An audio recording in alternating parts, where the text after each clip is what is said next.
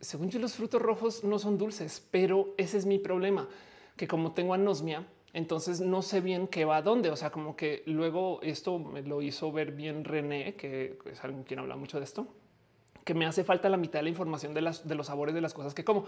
Como que, por ejemplo, yo no sabía que se podía degustar chiles. Para mí todos los chiles saben a lo mismo que esa básicamente dolor. Pero bueno, Dice Metal Blood en la prepa el verde es a mota. A niveles dice 420. El verde sabe a pera. Wow. Nunca te curiosidad por probar cosas raras, pasto, cal. Pues es que como nada me sabe, entonces pues la verdad es que así como que probar no gano nada. Estoy encargado porque a veces me invitan como a shows y a cosas. Vamos a degustar vino y yo así de pues sabe alcohol, güey. O sea, me, sabe a perfume. De hecho, todos los perfumes me huelen alcohol. Entonces es muy divertido de ver cómo la gente entra como en pánico porque pues entiendo por qué saben, pero pues qué les digo, es como mi nasal divergencia o algo así. En fin, en fin. Eh, Princesa Faunel dice a mis cuatro años yo comía tierra montones y no me sabía nada, pero entonces espera, si, si comes tierra, no te sabe nada, quiere decir que el café no sabe a nada. Saben, porque si el verde es pasto y si tiene sabor a pasto, entonces el café es tierra y no sabe a nada. Oscar dice ya, pero ya voy a escuchar música. Adiós, bye. Em, dice eh, Jair. Sí, muchas veces la comida sabe diferente si huele en mayor cantidad. De hecho, toda la comida sabe diferente según cómo huela. Eh, es algo así como que por eso yo me di cuenta mucho tiempo después. El si quieren hacer el experimento algún día, no sé si funcione bien, pero intenten comer tapándose la nariz y van a ver que la comida es súper, súper, súper tenue. Em, les va a parecer súper aburrido, pero bueno, así es mi vida y, el de muchas personas. ¿eh? Yo ya descubrí que no soy la única persona con anosmia, así que prepárense porque ahí viene el anosmiarme a decirles a ustedes cómo no preparar la comida o algo así.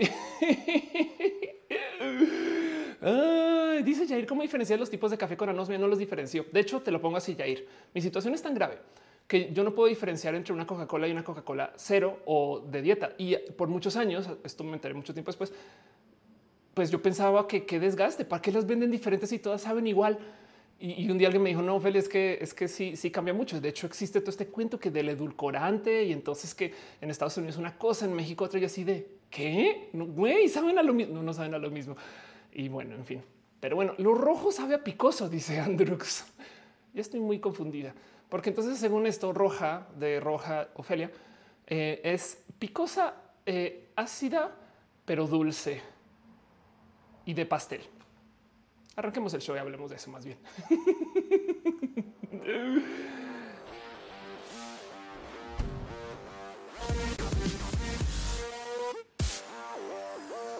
Gente bonita, interesante e intelectual.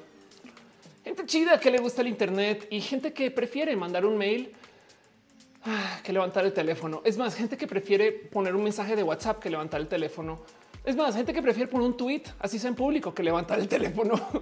Eh, eh, eh, sean ustedes bienvenidos a Roja, el show que les entiende, porque acá también nos da pena o no es pena, es como ya un poco de pereza. Siento yo que a veces el tema con el teléfono es que hola, ¿cómo estás? Buenos días. Sí, soy Ofelia. Puedo hablar con el señor González. Sí, señor González, es que veas, le estoy escribiendo para vean la cantidad de palabras y frases versus un mensaje de dónde estás? Send, no? en fin, sean ustedes bienvenidos a Roja, el show que se hace desde mi casa, que se produce, edita, corta, mueve, pone, eh, quita y, desajusta desde una computadora que tengo yo aquí entre mis piernas, donde justo estoy transmitiendo todo yo. Así que tengo paciencia con las cosas.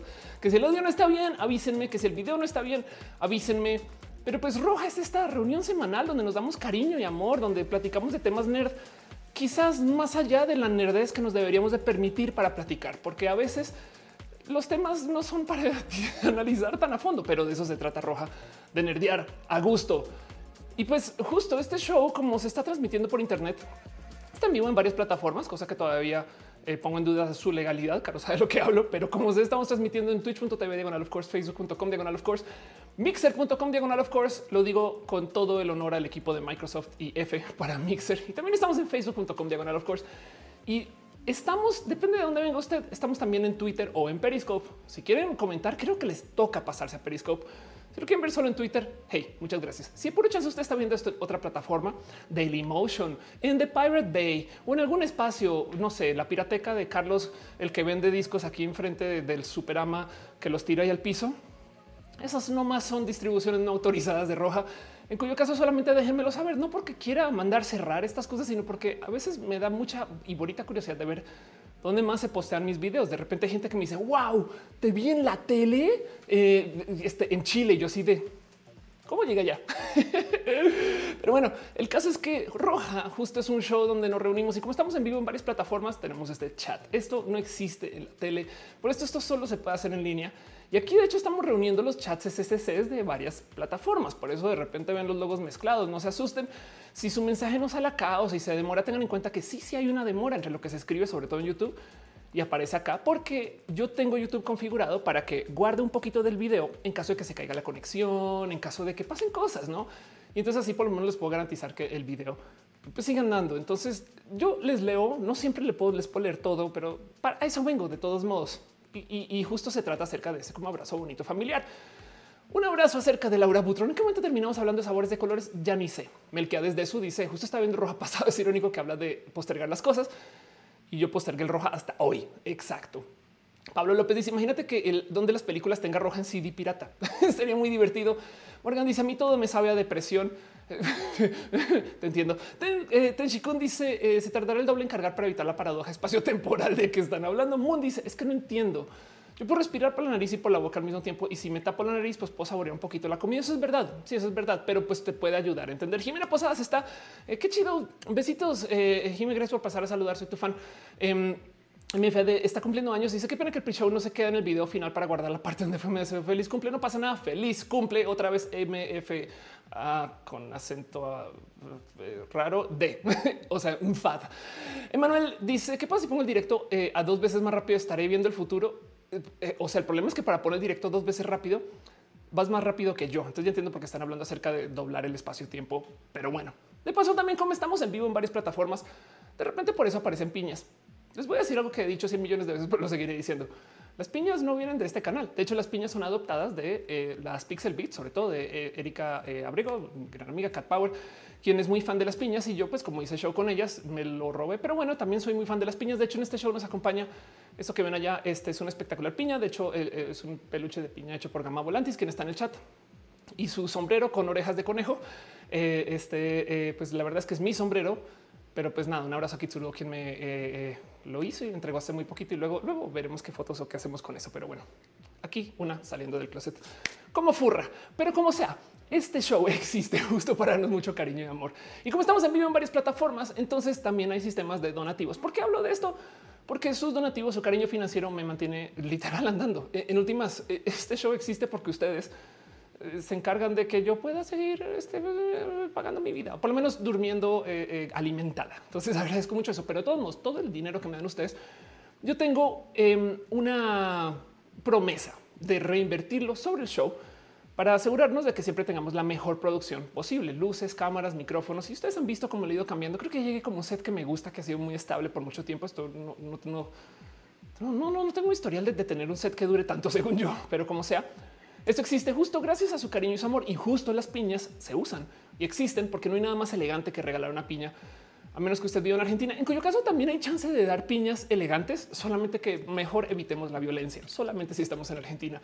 Allá se regalan otras cosas como las ananas, que son iguales de elegantes, pero bueno, tienen un nombre eh, argentino porque en Argentina eh, les gusta hacer clic derecho con el botón izquierdo. Pero bueno, el caso es que eh, en eso le quiero un agradecimiento especial. Primero que todo a la gente que está en el Patreon, Arturo, Ale, Ana Navarro, lógicamente Javier Tapecho, Cuevas, Aflicta y Gnis 13, a Francisco Godínez, Jair Lima, Trini P y Ariel R, quienes son gran parte de este show, y al Patreon, que es una plataforma independiente que me permite recibir dinero literal de modos independientes. También a Floritzel, quien ya está dejando un, un arco iris. Muchas gracias, Flor, por tu amor y tu cariño este, y por tu apreciación, por lo chido que es este show. Estas cosas se agradece mucho, mucho de verdad. Em, pero bueno, sepan también que justo no es obligatorio dejar los donativos ni suscribirse. Solamente sepan que eh, de hacerlo, em, ah, pues nada, me dan más energía para poder seguir haciendo esto. un abrazo también a Ana Cristina Mo, que se hizo member en el eh, YouTube. Y en eso, entonces un abrazo a la gente chida que es member en YouTube. ¿Qué significa esto? Que pues primero que todo tiene acceso a el sistema este de banderitas. Para que está el chat. Tienen banderitas LGBT esas personas y mientras más gente se suba, más banderitas me deja subir YouTube.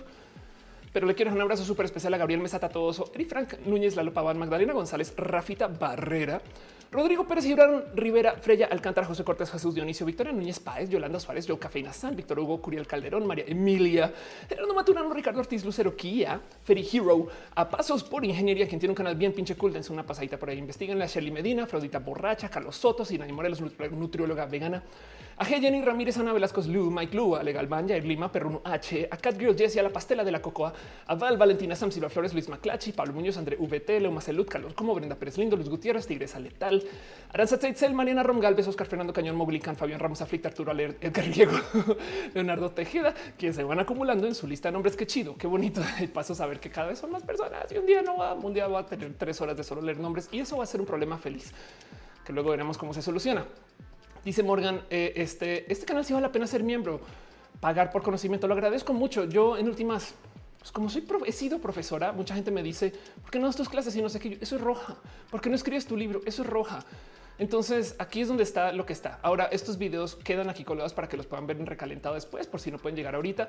Y también quedan grabados para que los vean en mini roja, o sea, para que los puedan ver en su versión editada. Muchas gracias a Elisa Sonrisas, quien los edita. Muy bonito. María Elena deja un abrazo muy financiero. Gracias, María Elena.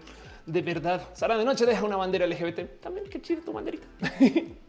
De paso, también un abrazo súper especial a la gente que está suscrita en Facebook, que ahora se puede, quedan como supporters y entonces mucho, mucho todo el máximo cariño a Sandra Sand Abella, a Gustavo González, a Juan José Alman y a DC Morga, quienes eh, al parecer en, en Facebook ya se arregló el sistema de suscribirse y creo que de stars en la transmisión anterior como que hubo un problema con eso y entonces, este, pues nada, como que no podía ver yo justo las stars y en eso entonces hay gente que está dejando stars. Muchas gracias. Bashlink Los, Ivonne Vera Valle, te quiero un chingo. Ivonne, soy tu fan. Por favor, nunca dejes de hacer videos. Eh, Ivonne, por si no eh, la conocen, está haciendo videos bien cool acerca de la experiencia trans.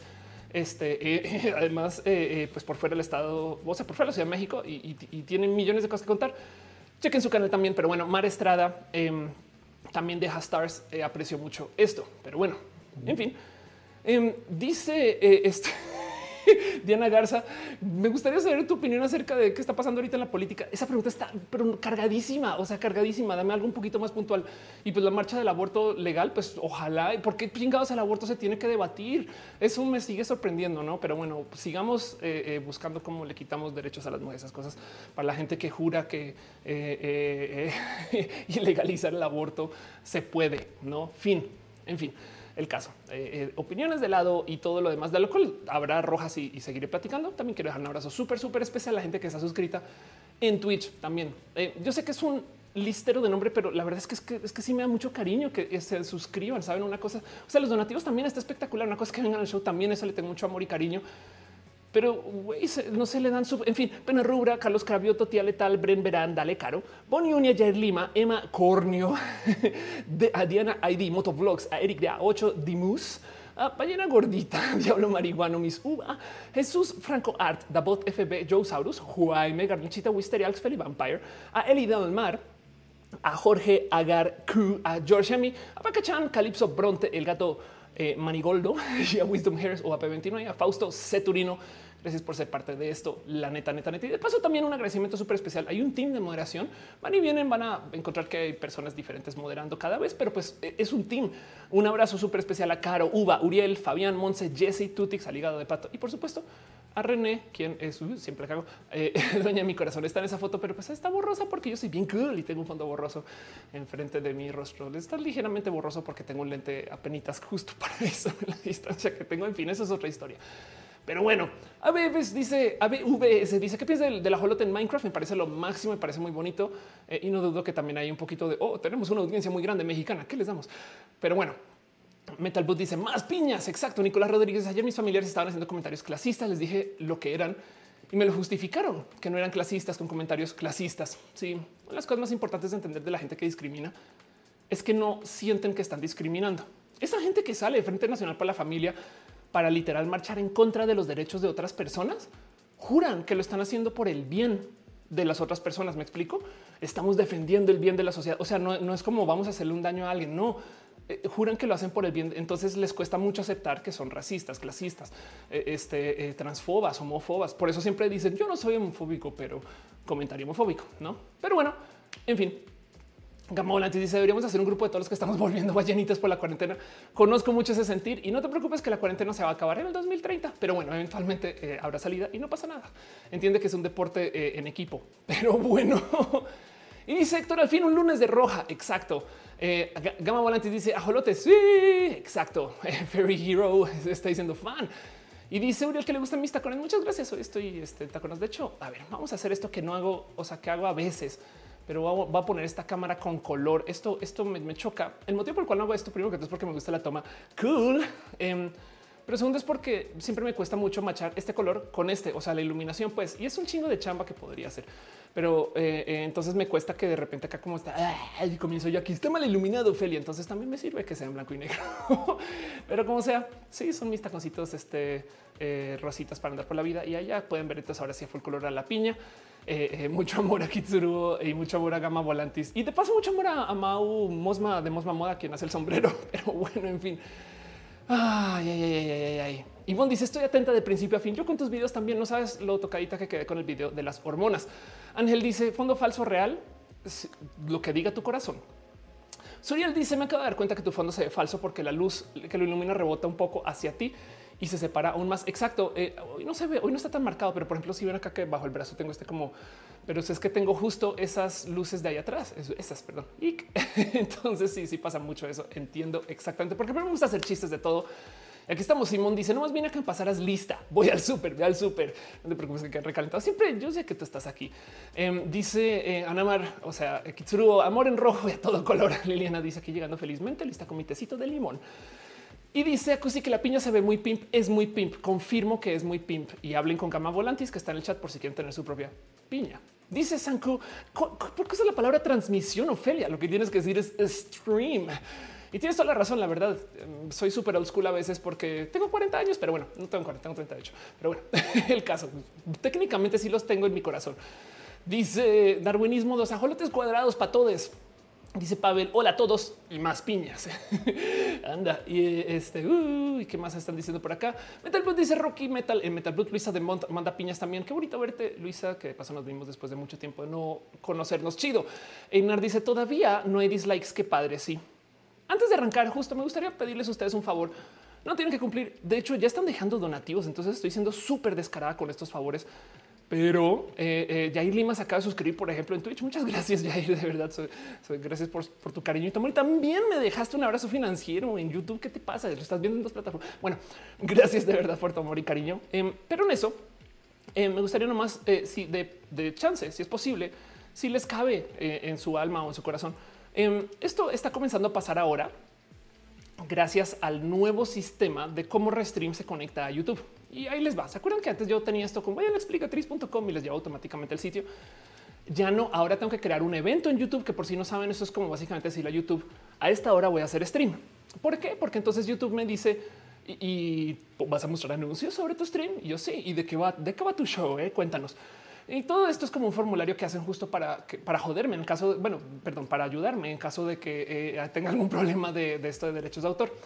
Como sea, el punto es que como ahora cambió el sistema con el cual yo me tengo que conectar a YouTube, entonces ahora YouTube se puede dar el lujo de durante el show cambiar mi eh, validación de monetización del stream. ¿Qué quiere decir esto? Que ahora mis streams, cuando yo estoy transmitiendo, salen con monetización amarilla. Si ustedes no usan YouTube, no saben, les estoy hablando en, arameo, pues, pero lo que, les quiero decir es que ahora YouTube automáticamente le pone eh, eh, una como banderita de hay que verificar este stream de esta doña que siempre sin falla la paso. El problema es que la verificación es a mano con un ser humano. Entonces le toma algunos días. Como Roja no dura días, desafortunadamente. Entonces, durante el stream, como yo estoy en prueba, eh, no me promociona tanto como si estuviera en monetización verde. Es muy difícil tener monetización verde. Yo creo que ni los polinesios tienen monetización verde con todos sus videos, me explico. Y eso que no dice ni una sola palabra disonante de nada como se, bueno, los polinesios que son youtubers tan grandes seguro tienen monetización verde para todo, pero me entienden, no alguien como los polinesios. El punto es que como estoy monetización amarilla, YouTube no me promociona tanto vía algoritmo. Así que me sirve mucho si ustedes me pueden eh, eh, promocionar o, decirle a sus cuates y amigos.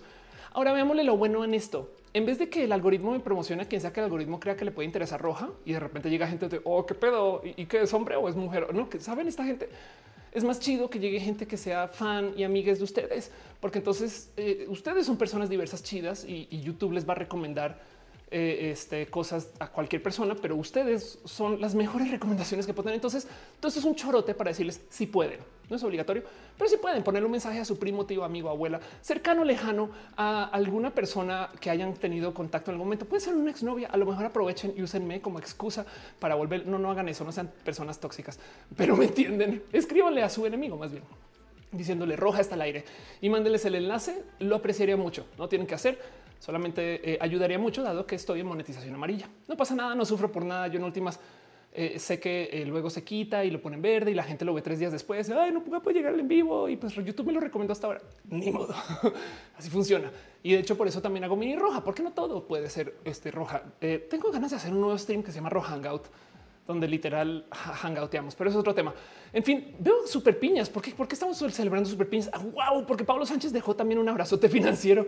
Muchas gracias, Pablo. De verdad, gracias por existir y compartir tanto conocimiento y amor. Gracias a ti por venir. Eh, Paulo, porque tienes acento en la U. Muchas gracias. Em, dice Metal ¿no sientes que YouTube hace lo que sea con tal de robarte? La verdad es que no. Em, YouTube es una empresa como cualquier otra y tiene que responsabilizarse por un buen de cosas y como suben tantas personas, tanto contenido a tanto, a tantas horas a YouTube. No hay de otra sino usar. Es más, es impresionante que el sistema funcione así como funciona con eh, eh, la cantidad de gente que está subiendo contenidos a YouTube. Y hoy vamos a hablar un poquito más de, este tema.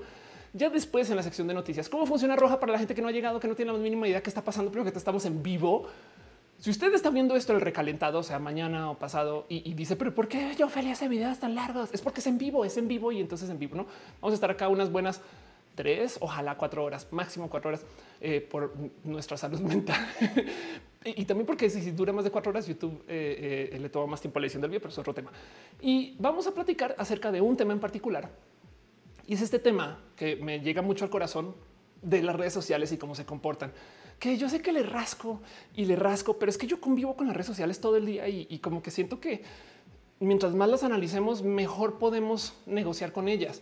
Este cuento del social dilema lo hemos visto en roja desde todas las esquinas posibles y me hicieron caer en cuenta de algo. Eh, de hecho, fue, fue eh, Ana Marquitsurugo que, que me decía en Twitter: es que güey, social dilema le ponen como esta música de uh, miedo, pánico, terror. Y eso de entrada desacredita todo el documental porque eh, ahora te quiero hacer sentir miedo. Black Mirror, pues no, en vez de no analicemos las cosas como pasan. Es como entender que, pues sí, hay obesidad en el mundo, pero ponernos a decir es malo ser una persona obesa la chingada.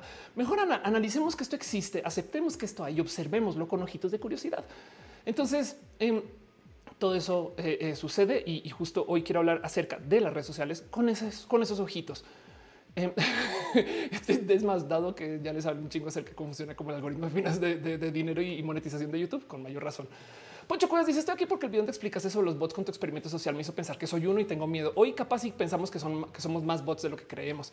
Bananoide no y dice voy a usar de su generosidad, pero me siento bien gacho, me arde la boca del estómago y me siento desmayar desde hace una semana. de arriesgarme un servicio médico? Bueno, sí te puedo decir que si buscas cosas en línea es muy probable que encuentres información incorrecta.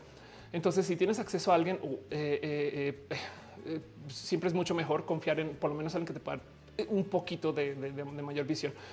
Eh, dice lo mejor la, forma más chida es cerrar el lunes y arrancar la semana. Muchas gracias. Este y Tenshukin dice no es YouTube, es el Almighty Algorithm.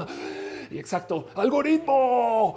Dice el Gallegos este, eh, que le gusta mis en vivo. Muchas gracias, por estar acá. Mauro Anova dice estamos en vive. exacto. Y Liliana dice like, like, like. Exacto. De hecho, si dar likes ayuda mucho al algoritmo. También Metal dice una cosa es responsabilizar, otra es buscar medios, eh, medios de quitarte dinero, no? Pues son un negocio a fin de cuentas, pero sí entiendo mucho tu comentario. Em, y pues en últimas, como que nada, yo convivo y acepto que pues YouTube hace eso.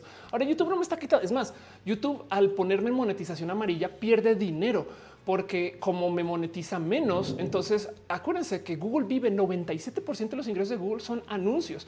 Entonces, si yo, si mi stream no le sirve a Google para poner anuncios, de muchos modos es un poquito caridad.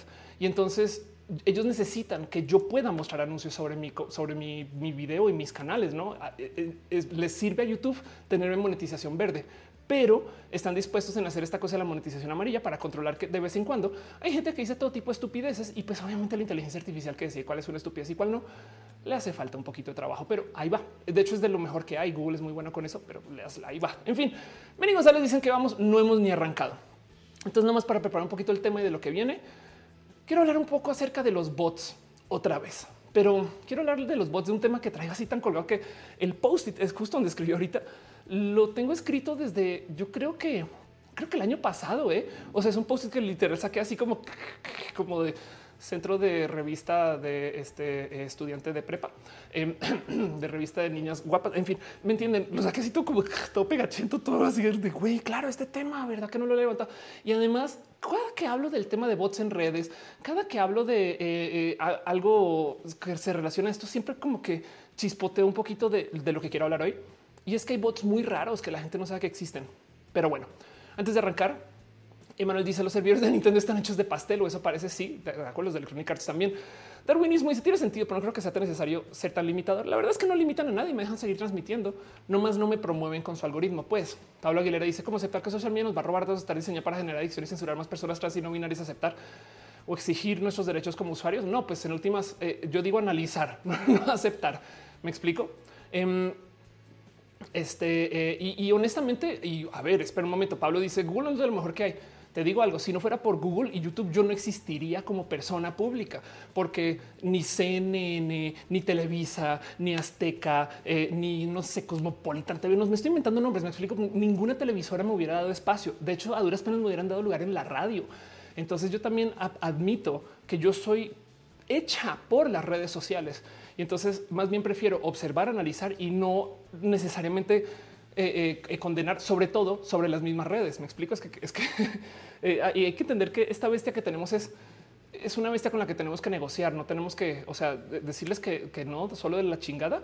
Em, en últimas, pues es negar que también es más.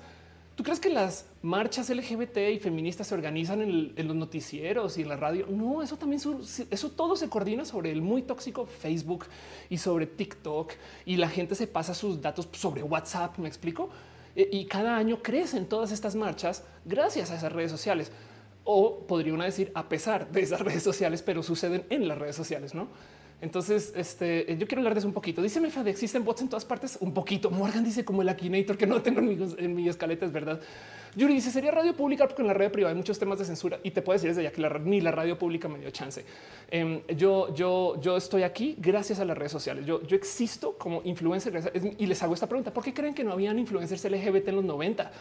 Porque no se les daba puerta a nadie. Ahora que tenemos las redes sociales, todos los influencers LGBT son de las redes sociales, son youtubers, este, eh, o, son tiktokers o son instagramers, me explico. Y ahí se dieron a conocer junto conmigo. No piensen ustedes en sus youtubers o en sus influencers LGBT favoritos. Sí, no, pues bueno, que en los noventas estaba, no sé, Maniwis, que es una persona bien chida, eh, o sea, Carlos Rangel, saben, Superman, esta generación de personas, pero en tres versus la horda de gente LGBT que está en los medios hoy, gracias a las redes sociales. Pero bueno, pero no dice, ¿te gusta la música PC? Me gustaría saber a qué te refieres con el término PC, a menos que estés hablando de personal computer, la computadora personal eh, eh, eh, o, de, o de la música políticamente correcta. En fin, em, no sé si estoy dando un rucazo durísimo con ese comentario.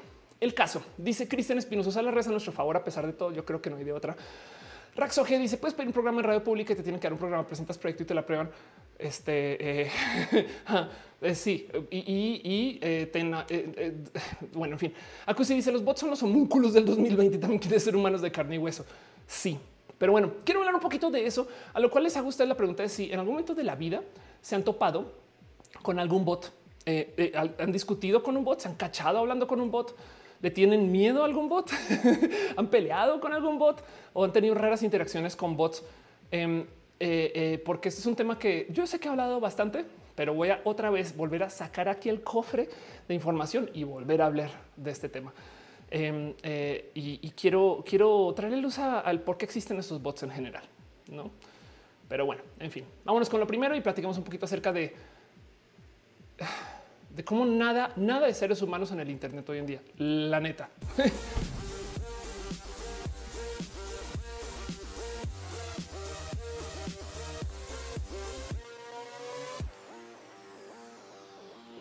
Metal dice el servicio al cliente de Sara a través de un bot es el infierno. Es bien raro, ¿eh? porque hace como cinco años comenzaron, comenzó la oleada de los chatbots.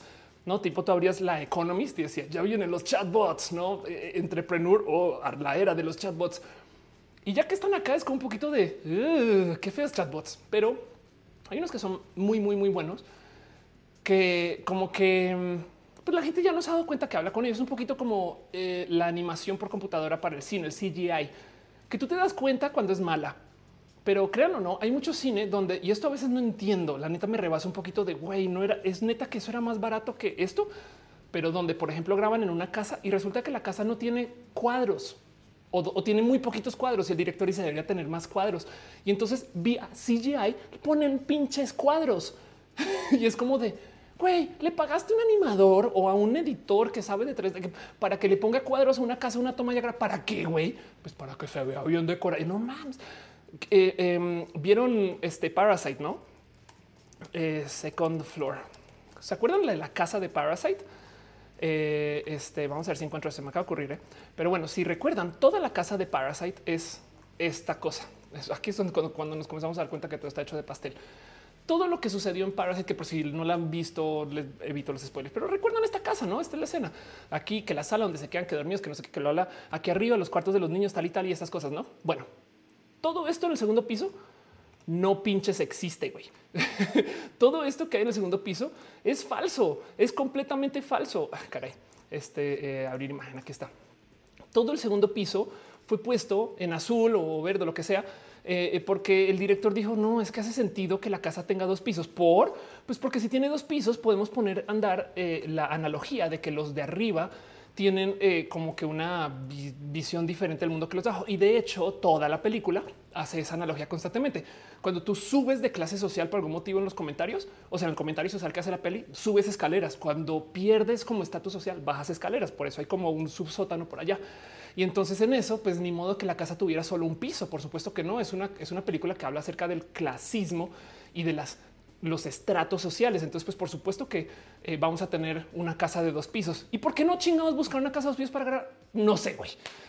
¿Me explico? ¿En qué momento dices tú como director? Güey, ¿sabes qué? Grabamos una casa de un piso y pone el segundo piso en, en CGI. Y es de, no mames, ¿qué está pasando? Pero bueno, lo mismo con los bots en redes. Hemos hablado con muchos bots a veces y no nos hemos dado cuenta. Hemos hablado con bots espectaculares porque sí les saben discutir o sí les saben platicar. Y es que el cuento y parte del motivo por el cual me animé a hacer este show eh, o por el cual lo traigo colgando y traigo ese post y guardado desde hace mucho tiempo también es que como que mucha gente entendió que los bots, o sea, culturalmente hablando, pues los bots existen para crecer tu número de seguidores. Todavía me, todavía me lo dicen mucho en mis redes. Oye, Ofelia, ¿cómo se nota que compraste bots? Porque tienes muchos followers y, pocos likes, ¿no? Y es de, pues primero que todo, a veces publico pendejadas que no meritan ni un solo like. Segundo que todo, sí, sí es verdad que, hay mucha más gente en mi cuenta que lo que hay gente activa y eso es muy normal también. Y tercero, por si no lo saben ustedes, y esto está muy documentado en rojas viejísimos, pero bueno, lo vuelvo a contar. Yo compro un chingo de bots para documentar el proceso de compra para mis conferencias. Y entonces, de hecho, mi cuenta alcanzó a tener creo que 800 o 900 mil followers. Y eso luego después, en, a medida que pasan las purgas, Twitter va borrando. Ya como que ya se estabilizó y dejaron de borrar. Ah, o sea, ya como que pasando las purgas se quedó en lo que se quedó. Pero, eh, pero el punto es que todo esto yo lo hice muy en público frente al ojo, o sea, para que vengan y me digan pincho Ophelia, como y es de güey, todo esto lo hice en público.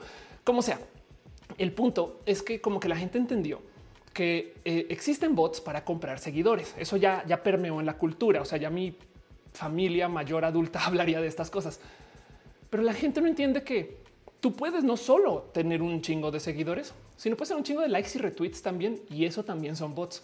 Si ustedes ven un tweet que tiene muchos retweets, no necesariamente quiere decir que mucha gente, o sea, este cuento de inflaste tus números, también puedes inflar tus retweets y como que mucha gente se le olvida, no?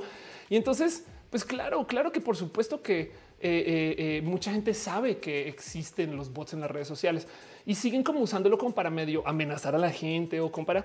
Yo creo que cuando hacen esto, famoso compró millones de seguidores. La verdad, a estas alturas me cae que es como decirle a alguien tiene la nariz operada. si los números de seguidores son belleza digital, pues por supuesto que la gente va a invertir en eso para verse más bello o bella. y entonces ahora que yo tengo más seguidores, la gente me trata diferente. Es la cosa más pendeja del mundo, perdón, la cosa más idiota de todas, porque si hay muchas personas que juran que tú eres mejor solo porque tienes seguidores. Es ridículo eso, todavía no lo entiendo bien, pero pues piensan diferente. Y entonces por consecuencia, tú como artista, creador, como lo que sea, tienes esta presión de necesitar crecer tus números porque representan el cómo te ve la gente.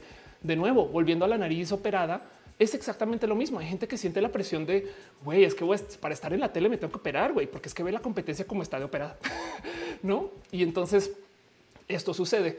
Em, este eh, Ángel dice cómo funcionan las granjas de bots. Hay de todo, hay de todo. Hay un documental muy bonito en Vice que levanta esto y no sé por qué no tengo la escaleta. Pero bueno, para, para dejarles así como en claro el, el, qué tan eh, qué tanto existe dentro de eh, un em, sistema de bots, pues eh, eh, solo que les, quiero compartir eh, este. A ver, of course, em, amable. Caray, perdón, es que no, copié la imagen que no era en la escaleta.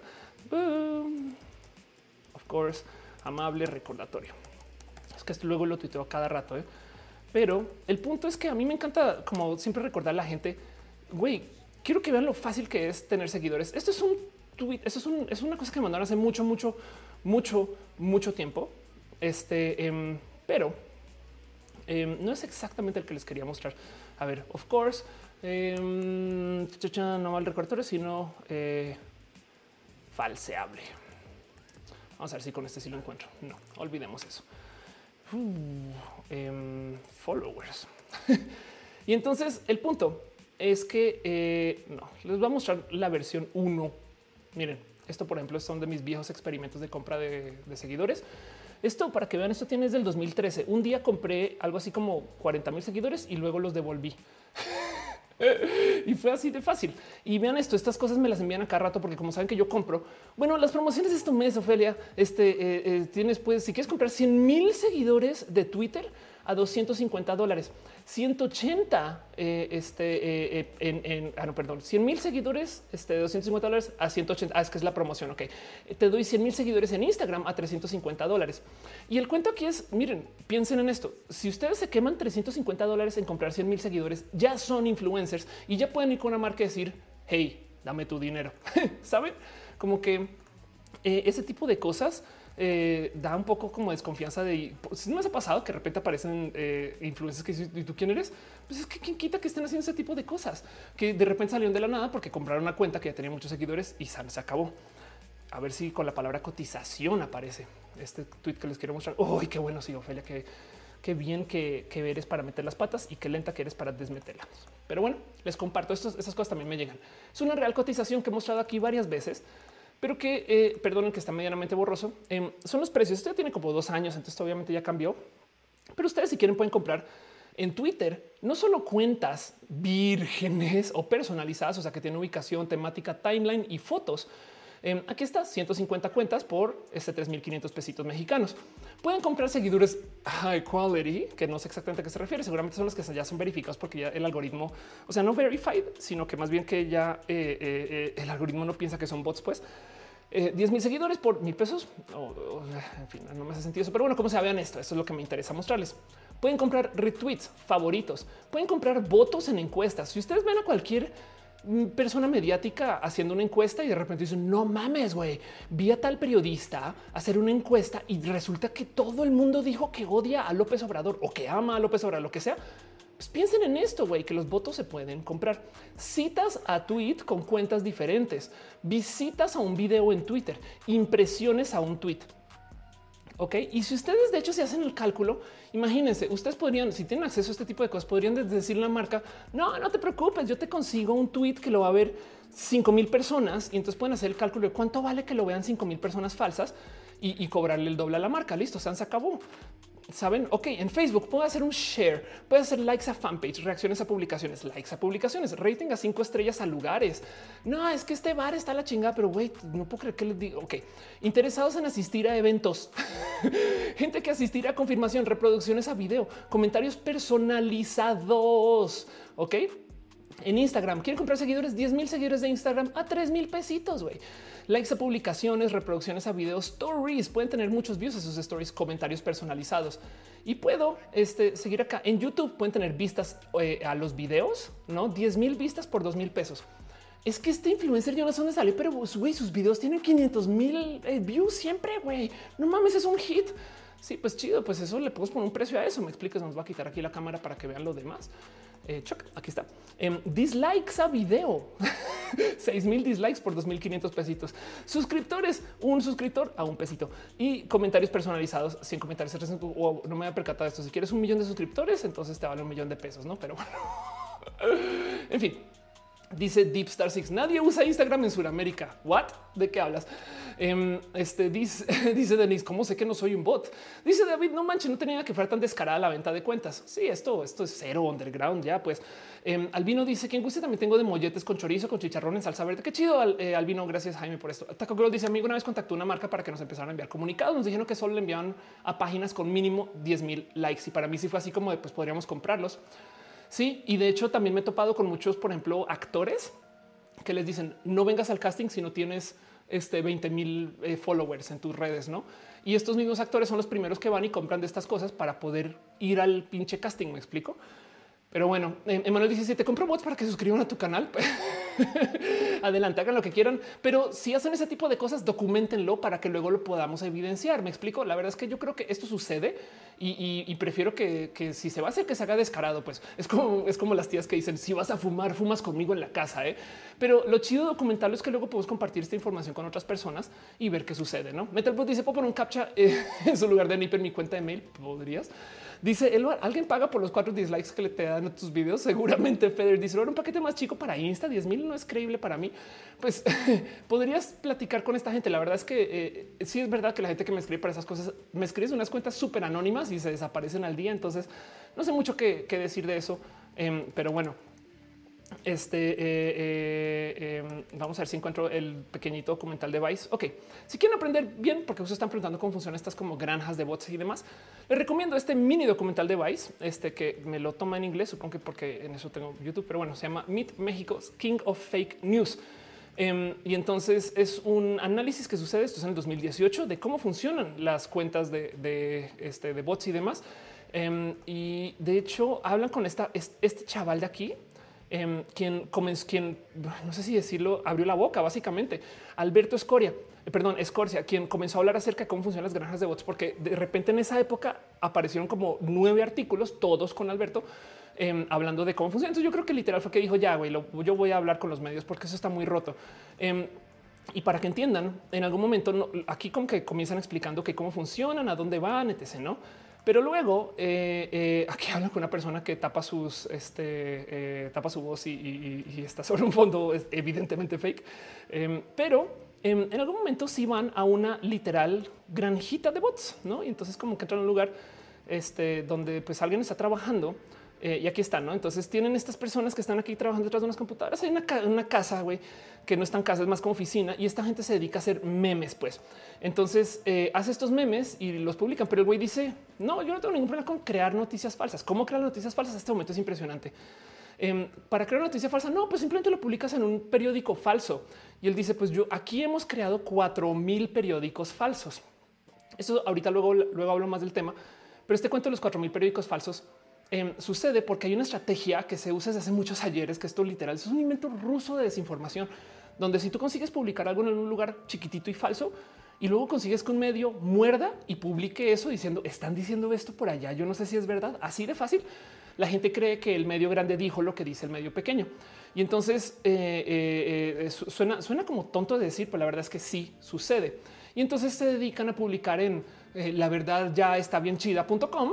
Luego usan las redes sociales para mover eso en redes y lo vuelven trending topic porque tienen bots y luego entonces llega Milenio y dice, están diciendo esto en redes porque en la verdad ya está bien chida.com lo dijeron y ahora como lo dijo Milenio se vuelve verdad. güey Es impresionante y, sigue funcionando porque de nuevo esto ya tiene dos años y ahí está.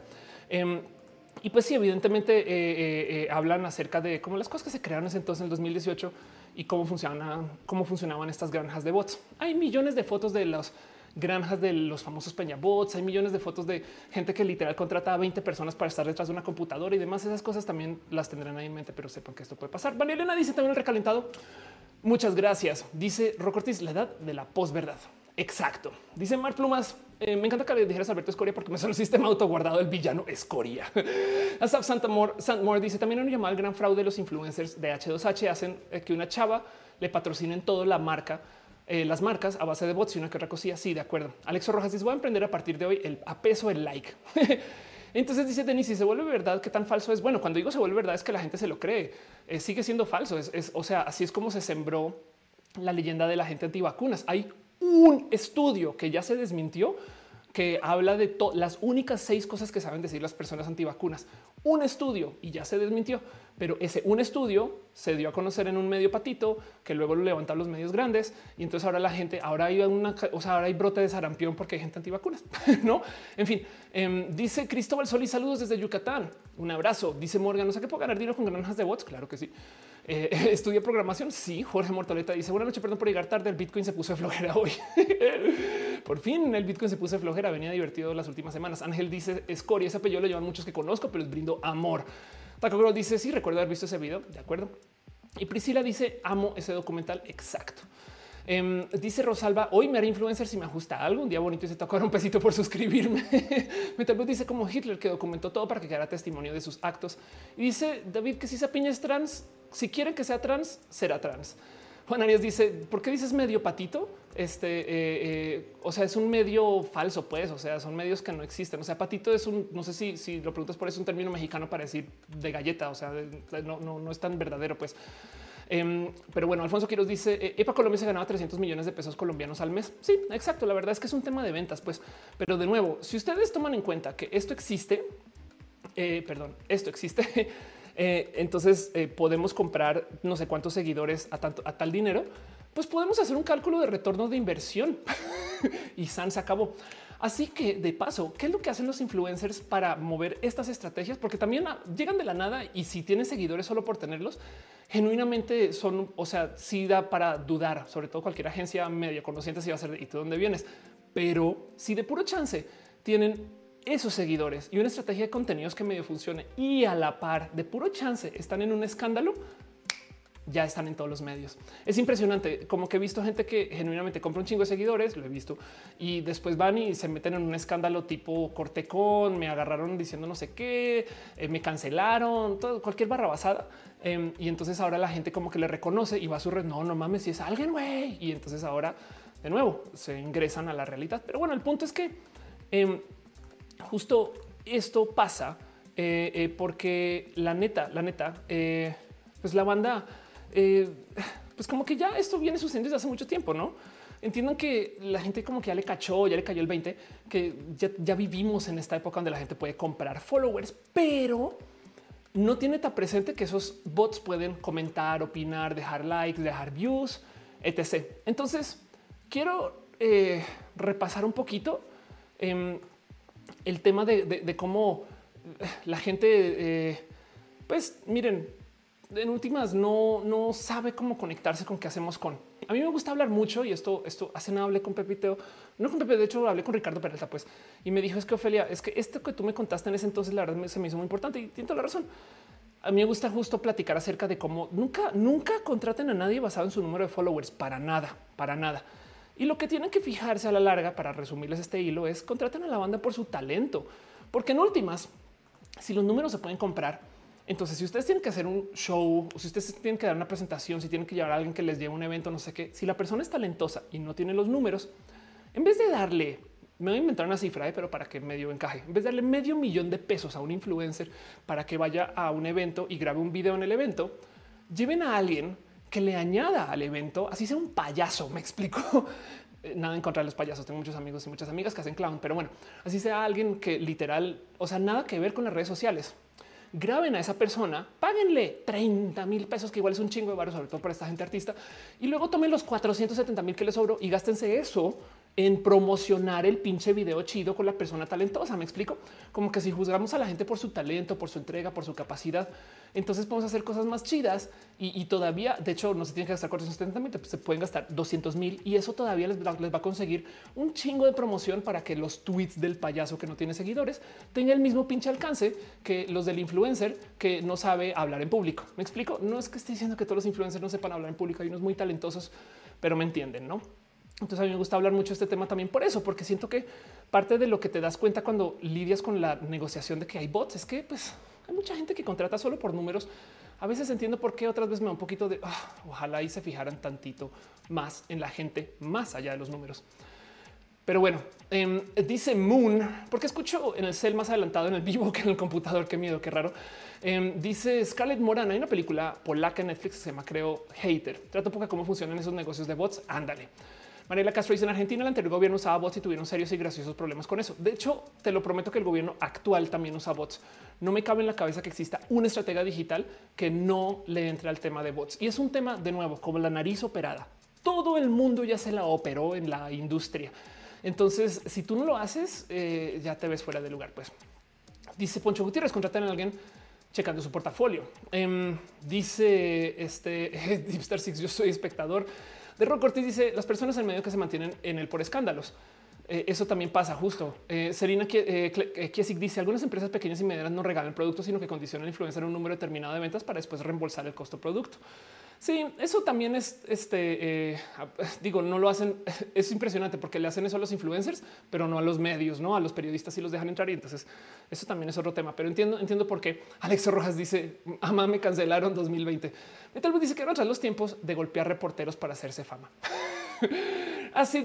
Em, perdón, así ni di Pepe dice: eh, ¿Puedo tener mis granjas de bots felices y de libre pastoreo? Claro que puedes, claro que puedes, por supuesto que sí, por supuesto que sí. Pero bueno, el punto es parte del por qué está sucediendo esto, más allá del existen cuentas falsas y gente que administra estas cosas, que a veces es un software, a veces es un programa que yo abro y le digo denle follow, no? A veces es eh, eh, ve a este website y ejecuta esta como pequeña estrategia. La verdad es que desde como el 2014 para acá se comenzaron a ofrecer estos servicios de los famosos chatbots, que hoy en día ya eso es un re mainstream, esto ya es muy normal eh, que tú puedes contratar. O sea, si tú tienes esto es Zendesk, que es una gran empresa, una muy bonita empresa em, que hace servicios justo de esto, pues de servicio de soporte. Eh, y, y, lo que da es como la plataforma para dar soporte y tiene eh, un sistema de chatbot. Esto es requete normal. Por eso es que cuando hablamos con la tarjeta de crédito, con el, eh, banco, con un chingo de, no con servicio por en todas las esquinas, por eso hay chatbots, porque eso son cosas que se pueden contratar casi que desde un clic. Pues, o sea, bueno, en este caso tienes que alguien te lo tiene que ayudar a configurar, funciona, te lo dan como a la medida con las respuestas que tú necesitas que dé, pero esto ya es una realidad y estos chatbots pueden hacer eso, chatear. Entonces es obviamente evidente que alguien ya hizo chatbots en Twitter, pues que tú le escribes al chatbot y el chatbot te responde como si fuera ser humano. No, esto ya es viejo, pero está ahí. Em, y, entonces quiero que tengan eso presente porque este cuento de que los bots son solo comprar seguidores y ya, las cosas que vi que hacen los bots para preparar este show. Y quiero repasar una lista como de cosas que hacen los bots. Dice Denise, espero no exploten a los bots en esas granjas. Dice Carlos Cornilla, comprar seguidores es bueno siempre y cuando tengas talento para mostrar algo al mundo. Le añado un poquito lo que dice Carlos. Si tú eres una, digamos que tú eres un músico eh, y, o música y haces música espectacular, pero no más no consigues promoción, comprar bots para aumentar tu mensaje es como el equivalente a comprar un, eh, no es un megáfono para que grites y se escuche más. Ahora, desde mi punto de vista, vale la pena más gastarse ese dinero en social ads. O sea, nadie te va a vender el like más barato que la gente que da los likes, o sea, que Twitter o Facebook, las mismas redes sociales. Pero entiendo el punto de vista. Rosalba dice bots es mi apodo.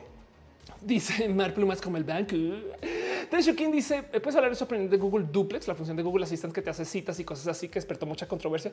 Sí, pues la gente lo que tiene es este eh, un poquito como de em, eh, ¿no? Que, le da miedo hablar con robots. Pero sí, Google presentó un proyecto donde tú puedes llamar a un negocio, no tipo, y entonces dejas a Google ahí escuchando. Y entonces, cuando por fin contestan buenos días, ¿de qué le puedo atender?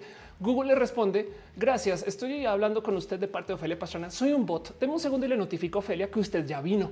Y entonces ahora me dice a mí, Ofelia, ya contestaron. Y yo, ah, hola, ¿qué tal? Sí, ¿cómo van? Pero la gente le dio con mucho miedo porque va a ser una computadora esperar por mí. Sí, la verdad es que sí. Y las computadoras pueden hoy en día tener ese nivel de conversación. Pero bueno, Ale dice, ¿has visto a René esta cuarentena? La vi antier. Jason Chitiva dice, los bots escribiendo cosas para que Ofelia lea sobre los bots. ¿Cómo sabemos que todo este guion no lo preparó un bot? Raciel Dante ya está escribiendo en código binario. Eduardo Oviedo dice, ¿qué hay sobre los comentarios falsos de derecha en periódicos de izquierda? Y viceversa. Em, este, pues es que así funciona, eso es parte del, del, tierrero, ¿no? Peter Plus dice, de repente me imaginé algo como basado en un bot real.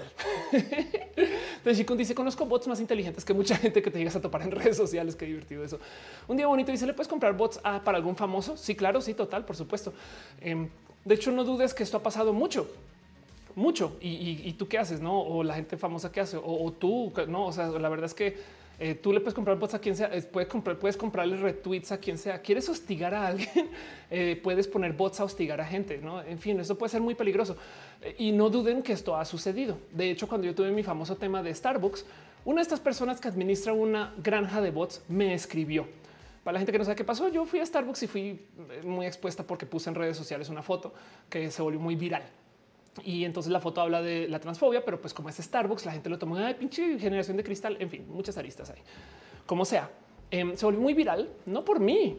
Ya quisiera yo tener esa capacidad de viralizar todos mis tweets. Si yo pudiera hacer que mis comentarios o las cosas que publica fueran tan virales, no tendría problemas vendiendo mi show de la explicatriz. güey la gente jura que se volvió viral porque Ofelia es influencer y entonces tiene esa capacidad de automáticamente hacer que las cosas sean así grandes. Y no fue que mucha gente se encargó de hacerlo muy grande. Entiéndase, vinieron medios a visitarme a mi casa, saben? Como que es de por qué tanto interés, güey. Algo pasó ahí tras bambalinas también con la negociación como a nivel público relacionismo. Pero bueno, el punto es que sí me escribió una persona diciendo trabajo en una granja de bots y me contrataron para hablar mal de ti. Entonces solo te quiero decir, soy tu fan, aguanta vara una semana, es lo único que, que les voy a dar. Y ya, y esa semana literal me dieron un chingo de hate y ya cuando me dijeron fue como de, claro, y desde ahí comenzó mi como vendetta contra los bots, fue de, güey, es que es así, claro que hay alguien detrás de esto, que pues una o dos personas que están administrando todo el mierdero. Pero bueno, Em, dice un día bonito. Ahora influencers veganos que no consuman vaquitas robots. Puede ser. Alfonso Quiroz dice ejemplo claro, la puya, que es una esta influencer colombiana. Erika ya le dice con la proporción de usuarios reales y bots. Uf, se estima que el 40% de Twitter son bots, pero eso es un estimado. Irina dice estaría más bonito tener una comunidad de verdad. Hasta se siente cercano. Es verdad. Bots y hate son la peor combinación, dice Jesús Wizard. Em, y dice Ale, ¿cuál es tu fuente de ingreso en esta pandemia? Eh, eh, bueno, Ale, de hecho, eh, Roja es un show muy bonito que vive de tus donativos. Em, y pues te has, visto afectada, no tanto porque como yo siempre he hecho contenidos en digital, ahora todo el mundo ya aprendió a consumir digital. Entonces, al revés, la pandemia para muchas cosas me ha ayudado. Aunque me hace falta subirme a los escenarios, es verdad. Dice Javi Javier contraatacar bots con más bots. Exacto. Maldoran dice de qué va tu canal de este show. Este es un show en vivo donde platicamos y analizamos y nerdeamos de la vida. Pero bueno, no más quiero repasar los millones de bots o los millones de servicios que dan estos bots eh, que la gente normalmente no tiene en vista, pues, o sea, no los tienen en radar. Es como un evidenciemos lo que hay. De nuevo, no me quiero quejar, no quiero hacer un juicio moralino. Si ustedes en su estrategia digital quieren incluir esto, adelante. Si no lo quieren incluir, también. Em, no quiero decir bots igual malo, solamente quiero que sepan que esto pasa y más bien pensemos en un dilema tipo este Miyagi Do y Cobra Kai. Eh, eh, los Cobra Kai son agresivos y son violentos y qué vas a hacer? Le siguen haciendo. Entonces, si quieres competir, tienes que por lo menos ofrecer un sistema de violencia medianamente similar y comparable, porque si no, simplemente te desapareces. Entonces, si la gente está comprando bots para promocionar sus servicios y sus redes, ahí está la competencia y capaz si vale la pena por lo menos saber que esto existe. No les estoy diciendo tienen que, tienen que usarlo para promocionar su producto, pero sepan que esto pasa porque si no, de repente se van a preguntar por, por qué mi cuata que es tan tonta para lo que hace le va tan bien en Instagram. Pues porque es posible que tenga followers este, inflados y esa es su estrategia, eh, es no o comentarios inflados y esa es su estrategia. Miren, me acuerdo de un comediante en particular que en todos los videos de YouTube de comedia siempre ponía un comentario tipo de ay, debieron de haber invitado a nombre de comediante Gracias a eso lo comenzaron a invitar a todo tipo de lugares. Era un pinche script. Pero bueno, dice Raciel, esa piña es un bot. Exacto. Esa piña necesita nombre. Eh, el último nombre que eh, le puse que le puse algo fue a la cámara de Lisa Sonrisas que se llama Alfafa. Entonces ahora necesitamos un nombre para esta piña. Todavía está pendiente. Dice Rafael, te el recalentado. Saludos desde Nogales. Gracias por estar acá, Rafa. Em, dice eh, Luisa, la moral es un árbol que da moras, no? Exacto. Y también es un lugar. Eh, eh, la moral y, es lo que comes cuando te demoras. Uriel Montes dice: Me da un poco para saber que el 80% del hate en redes es de cartón. Sí, de hecho, sí. Rodrigo Rico Dice un ajedrez donde los peones sean bots, la reina, una inteligencia artificial, el rey logo de Google, al alfil Facebook, el caballo Instagram y la torre Twitter. Qué chido. Em, y dice Sam, Sam Nomada, me estás diciendo que puedo hacerme famosa y tener fans bots. de medias. Puedes. Es que es que no te estoy diciendo que hay gente que lo ha hecho. Miren, comencemos por acá. Repasemos las redes sociales desde las esquinas, este, las más conocidas. Comencemos por esto. En YouTube hay bots para ganar views. Em, acá nomás hay lo que quieren tutoriales de cómo escribir este eh, código en Python para, para, poder hacer bots que, eh, que vean videos, güey. Y entonces hay millones de, o sea, ya, de hecho ya hay código escrito por si quieren que yo no sé si estos funcionan o no, pero eso es en GitHub, pues YouTube bot, simple, simple herramienta para tener este más views, no? Y digo, en muchos casos lo que hacen es que hay algunos que literal de muy idiotas abren 600 tabs. Es más, hay un video bien chido que, creo que es como el reto al RAM, güey. Es la cosa más, más eh, cucú que he visto en mucho tiempo. Em, esto, es, un ejercicio de programación nomás, pero este güey le dio por programar. Vean, vean esto, vean esto. Le dio por programar un script que abre tabs y todas van al mismo video. Y, está bien cagado porque está bien chamaco el güey también, no? Entonces de repente, como que vean eso, vean eso. y todo esto está corriendo y funcionando arriba mientras está dándole refresh al, al video. Y entonces el güey, como que de repente dice: Pues bueno, en algún momento mi computadora crasheó. Eh, este, pues porque como que no fue tan buena idea eh, aquí está donde dice aquí fue donde creció, porque pues como que no fue tan buena idea abrir tantos tabs, no? Me da mucha risa porque además el primer comentario en este video es Ram eh, se salió del chat. Pero bueno, dejando este, este acercamiento, la verdad es que los otros bots tienen millones de modos más. O sea, bien que pueden ustedes literal activar varios servidores usando Amazon Web Services y entonces tienen varias IPs o pueden hacer uso de VPNs, y, o sea, pueden hacer uso de botnets. Entonces, donde tienen varias IPs desde varias computadoras que están controladas por demos remotos para ir a videos. Saben, hay millones de modos de, hacer esto eh, que funciona, pero pues esto sucede y sucede en YouTube.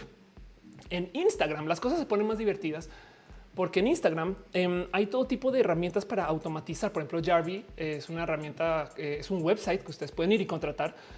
Eh, eh, y entonces Jarvie básicamente lo que hace es que ustedes les pueden decir, bueno, primero que todo, prográmame fotos, videos, posts. Ok, va. Luego puedes hacer scraping. Ahora que traduce scraping el Google Translate, nomás por mera curiosidad. Em, scraping, extraer contenido. Scraping es por así decir una tecnología que eh, básicamente es un pequeño software que va a un website, lee lo que dice el website y jala eso y lo guarda en una base de datos, pues no? O sea, como que descarga un website, por así decir. Pero cómo funciona? Em, en este caso, lo que te está diciendo es, eh, tú puedes programar un pequeñito bot en este website Jarvi em, para, para que tú puedas extraer contenido y publicarlo como propio. Entiéndase, tú puedes suscribirte a una de esas cuentas de fotos chidas de chicas cool y entonces descargar esas fotos automáticamente y publicarlas en tu cuenta. Entonces, si fotos chidas de chicas cool tienes likes, es posible que en tu cuenta también, pero esas fotos ni son tuyas, pero ahí lo, pues, puedes programar. Y luego entonces puedes hacer también eh, esto, seguimiento automático, dejar de seguir me gusta y comentar. También puedes bloquear seguidores, eliminar comentarios en automático y puedes ver historias. Y entonces, em, ¿qué, por, qué, por, qué, me interesa más este, este caso de, de, lo que pasa con Jarvie? Porque todo esto está autorizado por Instagram. Pues en el caso de Instagram hay límites, es simplemente no, le des follow a 10 millones de personas, pero a mil pues, por día seguro. Adelante, no pasa nada. De hecho, Instagram habla de cómo la automatización te puede ayudar. Entonces entienden que hay gente que tiene software, bots, que literal van y le dan follow a mil personas por día y luego le dan on follow a los que no les dan follow back. Si dejan eso corriendo a lo largo del mes, van a crecer de seguidores. Es un hecho. Em, de hecho, eh, también pueden hacer lo mismo para que no solo les dé follow on follow, pueden hacer lo mismo, pueden usar eso para que deje comentarios. Tenía un amigo que hizo lo siguiente, todo esto usando este tipo de herramientas. Creó una cuenta que conseguía seguidores usando, porque además a quien le da follow es programable. Tú le puedes decir que busque gente que sea LGBT, que vive en México y que le interese el tema de la música, ¿no? Y entonces e, eso ya es un, o sea, es muy específico como busca, pero luego encuentra a estas personas y les da like y su cuenta se llama Música LGBT México. Pues claro que les van a dar follow de vuelta. Y entonces luego lo que hacía es que eh, mi amigo había creado una cuenta que buscaba fotos afines a estas palabras clave de otras cuentas en Instagram y las publicaba ahí. Entonces tenía una cuenta en Instagram que crecía porque daba follow on follow y que también crecía porque las fotos que publicaba ya eran del interés de la audiencia. Todo eso en automático y lo dejaba corriendo por ahí. Déjalo andando dos, tres semanas y de repente tenía una cuenta con 20 mil, 30 mil, 50 mil o 100 mil seguidores y luego puedes darle rename, luego la puedes vender. Luego puedes hacer lo que quieras. Tienes una cuenta con seguidores y sí puedes ir con una marca y decirle aquí creció y todo eso está dentro de los términos autorizados por Instagram. Pero bueno, dice en que Game Lady Tacos hace todo viral muy fácil. Alfonso Quiroz dice cuenta los seguidores de las cuentas de redes de páginas gay para encuentros. Gama Volantes dice me hace falta seguidores en Instagram. Tengo solo como mil. dice Fabián Rama ha sido eyectado. Más bien sí. Un día bonito dice yo con mis 30 seguidores en Instagram. Jonathan dice ya viste la más draga. Sí, soy muy fan. Soy muy fan de todo el pinche análisis que la más draga. Veo que están dejando piñas. Eh, eh, eh, eso seguramente es porque Cristian Rodríguez dejó un abrazo financiero y GMH 33 también dejó. Me dice me encanta hacer clora. Cristian dice tú eres un bot. ¿Qué pasó con el bot de colores? El bot de colores fue asesinado. Este, pero no lo, no lo comentamos mucho acá. Perdón. Raciel Dante Gracias por tus piñas, Carlos Enrique, DC Morga eh, y Carlos Enrique dice buenas noches. Gracias por sus piñas todes. Eh, eh, la neta, neta, neta, gracias por su amor y su cariño. Deep Star Six em, este, está dando regalos en Twitch. Muchas gracias y también se suscribió. Gracias, la neta, neta, neta, por su amor twitchero o streamero y ser parte de esto. Brandon Borges dice eres muy talentosa. Gracias por estar acá, Brandon. En Paco de León dice conozco un vato que de la nada se volvió influencer en Instagram, miles de likes, pero en Twitter sigue teniendo cinco likes por tweet. Compró unos seguidores. Eh, pues puede, capaz, capaz y también eh, depende de la audiencia que se mueva. Hay cosas que funcionan en Instagram y no en Twitter, no? Pero bueno, en Game dice los bots más pros son los de los juguetes sexuales. dice Adelia Baena. Em, hemos recibido evidencia que el fondo es real. Hemos recibido evidencia. Lo hemos visto. Es no, no voy a corroborar ni mentir eh, este, ese dato. Irina dice: A mí sí me han hecho eso de volar fotos y reportado como tres cuentas por hacerse pasar por mí. Todos son como de la India. Esos son exactamente ese tipo de personas. Si tú estás en un tema, en un espacio muy de nicho, es muy probable que esto te suceda muy a menudo, no? Pero bueno, y que de paso no crean que esto se detiene en Instagram. Esto también existe para TikTok. Hay eh, lo que quieran en, bots, en, cuentas o sistemas que eh, pueden hacer que su cuenta de TikTok crezca. ¿Cómo funciona? Exactamente igual. Ustedes le dicen yo quiero encontrar ese tipo de seguidores y entonces les da follow on follow em, y decide exactamente en qué momento dar follow, en qué momento dar on follow y, y vive de los follow back. Ahora hay algo más impresionante que hacen estos bots y es que no solo dan follow on follow, a veces dan likes a veces dejan comentarios y los comentarios son coherentes con lo demás escrito. Pues, o sea, son chatbots, tienen esta capacidad. Entonces, también, por supuesto que ¿Qué les digo? La gente ve que, ah, no mames, esta persona me está dando follow, me le está dando like a todas mis cosas. Y esta persona no entra a TikTok hace seis meses, güey. Pero bueno, Alberto Cortés dice, conoce el actor ecuatoriano Danilo Carrera que trabaja en olas mexicanas, no, pero suena divertido alguien que se llame Danilo y Carrera. Alfonso dice, besitos desde Bogotá, Colombia, gracias por estar acá. Em, Fernando Herrera dice que si has visto Transparent, no, pero la ubico muy bien y me divierte mucho. Brandon dice, ya jugaste a Mongos, tristemente va a decir que sí y mucho y soy horrible, este, porque eh, eh, nada, soy, soy eh, poco mentirosa, pero bueno. Paco de León ya había hablado en alguien que es influencer de la nada. Y dice Morgan, yo de acá de pobre pudiendo hacer bots para ganar dinero. Igual y igual y si aprenden a programar van a ver que esto además es medianamente barato. Gama Volante dice va a tener que analizar cuidadosamente esto en el recalentado. Kevin Arismendi dice ayer vi el documental de Netflix del dilema de las redes sociales. Sentí que vi un roja sin Ofelia. Te pagaron por fusilar todas tus ideas. Eh, eh, no, pero sí me da un poquito como de rabia que eh, yo no sabía que en ese documental dicen todo lo que dicen con miedo. Cuídate de las redes sociales. En fin, Volviendo al cuento justo de estas herramientas que existen, que son legales dentro de lo permitido de los sistemas de automatización, el juego por lo general es eso, darle follow a gente y un follow, comentarle a la gente este, y, luego ya irse va, ¿no? Ponerle like a la gente. Y, si es, o sea, yo nunca he hecho esto, pero hay gente que me dice, güey, tú ves mis stories. Yo honestamente nunca me he fijado en eso, pero pues me explico si ustedes lo creen. Hay bots que ven stories. Entonces ustedes pueden dejar su cuenta viendo las, viendo todas las historias de toda la gente que sea del rubro que les interesa y alguien va a decir no manches, qué chida esta persona siempre ve mis stories y les da follow. Saben? Y todo eso lleva a crecimiento. Eso también se puede hacer con un bot porque existe esta actividad automatizada. Entonces ahora les sorprende que Instagram decidió quitar los likes. Saben? Como que el, tema, el tema es eso, no que, Instagram este, eh, ya no, ya no, ya no va a mostrar quién le está dando like a las cosas, Y, el parte del motivo es porque hay un chingo de likes que no son hechos por personas. Entonces esa información sirve de poco y de cierto modo fomenta que la gente tenga que comentar y es más difícil hacer bots que comentan a bots que dan likes. Pero bueno, Raciel dice vamos a jugar Secret. este chido. Ferry Hero dice tengo un problema con Among Us. Soy muy poco mentirosa. Monserrat dice mandaste mis sueños al pepino. Eh, y a Marce dice saludos de Colombia, un abrazo. Fabián dice ya entendí dónde suben y bajan tantos seguidores en Twitter.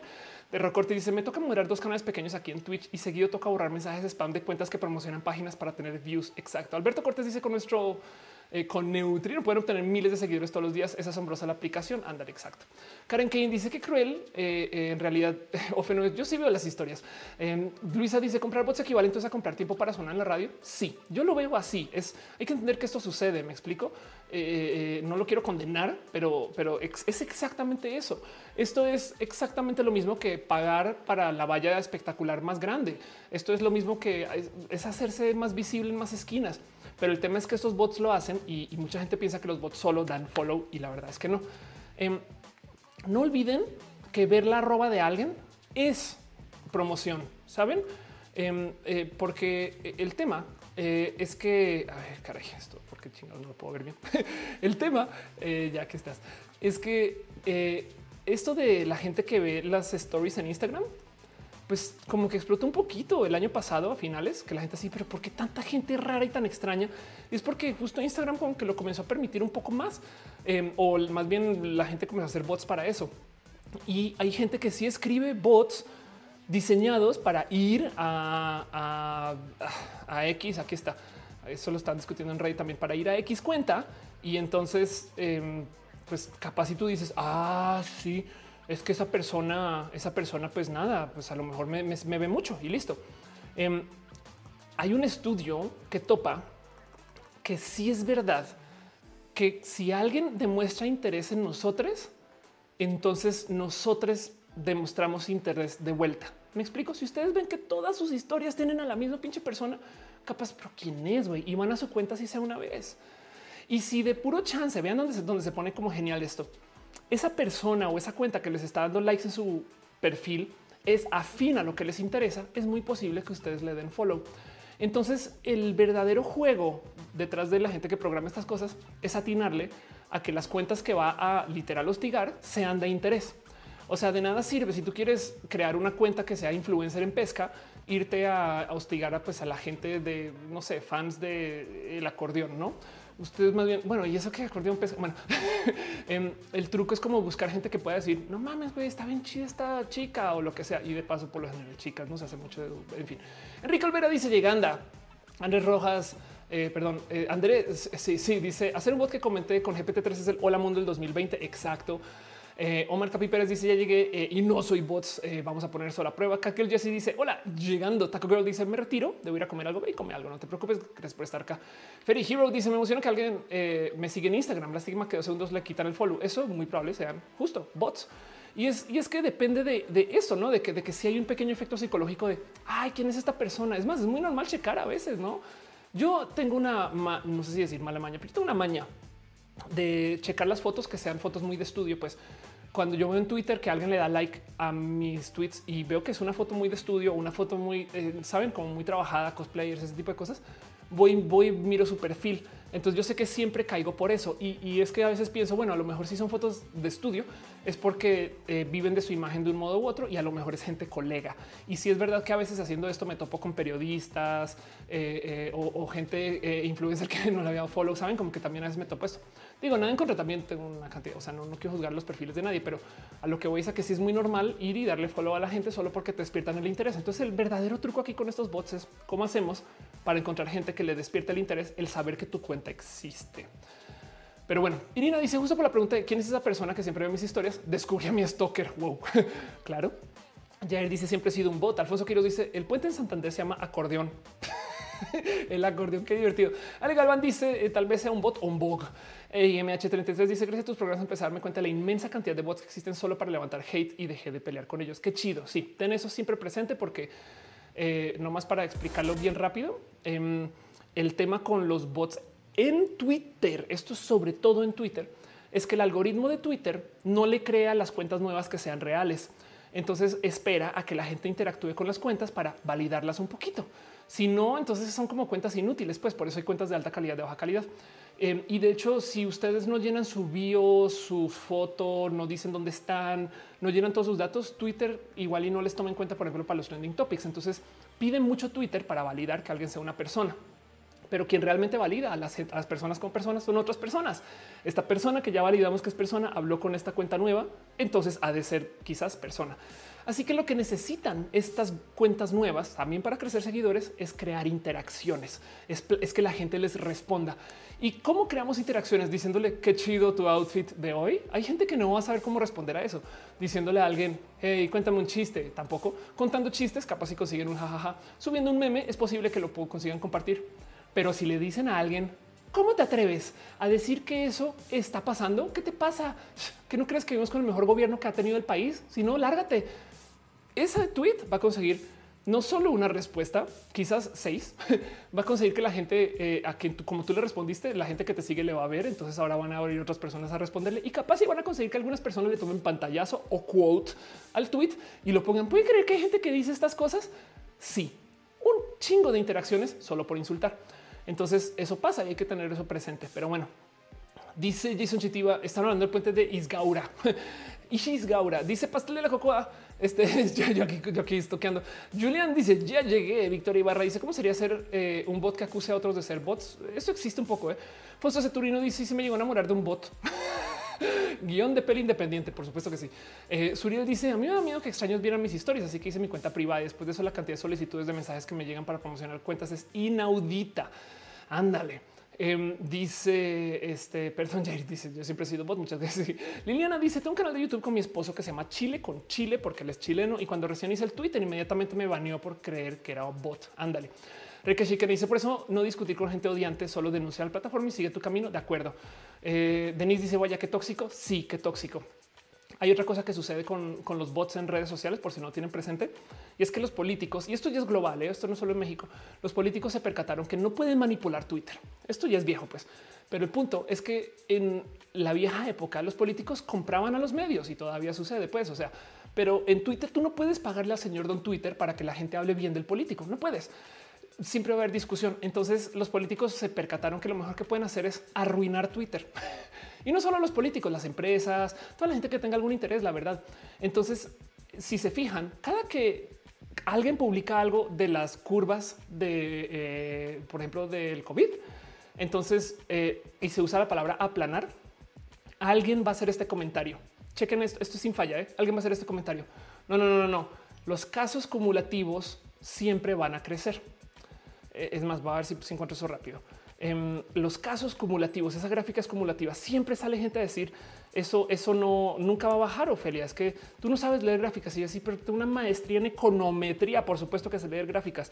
A ver, eh, eh, from of course, eh, vamos a ver si con la palabra COVID aparece así solito. Em, pero em, está, está, bien, está bien difícil demostrar esto. Eh, pero el punto es que justo si siempre, siempre está seguro que está seguro, seguro, seguro. Sale alguien a decir los casos cumulativos, no sé qué. No, lo voy a buscar, pero les vamos a mostrar el tipo de gráficas a las que me refiero. Estas son las gráficas que pues, yo publico, no es que es como de sí, pues por supuesto que estas gráficas em, siempre van a crecer. El tema es que se ve una y encontré una mejor palabra, una meseta. O sea, como que luego eh, se vuelven así y a veces vuelven y repuntan. Siempre van a crecer, pero sí se aplanan. De ahí viene. Em, pero aparecen muchas personas, a veces bots, que dicen eso automáticamente solamente para desmentir y crear confusión. Y entonces cualquier cosa de la que se hable van a haber bots a favor y en contra. Y entonces el mierdero es tan grande que ya no sabes si lo que se dijo es verdad, es mentira, si puedo opinar. Hay gente que ya le pereza opinar, entonces ya se retire las redes sociales y ya no está opinando. Y ahí ganaron los terroristas. Entonces eso se llama infodemia. Se llama infodemia y básicamente es una estrategia más para invalidar todo Twitter básicamente decidieron volver Twitter un mierdero informático donde tú ya no sabes qué es, qué es y qué no es.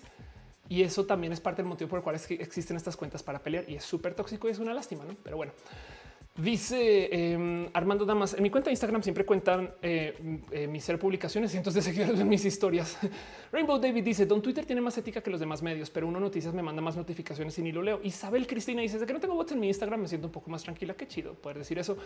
Yuri dice, ¿puedes pagar ads para tus videos de YouTube sin tener seguidores y tu canal es nuevo? Sí, sí puedes. Aranza dice, yo estuve admirando un supuesto doctor en física mexicano que resultó ser un bot. ¡Wow! Este eh, sería divertido si pudiera seguir con esa novela. No mentiras, eh, pero qué triste eso. Marcos dice la violencia genera violencia y engagement. Exacto. Andrew Vete dice yo hice Twitter para ver memes y ahora cuando trato de interactuar con alguien me manda hasta el último como si fuera bot. Creo que por eso Ofe me ignora. Sí, de hecho todas las cosas a mí Twitter cada rato me, pone las respuestas y hay uno que dice more, view more tweets y esos últimos yo aso, o sea, a rara vez entro a leer. Ariel dice sueñan los bots con ovejas eléctricas o con tweets eléctricos. En fin, sí. Ale dice, oh, YouTube no censura los en vivos, eh, eh, así como censurar, no, pero pues evidentemente sí eh, los promociona menos ese tipo de cosas, pero bueno. Dice, Carlos, los bots tienen género. Qué buena pregunta, qué divertido. Ivonne dice, a mí los bots me atacaron cuando llegué a gobierno y exigían mi despido. No sé qué pasó, que me hicieron más visible, hasta me hicieron crecer. Sí, es un hecho que de hecho hay gente que usa esto muy a propósito para justo, es que, es que todos los escándalos son virales por definición. Entonces hay gente que literal le juega a aguantar vara y a usar estas cosas. Miren, por más que yo quiera los bots, lo único que saben decir los bots de mí es y vas a hacer que lo despidan como el del Starbucks. Es lo único que saben decir, es lo único que tienen en mente porque es lo único que tienen en su guion, pues. Pero el tema, o bueno, la gente en granjas de bots y estas cosas, pues no. Pero eso no saben todo lo que me ha promocionado también. Estoy de acuerdo. Alondra Ruiz dice: Yo en Instagram no sé si tengo seguidores bots o árabes que quieren ser mi sugar daddy. Es una de dos, una de dos. Y dice Denis, yo que uso Twitter para verificar noticias. Sí, es bien complejo tener eso, no? Pero bueno, el caso em, es que eh, lo importante del cómo funcionan estos bots y lo que buscan es entender el qué es lo que quieren. En Twitter los bots venden hashtags. Eso es la fuente de dinero de estas granjas y a veces venden las cuentas también pero básicamente van y le dicen a alguien, mira, tú dame 20 mil pesos, 30 mil, lo que sea. Yo no me estoy inventando estas cifras, ¿eh? pero voy a ponerle cifras para que, para que podamos hablar de algo. Tú dame 30 mil pesos y yo hago que ese hashtag sea trending topic. Y a veces por eso hay hashtags, hay como batalla de hashtags, ¿saben? Porque es como AMLO se va y abajo AMLO se queda. ¿no? Y, a veces yo pienso, ¿será que es la misma granja de bots que contratan por aparte? Em, pero bueno, e, es más, capaz y es una estrategia de desinformación de todos modos. El punto es que lo que venden es entonces para poder vender esa capacidad necesitan varias cuentas que el algoritmo piensa que son verdaderas y por eso están todo el día moviendo esas cuentas. En Instagram los bots se usan para crecer las cuentas. La, la, como que interacción de los bots es diferente por eso. En TikTok también la interacción de los bots es diferente. Em, y de nuevo, el punto es que en muchas redes sociales esto es muy permitido esta discusión de que si los, bots en Instagram son ilegales, si están dentro de los límites de interacción, no. El tema es que si, si, están dentro de los límites de, de, lo que se puede hacer, Instagram de hecho dice sí, la automatización es permitida. Y entonces dejo ahí en la mesa que lo consideren, porque si su, si su estrategia digital no tiene esto, entonces a lo mejor y quieren crecer. Yo la verdad es que mis redes sociales, la verdad es que me las llevo por lo orgánico desde hace mucho tiempo, excepto Twitter, donde está este experimento de los bots.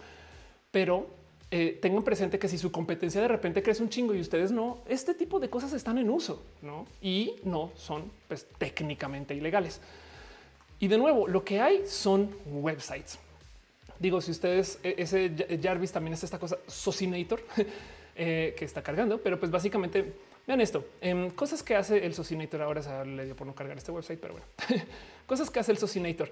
Em, pueden, ah, es que ya tiene este pinche scroll acá arriba eh, ok, vean esto. Instagram, Facebook, eh, Twitter, YouTube, Quora, Google Plus, yo no sé para qué, Pinterest, LinkedIn, Reddit, Tumblr y pueden además. Entonces, ¿qué puedes hacer? Tú puedes en, YouTube tener auto follow, auto unfollow, auto like, auto comment y mucho más. En Twitter puedes auto follow, follow back, auto like, auto comment, auto retweet, auto messages, live chat, many more, no? En Instagram, auto accept, cancel connection. O sea, puedes, vamos a ver si esto me lo traduce al español este, aceptar o cancelar automáticamente solicitudes de conexión, respaldar automáticamente las conexiones, participar automáticamente con me gusta y comentarios. Vean eso, participar automáticamente con, ok, publicar y compartir contenido automáticamente en grupos, responder automáticamente los mensajes y mucho más. Y sí, es un hecho que ustedes pueden poner un bot a que responda, eh, eh, por ejemplo, los DMs, ¿no? Hola, ¿cómo estás? Hey, ¿Cómo vas? Em, oye, estoy un poquito ocupada, pero te quiero y ya eso se puede automatizar. Y la banda, oye, me dijo que, en fin, eh, dice Gama, me pasas los links, quedan aquí guardados, no te preocupes, eh, por eso está recalentado. Son muchos. Si me preguntas después fuera de roja, los busco. Dice Jason Chitivi, si queremos un bot multiplataforma para que la validación sea fuerte. Anda, Mar Plumas dice, tengo clases de siete, ve y descansa. Eh, duerme chido. Suriel dice: Yo quiero programar un botón de Facebook para que se meta a cualquier página y postear meme de pues no, mi ciela. y no lo creo, mi chicharrona. Un día bonito dice: ¿Crees que va a existir maestros bots? Digo, porque mi profe manda PDF que encuentra en Internet. Eh, de hecho, tengo un video largo donde hablo del tema y ya hay maestros bots. Es un hecho. Ahora, si lo piensas, un profesor que envía PDFs y no resuelve dudas, técnicamente ya es un bot, solamente que de carne y hueso. Pero bueno, Isaac dice: Me pregunto si estas granjas de bots tuvieron que ver cuánto huevito y salsa se hicieron trending topic. Puede ser. Ale dice: Hay que tener un pensamiento muy crítico para discernir entre opiniones reales y bots. Y ahí está el problema, porque el pensamiento crítico no se enseña mucho. ¿eh? Em, dice Rogeli, ¿qué, opinas de las cuentas que explican tendencias? Agradezco mucho que existan. El otro día decía que eh, este, eh, eh, ¿por qué es tendencia? Deberían de ya contratarlo y clonar para que estén todos los hashtags. Pero bueno, Isaac dice momento, entonces las clonas son bots o como un poquito son bots. Sí. Gama dice inundaré el mundo con mis ajolotes. total, sí, total. Em, de paso, este cuento del Socinator, eh, yo creo que lo mejor que les puedo recomendar, si les interesa, no es que les esté diciendo háganlo, es chequen, chequen YouTube. Hay un chingo de gente que reseña estas aplicaciones y cómo funcionan y qué se pueden hacer. Em, ese es el caso en particular de un youtuber que se llama Timeworks, que, es, un, youtuber chido que analiza todo el tema de, la automatización en redes. Eh, y literal, esta es su reseña de cómo funciona eh, este Socinator. Y aquí el video se llama How do YouTube Comments Bots Work? Y analiza ¿no? el, cómo, o sea, cómo puedes crear un bot que comente en todos los videos. Y es exactamente lo mismo. El truco es atinar la gente a fin. Entonces yo abrí mi canal súper chido de pesca yo entonces hago un bot que vaya a todos los otros canales de pesca y que comente diciendo está la chingada. ¿Por qué no checan este otro? Saben? O que diga no, yo vi que Ofelia dijo tal cosa en su canal sin siquiera poner el link. Y entonces ahora automáticamente eso consigue que más gente esté, eh, perdón, se me el micro. Eso consigue que más gente eh, vaya a buscarme este tipo de cosas. O en últimas, si, si logro contactar con otras personas, en fin, puedo dejar lo que sea, enlaces. Eh, eh, esto, esto puede, puede funcionar, pero no solo son los comentarios, sino yo puedo ir y entonces em, decirle búscame cosas con personas que hayan comentado aquí, pero que les interese ya. Esto de hecho es un arte. Comprando anuncios en redes sociales, si tu producto, digamos que tú vendes, no sé, Winnie's hot dogs, o sea, salchichas para perro caliente, como se llama en su país o en su ciudad. Em, tú no quieres poner palabras clave Winnie y hot dogs, tú quieres poner palabras clave, no sé, fútbol americano, porque es banda que consume tu producto. Y eso es de hecho encontrar esas relaciones puede ser difícil, pero requiere un poquito de creatividad. El punto es que una vez las topas, hay mucho, mucho material para jalar. Em, y, de nuevo, acerca de, los sitios, eh, eh, Socinator, eh, Follow Liker también me lo han hablado mucho. Follow Liker es básicamente eso. Le doy follow, on follow, le doy likes, on likes. Aquí está. Y pueden ustedes checar qué precios tienen. Somivo, que hace exactamente lo mismo. Auto follower, liker, reposter, player for social media. O sea, si ustedes quieren muchos videos con muchos views, ahí está. Em, y, de nuevo, ya vino este que les estaba diciendo que también es una herramienta pues, para Windows y básicamente hace eso, no automatiza. ¿Por qué no les recomiendo esto de lleno? Primero que todo, porque tienen que hacer uso de su cuenta de Google. O sea, comenta desde su cuenta. Entonces imagínense arriesgar todo su canal de YouTube en este software escrito por quién sabe quién que hace estas cosas que tampoco saben.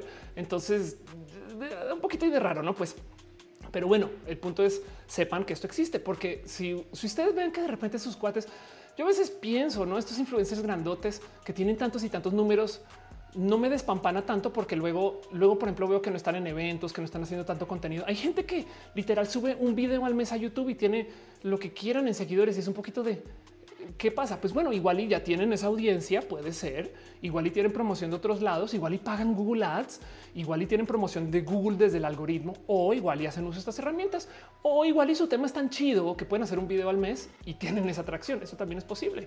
Pero el punto es que sepan que eh, estas cosas también existen y entonces así eso les permite a ustedes por lo menos entender cómo funciona el mundo un poquito más, no, no, por no por juzgar, sino que porque quiero que se observe. Roberto y no dice pues Winnie, eso es modo de decirlo. Jocelyn dice hoy es lunes de desvelarse haciendo tarea. Fabián Ramos eh, dice solo quiero un poco la forma en que actúa. Eh, exacto, tener los bots, no? Pues eh, dice que Volantis me encantó que leí con la intención correcta la malvadez. Sí, es que te, entiendo.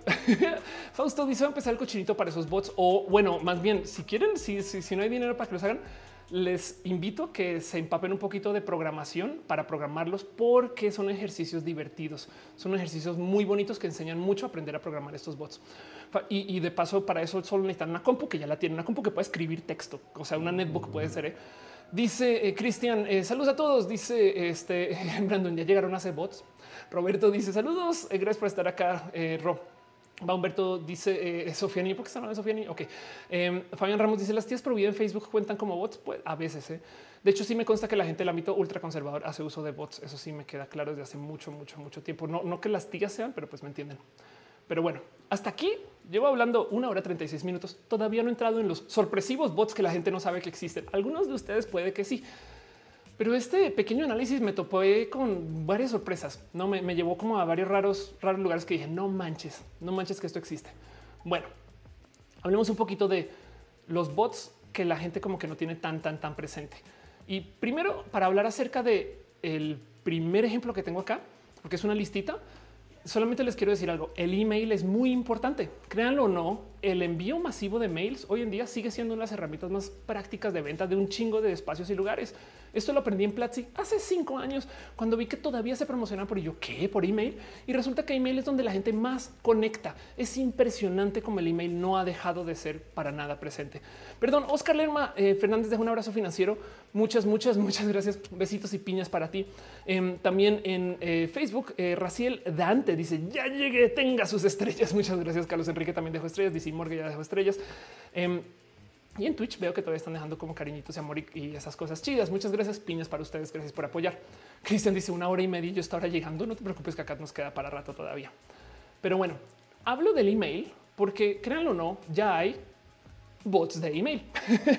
Esto es drift.com por si les interesa. Eh, y normalmente, ¿qué hace el spam de mail? Pues escribe mail que trate de darle la vuelta al spam bot. Entonces por eso no dicen Viagra, sino dicen B14GR4 y está pensando que tú, que tú como ser humano vas a decir, oye, ¿qué querrá decir? Voy a comprar Viagra en línea en B14GR4.com. Es de no mames, güey. Obviamente no todo el mundo cae en eso, aunque créanlo o no. Si lo hacen es porque hay gente que sí cae. Es este cuento de cómo la generación, sobre todo la generación boomer, antes en una época nos decían, mija, ten cuidado con lo que leas en el Internet. Y ahora básicamente nos dicen, me acabo de ganar un iPad y es de papá o mamá o tía, saben, en fin. El punto es que eh, el software que detecta spam busca correos formateados tipo spam, no? Hey, te quiero denunciar las nuevas cosas que tiene mi empresa. Estos chatbots envían mails como si fueran tú. O sea, son inteligencias artificiales y son literal como por así decir, se presenta como asistentes, ¿no? Entonces lo que hacen es que redactan correos como si fueran, hey, ¿cómo vas? Te quería escribir solamente porque te extraño, ¿no? Luego la gente que responde eh, está en esencia hablando con un chatbot. O sea, la gente responde diciendo, oye, ¿cómo vas? Oye, nos vemos más en la tarde y el bot capaz y puede ya levantar esto. A lo mejor es una sugerencia de cita y entonces ahí puede, podría nomás notificarte a ti, oye, em, eh, ¿qué hago? no, o ven tú, o eh, eh, simplemente le responde con me parece espectacular. No sé si lo agende, no, pero definitivamente sí sirven estas cosas para, por ejemplo, repasar todos tus correos viejos de ofertas y darle seguimiento. Hey, Carlos, ¿cómo va? Solo te quería escribir para preguntar si leíste el correo anterior. Eso lo puede redactar una inteligencia artificial así. Y este bot, pues nada, existe. Entonces ahora hagas esta pregunta de, de los servicios que ustedes han contratado últimamente que ha sido por email. Eh, ¿qué será un chatbot? O parece chiste por inbox, porque esto también se puede llevar a Messenger o a WhatsApp. De hecho, WhatsApp tiene una herramienta este, em, que, pues, es WhatsApp for Business, que pues obviamente se puede conectar con este tipo de cosas de modo legal. Esto no es ilegal, pues no, pero vean esto. Está cagado que lo tradujo a volver a involucrar al bot. Vamos a poner que es Reengage Bot. Básicamente em, es un bot que está diseñado para volver a tratar de hablar con gente que como que ya dejó de hablar contigo, no? Que en algún momento eran como leads así que llevan a dos de comprar y luego se desaparecieron. Y el bot está como para, hey, ¿cómo vas? Te estaba pensando hoy y eh, nada, te quería mandar un mail para ver cómo estás y todo chido. Si ya lo volviste a considerar, eso todo escrito por inteligencia artificial. También pueden darle follow up, pueden hacer ofertas, etc. Y esto no es spam per se porque está redactado con sus palabras y sale de su cuenta. No es un las 10 ofertas súper cool de mi empresa de turismo. Saben? Dice em, Fausto, había contactos bots con los que podías platicar en Skype. Creo que todavía existen. Ándale. Armando Damas dice: La era de los bots está muy presente. La necesidad de ser visible. Ya, ya vivimos en la era de los bots. De acuerdo. Dice Sara y Bautista, Telcel hizo una cancelación de un seguro y creo que sí me atendió un chatbot. Y no sabemos, güey, no sabemos, no nos dicen.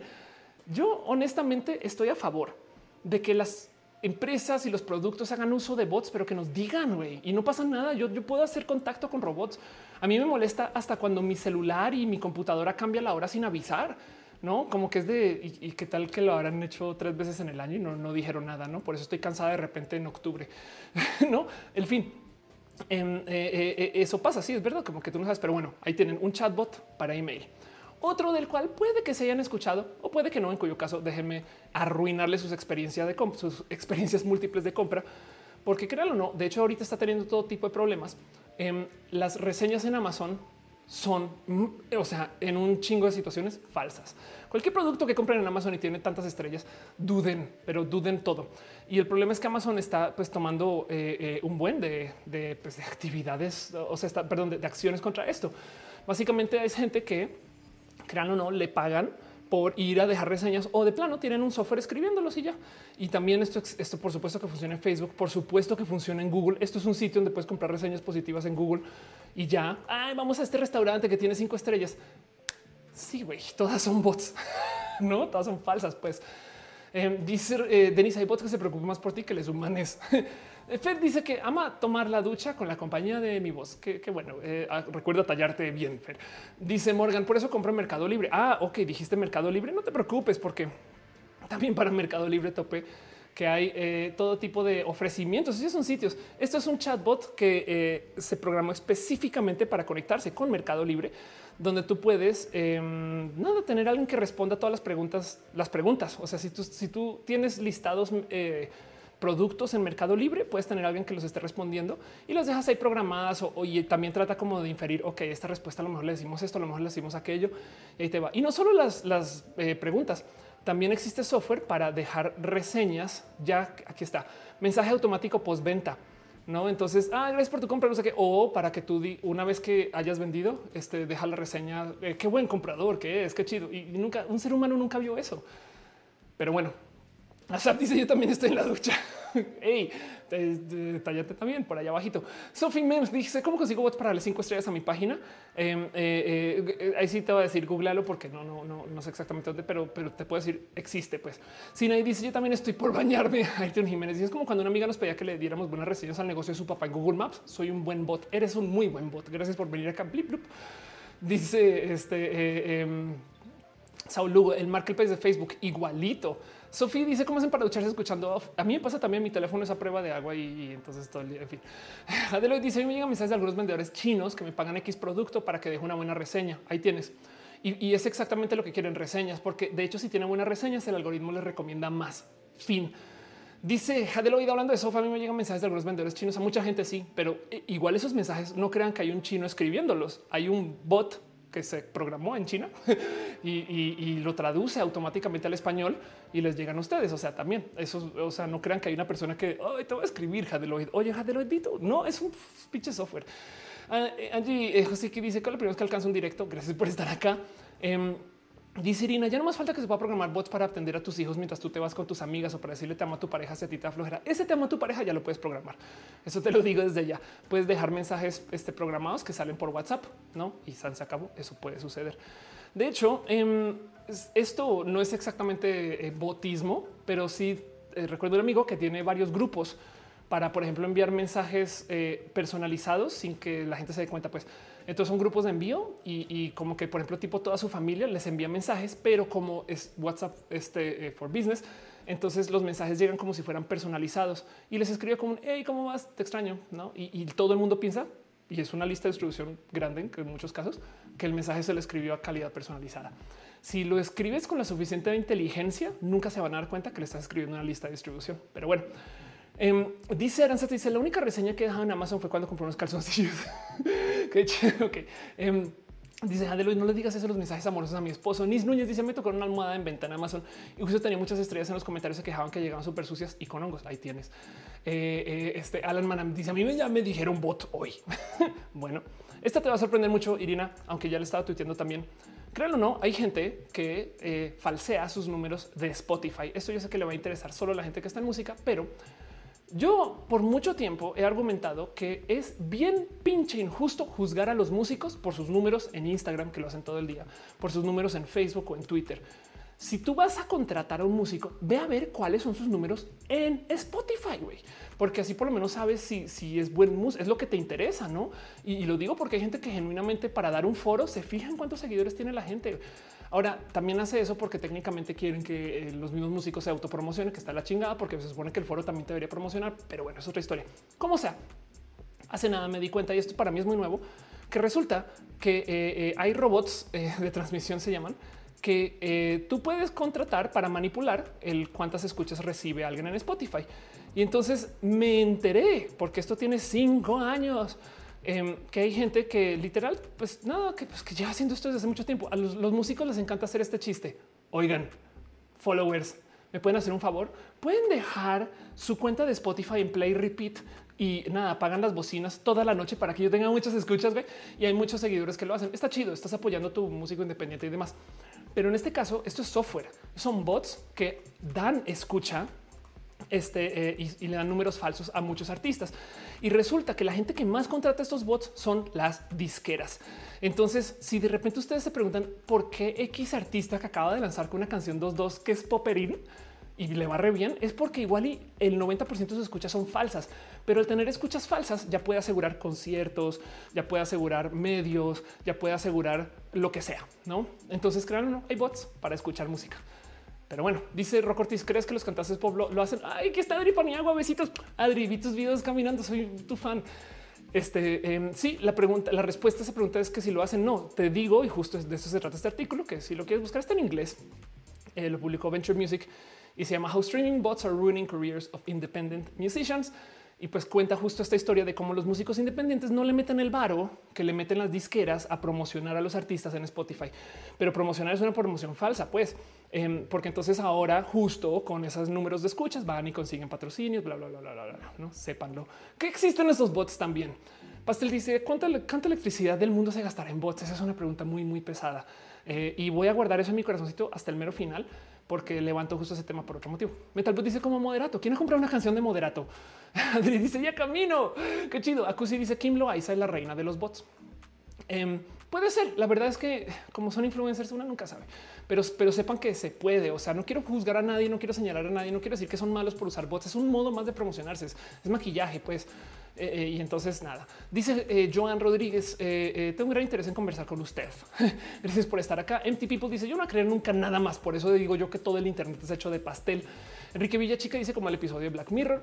Em, y dice Metal Blue en México, la música para el músico está del averno. Em, uno ignorante dice la evaluación de las cinco estrellas hará que eh, crecer el mercado influencer. Claro, por supuesto, no lo dudes, porque si no puedes confiar en las reseñas, entonces por lo menos vas a confiar en el video de YouTube del güey que dice que está chido, o sea, un influencer, pues. Pero bueno, em, eso con la música. Luego otro que también puede que mucha gente conozca, pero hay muchas personas que no tienen esto presente y yo lo he hablado aquí de vez en cuando también, no? Solamente quiero que sepan que esto sucede. Em, y es que créanlo o no, hay gente que programa bots para los videojuegos. Esto, pues si esto juegan videojuegos, ya saben que esto pasa, pero créanlo o no, hay bots eh, que están hechos para eh, que tú seas un jugador muy chingón. Miren, en este caso, esto es un aimbot. Esto es muy común, eh, por así decir, porque están requete reprohibidos, pero el pedo es que hay un chingo de gente que los usa. Güey. Y si se fijan, este güey está apuntando aquí a la cara de esta persona. Y a medida que camina, siempre está apuntando. ¿Qué es? que es así de buena su, su, mira, no sé qué lo habla. No, simplemente tiene un software que apunta por él. Y de hecho, con darle así con, con clic, cambia de, de, no como que hay una persona que otra persona. Y en algunos juegos, de hecho, esa ese que detecta donde hay otros jugadores a veces funciona atravesando paredes, depende del juego. Pero entonces, por eso también hay gente que sabe que hoy vienen, vienen por acá, vienen por allá y le dicen también a sus compañeros. Em, motivo por el cual entonces eh, eh, literal pues hay gente que es imbatible en los videojuegos porque tú no estás jugando contra una persona, sino contra un robot que autoapunta, que de paso, créanlo o no, también existe en consolas. o sea, em, esto es em, básicamente eh, el mismo software que es una cajita que tú conectas a tu controlador y lo que hace es que mueve el, el, input del control programado para muchos juegos y tú le puedes decir, tú puedes decir qué tan, qué tan falso quieres que sea como que tú le puedes decir, mira, acércate, dispara automáticamente, no, este, eh, eh, eh, si se acerca corriendo, entonces ahora sí, pero déjame jugar chido, pero si alguien se acerca muy rápido y ya no le, yo no le estoy disparando, tú dispara por mí, güey. Eso lo puedes programar y, literal hace exactamente lo mismo, ¿no? Entonces tú puedes jugar hasta en tu consola y, literal, nada, pues siempre, siempre estar apuntando donde es y siempre darle en el blanco, pues, ¿no? Em, dice Rocortis, ya hay hacks para Among Us. Sí, exacto. Samire dice aquí tiene sus fans reales. Aquí hay, no hay robots, no bots igual. Y si hay robots sería chido. Solamente por favor hablemos este eh, en español. Dice Hugo Casate, Fabián Ramos, en Call of Duty son bien comunes esos hacks. Sí, de acuerdo. De nuevo, no son autorizados. Em, hay, eh, eh, evidentemente en el ámbito de la competencia, pues eso ni al caso. O sea, como que también si te vuelves muy, muy chingón usando un bot, pues lo único que puedes hacer es ser chingón en línea, no? O sea, y chingón es un decir, porque yo siento que también jugar así ha de ser aburrido, pero el punto es que hay gente que lo hace. Pues eh, eh, entiendan que si de repente ven que hay alguien que, güey, sin importar dónde está, siempre le da así el headshot a todo el mundo, pues igual ya está usando un software y eso existe, es un bot. Irina dice todo para que un día la granja que te vendió bot se va a la caramba con todo y bots y te quedas con 150 seguidores de 10 mil. bueno, te digo algo, sí sé de casos donde eh, las granjas quiebran eh, y los bots se quedan porque las cuentas no las borran, sabes? Eh, pero más bien ya nadie las controla. Pero sí es verdad que esas cuentas como se vuelven como zombies que nadie las controla, con el pasar del tiempo Twitter las va borrando. Pero sí, esto hablando solo de Twitter, pero sí, entiendo también tu punto de que hace como idiota. Em, ahora, si la granja se va a la chingada, tampoco te están dando likes, retweets y eso sí se va a notar. Dice Jesse, prefiero jugar los machacabotones acá en slash eh, para los cuales también hay bots. ¿eh? Morgan dice nuestras tías serán bots en caso de Candy Crush. Puede ser games falsos, dice Yuri. Por supuesto, sí. Eh, eh, Metal dice que atrás los trucos de vidas infinitas en los videojuegos, que también eran un truco. Em, y dice Carlos, y si ya le respondiste un bot en uno de los rojas transmitidos, es posible que sí. Sería divertido si alguno de ustedes programa a ver si se avienta un bot que hable. No, aquí digo sin, sin ser demasiado intenso, porque luego se vuelve la única persona con la que se habla. No persona, dije. Pero bueno, todavía no me he alejado a las aguas profundas de los bots. Como que ya hablamos de Twitter, Instagram y demás, ¿no? Ya hablamos de eh, cómo existen estos softwares que eh, están hechos para literal darle follow, un follow y demás. Los aimbots son medianamente conocidos. Em, pero lo que eh, las otras cositas que tengo por aquí, sí, honestamente digo, me explotaron la cabeza porque me quedé pensando en un, es que ya de verdad tenemos un problema serio con esto. Y digo problema porque resulta que, por ejemplo, eh, eh, en Grindr hay una cantidad ridícula de bots por millones de motivos, millones de motivos. Y no solo Grindr, en todas las apps de ligue. Eh, o sea, estos bots sirven en Grindr, pues. Em, y entonces resulta que es gente muy atractiva que de repente quiere comentar con la banda y luego decir, oye, ¿por qué no, no quieres ver este website que estoy desarrollando? y ahí vas, ¿no? Hay bots que están escritos para literal levantar información de la gente y ya, para levantar mails, eh, fotos y nombres. Y entonces ahora tienes una base de datos que puedes venderle a los spammers para que te envíen cosas. Em, o, quieren vender como cosas, datos de ti. Y están programados para platicar y platicar y platicar contigo. Otro que me topé es bots que comienzan la conversación con gente afín, ¿no? Como que tú le dices que tenga más o menos estas cosas en el perfil y entonces platican y son chatbots y luego del tercer mensaje, si te notifican, ok, ahora éntrale. ¿Por qué? Porque, güey, hola, ¿cómo estás? No, pues todo bien chido, ¿cómo está? Bueno, tal y tal y tal. Y entonces ahora te dice, ok, ahora ya puedes entrar a platicar y pues así medio de una prefiltrar contactos para no perder tiempo saludando gente que no va a querer hablar contigo porque eres, no sé, moreno, me explico, em, eh, por así decir. E, eso me rebasó. Bien divertido de todo este cuento. Eh, por aquí alguien en los comentarios en Reddit decía, uno de los modos de saber que es un bot es si tú vives una ciudad pequeña donde sabes que la gente no es más allá que un chico gay de closet en Grindr, apenas ves una mujer abiertamente trans en Grindr, vas a decir, obviamente no es verdadero. Y resulta que pues, la gran mayoría de los casos son bots porque no, no, no, no tienen claro que si tú eres de este, casa de la chingada eh, el, sur de México, entonces eh, ahí las chicas trans no están mucho en Grindr y ya, no? Pero bueno, Dice Ángel Michael Boria, pero la mayoría de esos bots en Grindr es para traer gente a OnlyFans, otra página canita seguidores. Sí, de acuerdo, también, pero son bots a fin de cuentas. Probemos bots, manifiéstense, dice David Rendón. Y que me tocó un bot en Grindr ofreciéndome dinero. Wow. Em, Rick Alvarado dice las redes cotizan en bolsa eh, y los bots indirectamente les benefician al hacerles parecer más grandes de lo que son. Sí, totalmente de acuerdo. ¿Cómo crees que van a influir las redes a futuro y cómo evolucionan los bots? Em, una respuesta rápida es la gente se va a donde exista menos bots no necesariamente por los bots, sino se va a donde exista una noción de honestidad. Por eso nos fuimos a stories en Instagram y a TikTok, porque en TikTok es más difícil hacer un bot que baile que hacer un bot que escriba chistes o que sea un chatbot. Entonces en TikTok tú tienes este raro sentir de si es alguien, mientras que en Twitter muchas veces no sabes si es un bot. Pero bueno, entonces el futuro de las redes sociales va un poquito por ahí. La gente va a buscar la honestidad. Yuri dice como Sandy y a él que hizo su gran gema bots pidiéndoles que vieran sus videos sin cortarlos, eh, que los dejaran corriendo toda la noche. Ándale. Em, dice Oscar Iván, a mí me pasó que en Grindr la mayoría son mensajes en inglés y buscan baby sugars. Anda. Eh, Ángel, eh, Michael dice, ¿dónde ese bot que te ofrece dinero en Grindr? Soy pobre. Suriel dice, por suerte los bots de Grindr son tan obvios con sus fotos de perfil por ahora, pero sí, estoy de acuerdo. Es que el tema es que por aquí va esta industria, ¿no? Bueno, este es una, este próximo bot que les quiero compartir es un poquito más mamalonada que realidad pero de todos modos me dio mucha risa porque quiere decir que si hay gente escribiendo estas cosas, esto me dio mucha, mucha risa. Esto es una bobada, pues. Pero eh, alguien escribió un eh, bot para Zoom y entonces se llama el Zoom bot.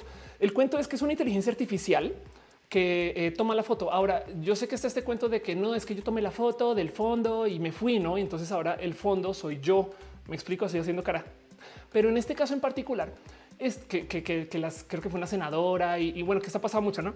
Em, en este caso en particular, este es un bot básico que sí responde. Ahora está bien idiota porque responde con una voz sintetizada, pues entonces obviamente es una broma, pero el güey eh, cuando responde sí mueve la cabeza un poquito, un poquito y de hecho parece que la mueve con lag. Este, a ver si encuentro por aquí algunas interacciones. Vean, ahí es parpadea, el güey parpadea. Si vieron eh, eh, y está como que hay como que viendo con una cara demasiado evidente, pero si ven cómo se mueve, como que parece que tiene como que tantito de eh, lo impresionante. Ahora ese es el video promocionándolo. Es que la gente comenta en una llamada desde oye, pero si estás ahí o, no estás ahí, como que no se la cree, como que no entienden que el güey está hablando así, no como que sí se ve como si tuviera un chingo de lag, quizás. Eh, y, la gente que no está al tanto, de repente alguien dice, no, yo creo que es un robot, güey, pero, pero todavía no saben. Ahora, la voz que usa no es su voz, es la voz más sintetizada del mundo, eh, o la no robot, o sea, lo que endo, pues me explico, después obviamente se notaría y se vuelve broma, pero sepan que hay alguien que se está escribiendo esto. Em, en este caso fue para una bobada, pero, pero pues igual el día de mañana tú podrías escribir un avatar tuyo que se mueva como tú para las videollamadas y tú no tener que estar ahí. Em, dice Denise, lo necesito. Dice eh, eres un bot con el software de Miko Hatsune ya avanzado. Sería chido pensar en eso para mi futuro. Ahora, esto sí es real, hablando de los bots. Em, esto ya no pasa tanto porque la gente ya como que se volvió más lista, pero cuando lanzó, cuando comenzó la pandemia, estaba este cuento de las, de las Zoom bombs. Em, eh, eh, y el cuento de la Zoom bomb era que nada, que tú estás en una conversación y de repente entraban 30 personas a venderte todo tipo de estupideces o a mostrarte porno o a poner música hacia todo lo que daba o a mandar archivos, a subir cosas. Y es de esto, ¿por qué, güey? Hay millones de motivos. La verdad es que nunca he entendido bien por qué, pero pues la verdad es que también había, o sea, Zoom es una empresa en una industria que es muy, es muy competida. Pues entonces, ¿quién quita que hayas sido la competencia de Zoom? ¿Quién quita que hayas gente solamente haciendo el daño por hacer el mal? Em, pero lo que hacían es que literal escribieron estos bots que se encargaron de eh, escanear, por ejemplo, eh, Twitter y todos los links eh, zoom.us entraban o si tenían, eh, si tenían ahí en el tweet eh, que también lo ponen, no? Este es el ID de la llamada y esta es la clave. Ahí en un tweet abierto, pues agarraban esa información y automáticamente entraban a la conversación o la llamada para entonces comenzar a literal hostigar gente. Ya me ha pasado, a mí me pasó par veces, o sea, no, me pasa, pero sí, sí estuve como en varias como reuniones o eventos donde yo iba, entraba al evento y de repente música, porno, no sé qué. Y claro, esos son bots, güey. alguien se sentó a programar eso, pues. Metal Blue dice clonas de, de levántense. Fabián dice, eh, eh, como que puso la foto así, la puta que puso la foto de fondo en el Zoom. Mr. Leches dice apenas leí un artículo que el primero, uno de los primeros bots que apareció en Internet fue para trolear, molestaba eh, a usuarios en foros de using la, palabra turkey, lo triggeriaba. Ándale. pero bueno, el punto es que justo esto también sucede. O sea, hay bots en Zoom. Y pues bueno, yo creo que lo más impresionante en esta lista que les estoy dando de los bots que usa la gente em, o que más me así explotó la cabeza porque luego dije, güey, esto es dinero así, es que hay bots para transaccionar. entonces, cuando digo transaccionar es compra y venta. Yo soy muy usuaria de los sistemas de venta en línea, o sea, Mercado Libre y el tema de las reseñas me llegó al corazón, Amazon también, etc. Y la verdad es que esto pues puede que ya eso sí para usted sea muy evidente, eh, eh, eh, pero pues le repito, le repito que pues sí es muy conocido que la gente usa bots para hacer compra y venta en el mercado de valores. No, o sea, pues literal tú le puedes decir, no, pues si baja de tal precio, si sube tal precio, otras tú puedes poner millones de reglas y puede hacer hasta que aprenda. Entonces, si tal persona esto, si tal persona aquello, y esto hasta lo ofrecen. Creo que y Toro tiene este tema donde tú le puedes decir, yo quiero que si eh, Bill Gates compra una acción, yo también la compre, no cosas así. Em, eso se puede hacer y eso pues son bots, no? El tema es que estos bots de compra y venta, y lo digo de compra y venta, también los usan para hacer compra y venta en sitios de e-commerce. ¿Y, cómo? ¿Cómo que en sitios de e-commerce? Pues, por ejemplo, si ustedes son coleccionistas de tenis, que crean o no hay una industria inmensa de esto y, hay tenis de colección, em, hay software que está escrito explícitamente para comprar y vender tenis. Entonces, eh, literal, este es, este es Nike Shoe Bot que está hecho para que tú tengas un software que está monitoreando los mercados o los espacios o las tiendas o los lugares donde la gente vende tenis de competencia, eh, eh, perdón, no de competencia, sino de eh, em, caray, de colección. ¿no? ya, ven lo que pensé, vende tenis de colección para comprarlos así en chinga. Esto de paso es el mismo software que compra todos los boletos de su concierto favorito cuando sale. Eso es el mismo software que eh, reserva todo el cine cuando toca. es el mismo software que hace que se acabe el PlayStation cuando lanza. Eso es el mismo software que hace porque esta gente luego compra todas estas cosas y las vende en otros mercados. Dice que hay bots hasta en Google Classroom. Ándale. Em, de hecho, con el lanzamiento de la RTX 380 de Nvidia, esto se volvió un problema porque resulta que una cantidad ridícula de gente comenzó a comprar las tarjetas, pero, pero, o sea, solo por poderlas comprar y usaron software para esto. De hecho, en eBay existen bots que dejan, eh, bueno, es que no sé si ustedes compran en eBay, pero cómo funciona es, yo digamos quiero vender eh, mi celular en eBay, ¿no? Entonces, si quiero conseguir ofertas, lo pongo y se remata. Entonces lo pongo a 10 pesos. No mames, güey, un celular en 10 pesos alguien pone 10, pero luego mi cuate aquí enfrente dice, güey, yo te doy 20, ¿no? Y alguien, yo te doy 30. Y así hasta que se acaba el tiempo del remate, como un sistema de remates, ¿no? Es el que más dé. El tema es que si tú dejas que llegue el dinero del que más da, entonces automáticamente está sujeta a las ofertas. Si, si solo tres personas se interesan por tu producto, lo vendiste en 20 pinches pesos. Entonces, ¿qué puedes hacer? Bueno, lo puedo comenzar a vender a 10 mil, no? Porque eso es lo que vale mi teléfono. O sea, si más o menos de eso ni lo vendo, güey. Pero si lo pongo a 10 mil, va a recibir muy poquitas ofertas. Así que es como encontrar ese balance entre pocas ofertas este, eh, y, promoción o al revés, no como que es un juego. El tema es que hay software que pone ofertas por ti. Entonces, este software, cómo funciona, eh, busca literal, busca eh, el cómo atar que se hagan esas ofertas de último segundo. Y hay mucho software que es gratis, eso es viejísimo. Así que en el mero último segundo tú pusiste una oferta, no mames, me va a ganar ese teléfono por mil pesos, güey, me muero. Pero faltando un minuto, de repente tan, tan, tan, tan, tan llegan 100 ofertas. ¿Por qué? Software, güey. O hay software que puedes programar para que paulatinamente vaya haciendo ofertas para ir subiendo el precio, para que el, que el reloj o el teléfono o, o lo que sea que estés vendiendo llegue al precio al que lo quieres vender, lo cual obliga a que tú entonces de cierto modo pues compitas contra un robot también para eso.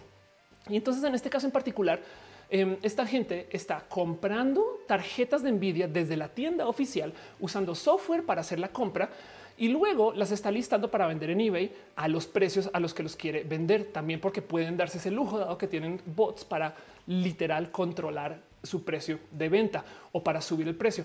Esto apareció en un foro que ya se borró, pero pues afortunadamente la imagen se rescató de alguien que se confesó y dije, escribió un bot para inflar los precios de la, de, la tarjeta de video. Em, y entonces eh, eh, por eso es que de repente esas tarjetas de video se vendían en eBay por 20 mil dólares, no? Porque era una cuenta falsa poniendo ofertas ridículas nomás para arruinarle el día a estas personas que compraron las Nvidia RTX que obligaron a que la gente no las pudiera comprar porque las compraron revendedores, no? Eh, subasta es la palabra que dice Laura Rosofelia. Aprende a hablar en español. Se dice subasta. Gracias. Em, y nos dice que tan complejo es programar un bot. Depende del bot, pero pues eh, de hecho hay software para programar bots. En fin, eh, investiga. Sería chido aprender a programar si esto, si esto te sirve como reto. Angry José dice, pero esos bots es que estos bots son muy buenos para hacer manipulación de mercado, acabando con stocks, especialmente cuando son limitados. De acuerdo. Mr. Leches dice los revendedores jodiendo el mundo hasta el de Internet. De Rocorti dice el mismo software que compró todo, que compró todas las RTX. Exacto. Torme dice un zoom con tu jefe y entra el porno. Mr. Leches eh, este, eh, habla justo al primer bot. Exacto. Donde se pone esto impresionante, esto me rebasó. ¿eh? Em, es que, bueno, primero que todo hay todo tipo de raras historias con este cuento de eh, gente que compra cosas usando software. Una que se volvió muy, muy divertida. Resulta que hubo un güey que apreciando o, gozando un poco el boom em, de, este, de venta de productos del COVID, em, el güey acabó comprando, eh, aquí está, el güey acabó comprando 17.700 botellas de, eh, eh, este, de gel antibacterial para el COVID y no tenía dónde venderlas. Básicamente tenía un software que estaba comprando todas las botellas de Purel que existían en todos los mercados posibles y nunca las pudo vender. Y entonces este cuento de no, es que no hay suficiente gel sanitizador, es que no hay suficientes máscaras, no sé qué, pues es que hay gente que está usando este software para literal mover estos mercados que se están aprovechando. Em, y, este pobre chaval se quedó con, sus cajas y cajas y cajas de botellas, que me parece divertido y triste porque sí, sí, seguramente hubo mucha gente que no tuvo acceso a estas cosas porque algún pendejo se puso a comprarlo todo para poderlo revender, ¿saben? En fin, este, eh, Denis dice van a dominar el mundo. Rock dice no, de hecho es de las estrategias que no han podido lograr vencer los captcha. Eh, quien dice la dificultad para programar un bot depende de qué tan tonto o inteligente necesites que sea exacto. Y dice Morgan hay que estar de mente para comprar tanto. Pues es una inversión más bien. Simplemente que luego no lo dejaron revender. O sea, Amazon le puso un alto de no un momento. ¿Y por qué un alto? Porque esto es lo más impresionante de todo. Y por eso este bot, este, perdón, por esta serie de bots me rebasó la cabeza que existieron. Eh, resulta que hay bots que hacen drop shipping. ¿Qué es el drop shipping? Debe haber un término en español para esto y si lo saben, por favor, los leo en el chat o les leo en el chat. Pero el drop shipping em, es básicamente el vender algo que tú no tienes. Entiéndase, si tú, esto por ejemplo, la gente que hace playeras lo hace mucho. Montas un website con todos los diseños más cool que se te ocurren. Cuando te compren el diseño, mandas a hacer la playera, güey, porque yo no voy a guardar todo, güey, no mames, no. Entonces realmente tú no tienes nada de inventario. El dropshipping es eso. Tú literal lo envías y o lo compras o lo consigues cuando te ponen la orden. Eh, depende del caso de lo que tengas que vender. Por eso es que a veces vas como a tipo Mercado Libre, compras algo y te dicen te llega en seis semanas, porque en ese tiempo van a buscarlo, mandarlo a hacer, saben? En fin, em, el punto es que hay gente que hace dropshipping usando software de modos automatizados. Esto es Superbot que hace dropshipping automático. Entonces acá mezclan eBay con Amazon y lo que hacen es toman un producto que está listado en, por ejemplo, Amazon y lo rematan en eBay. Entonces, eh, o en Mercado Libre, por ejemplo, yo voy a Amazon y veo que en Amazon venden, no sé, lámparas color verde para el jardín, súper chidas. Y entonces voy y pongo eso eh, eh, en Mercado Libre al precio de Amazon más 20%. La gente que está buscando este Mercado Libre no va a Amazon o no compara, así que lo va a comprar a mi precio y yo luego automáticamente, esto es un software, esto no es alguien que está tomando, recibiendo la orden y luego ingresándola ya. Automáticamente cuando me entra la orden acá, voy a Amazon, la compro y la envío a la dirección que la compro. Sans acabó. Todo esto automatizado. Dropshipping vía bots. y es de, ¿qué? Por eso a veces vamos a estas tiendas y vemos como estas como, no sé, playeras todas como que se ven que son generadas con un generador de imágenes. Em, estas fotos que como que dices, eh, esa foto es de lo que es, pero bueno, va a comprar igual porque tiene buenas reseñas el comprador y resulta que tiene buenas reseñas porque es un bot para las reseñas. no dice la nada, colocación de producto. Eh, Gama Volante dice, conozco el dropshipping, pero no sé cuál es la traducción. Eh, y dice David Rendón, es intermediar. Lo impresionante de todo esto es que esto de nuevo es completamente legal. Esto es un servicio automatizado de algo que claro que puedes hacer. Por supuesto que tú puedes ir a Mercado Libre y listar todo pinche Amazon si tienes el tiempo para hacerlo. Me explico y revender las cosas a tu precio. Claro que lo puedes hacer y habrá quien te compra en Mercado Libre y nunca fue a Amazon. Saben? De hecho, lo pueden hacer en la inversa también. Lo impresionante es que sea programático, porque entonces apenas alguien, un vendedor que ustedes conocen, sube algo aquí, automáticamente aparece allá. Listo, y ustedes están en la casa, güey, comiéndose los mocos. Me explico. Es impresionante que esto todo sea un bot. Pero bueno, Jorge Torres dice: Mi empresa es software de automatización y creación de bots para tareas repetitivas como reportes, correos. El personal le tiene miedo porque siente que los van a desplazar. Sí, más bien, este sí, entiendo. dice Rock Ortiz Cyberpunk 2077 en 2020. Toromeo dice: El término es sobrepedido. David Álvarez eh, Ponce dice: ¿Pueden los bots evolucionar por su cuenta? Claro que sí. De hecho, eh, los mismos bots se pueden programar y, podrías argumentar que eso es lo que pasa cuando aprenden. ¿no? El machine learning es exactamente eso.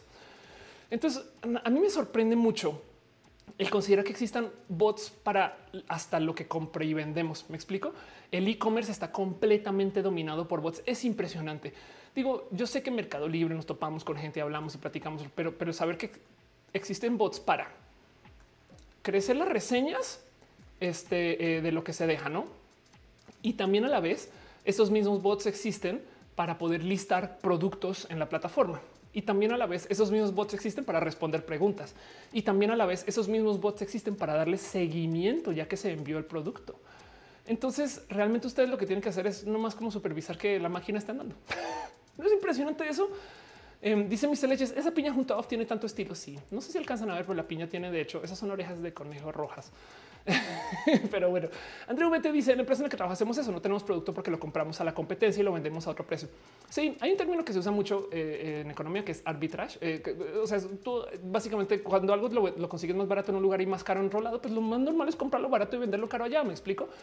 Eso es justo lo que hacen en los aeropuertos cuando nos venden el café adentro al 3% del precio, no? Perdón, 30% a 300, a tres veces el precio. Oferia, aprende a hablar bien. Trabajas en comunicación la comida, toda esa cara que nos venden en los restaurantes adentro de los aeropuertos, en parte es porque pues tienen esas licencias y esas cosas para poderlos vender ahí adentro. Pero si tú pudieras encontrar cómo meter comida y venderlo, cosa que no lo recomiendo porque seguridad, eh, técnicamente podrías nada arbitrar esos precios. No hay millones de situaciones donde la gente arbitra constantemente. El narco, por ejemplo, es experto en asegurarse que, eh, que la gente considere que el narcotráfico sea ilegal. Em, porque si si se aparecen muchas noticias diciendo agarraron a no sé cuántos narcos, entonces bien que puedes argumentar al otro lado de la frontera, güey, es que ya no está pasando casi que nada. ¿eh? Y aún que tengas una bodega llena de producto, dices, no, no está pasando nada, te va a cobrar el doble esta semana. ¿eh? Y puedes, ¿no? Em, en fin, el caso. Rol de Canela Sueco dice: Hablan de los bots de las recetas del viernes pasado en Facebook. No, Kim dice: Podemos crear negocios contratando este servicio en alguna página. Claro que sí. Em, dice Isaac, no dudo que varias productoras de cine eh, compren bots para hablar bien de sus películas, pero por supuesto. Y otra estrategia que usan mucho, eh, aunque esto no tiene que ser programático, es em, les encanta hacer dramas con las pelis. Si se fijan, hasta las pelis más tontas tienen un drama asociado, no? Pero bueno, en fin. Um, este Denis dice la clon, la clone de Ofelia está bugueando un poquito. Es porque estamos hablando de los bots, pero bueno. La otra cosa que quiero que tengan presente con el tema de los bots eh, y estas cosas es que hay mucha gente que logró con mucho éxito volver estas cosas armas, armas. Y lo digo porque digo el término en inglés esto sería weaponized. Pero, em, por ejemplo, así como les mostraba de este güey que decía que en su granja creó cuatro mil medios falsos y no sé qué, Em, es muy normal este cuento de y muy medido y muy estudiado este cuento de que hay gente que se dedica a crear justo eh, eh, cuentas de Twitter, cuentas de eh, páginas de Facebook, lo que sea. Em, las estrategias para, para, enviar hate son millones. Esto es literal, es un paper ya escrito este, en enero del 2020 se publicó de em, cómo hay gente que se dedica a crear tabloides falsos que igual la gente va y les, les pica. Y la estrategia de nuevo siempre es la misma lo publicas en un espacio basura, pero que se vea medio creíble, que ahora con GPT-3, que es una inteligencia artificial que construye eh, escritos pues bien coherentes, yo creo que esto se va a poner más presente. Pero bueno, ustedes crean eh, las noticias con roja.com y en las noticias con roja.com de repente nos inventamos que las piñas escasean y ya. Y esto es güey, no mames, escasean. Bueno, ok. Y entonces tomamos la noticia de que las piñas escasean porque eh, escasean porque alguien eh, eh, las está este, guardando y no les está vendiendo y no sé qué, y hay una crisis por eso, lo que sea. Eso luego vamos a las redes sociales y usamos bots para moverlo como trending topic, como hashtag, lo que sea. Y entonces los medios les encanta hacer esto que es súper tóxico y está bien pinche roto. De repente hacen notas que dicen no corroboramos, sino en las redes sociales se está diciendo esto. Esto, la neta, neta, deja de lado, yo creo que cualquier principio de periodismo, pero les vale gorro porque también necesitan visitas. Entonces, si es trending topic, escasez de piñas, hashtag escasez de piñas, pues por supuesto que los medios se quieren subir ese hashtag para que la gente vaya al medio y, se suscriba, ojalá a sus redes y esas cosas. Entonces, de repente publican, se dice en las redes sociales que em, y, ahí lo que quieran en historias de esto. Miren, esto, esto es una situación medianamente similar que eh, publicó eh, María Fernanda Mora que vean esto. Acompáñame a leer esta historia del periodismo moderno. En la transmisión del miércoles de la Liga Femenil, por medio de la dinámica, las personas comenzaron a mandar tweets sobre parentescos de las jugadoras entre ellas con exjugadores o jugadores actuales. Dando lectura a un tweet en vivo, se comentó lo siguiente, que este, eh, básicamente eh, se inventaron, es más, a ver si lo voy a poner. Trabajamos juntos en las redes sociales, gracias. Mira, dice Renato Urbina en Twitter, gracias Renato. Dice Renata Macharelli, portera de la América. ¿Se referirá a Roberto Macharelli, el argentino que jugó en el Atlas? ¿Te acuerdas de él, Gus? Como no, mediocampista, de hecho, alguna vez... Sí, alguna vez mm, trabajamos juntos. En Ok, entonces está hablando justo de Renata Macharelli, ¿no? Para lo cual luego Renata misma lo desmiente. Mi mamá me pidió que por favor aclare que mi papá es otra persona. Es mi y, no este Rob Macharelli 7 es mi tío para evitar malos entendidos. Ok. Entonces, básicamente lo que se dijo es lo dijeron al aire y dijeron un tuit así bien idiota de bueno, no bien, no bien idiota, pero dicen oye, no eh, eh, eh, el caso es una cosa que no era verdad que luego Renata desmintió. Al día siguiente, dos medios publicaron notas que demuestran que quien lo redactó no escuchó la transmisión o se basaron en un tuit. Y ya, entonces, jugador en la América, claro, Fox Sports, que su papá no es su tío. este, durante la emisión del cotejo, los analistas lanzó al aire el comentario, confundió el exjugador eh, Roberto Macharelli con el padre de la futbolista. Roberto Macharelli de América Femenil corrige a los relatores de Fox Sports por confusión familiar. Em, Saben? Y es como de wow, wow, wow, un momento, eso no, no es lo que pasó, güey pero ahí van, ¿no? Y entonces acá, no, ya, tranquis, tranquis, bájenle a su drama. Yo lo tomé con humor, jamás mi familia ni yo nos ofendimos al respecto.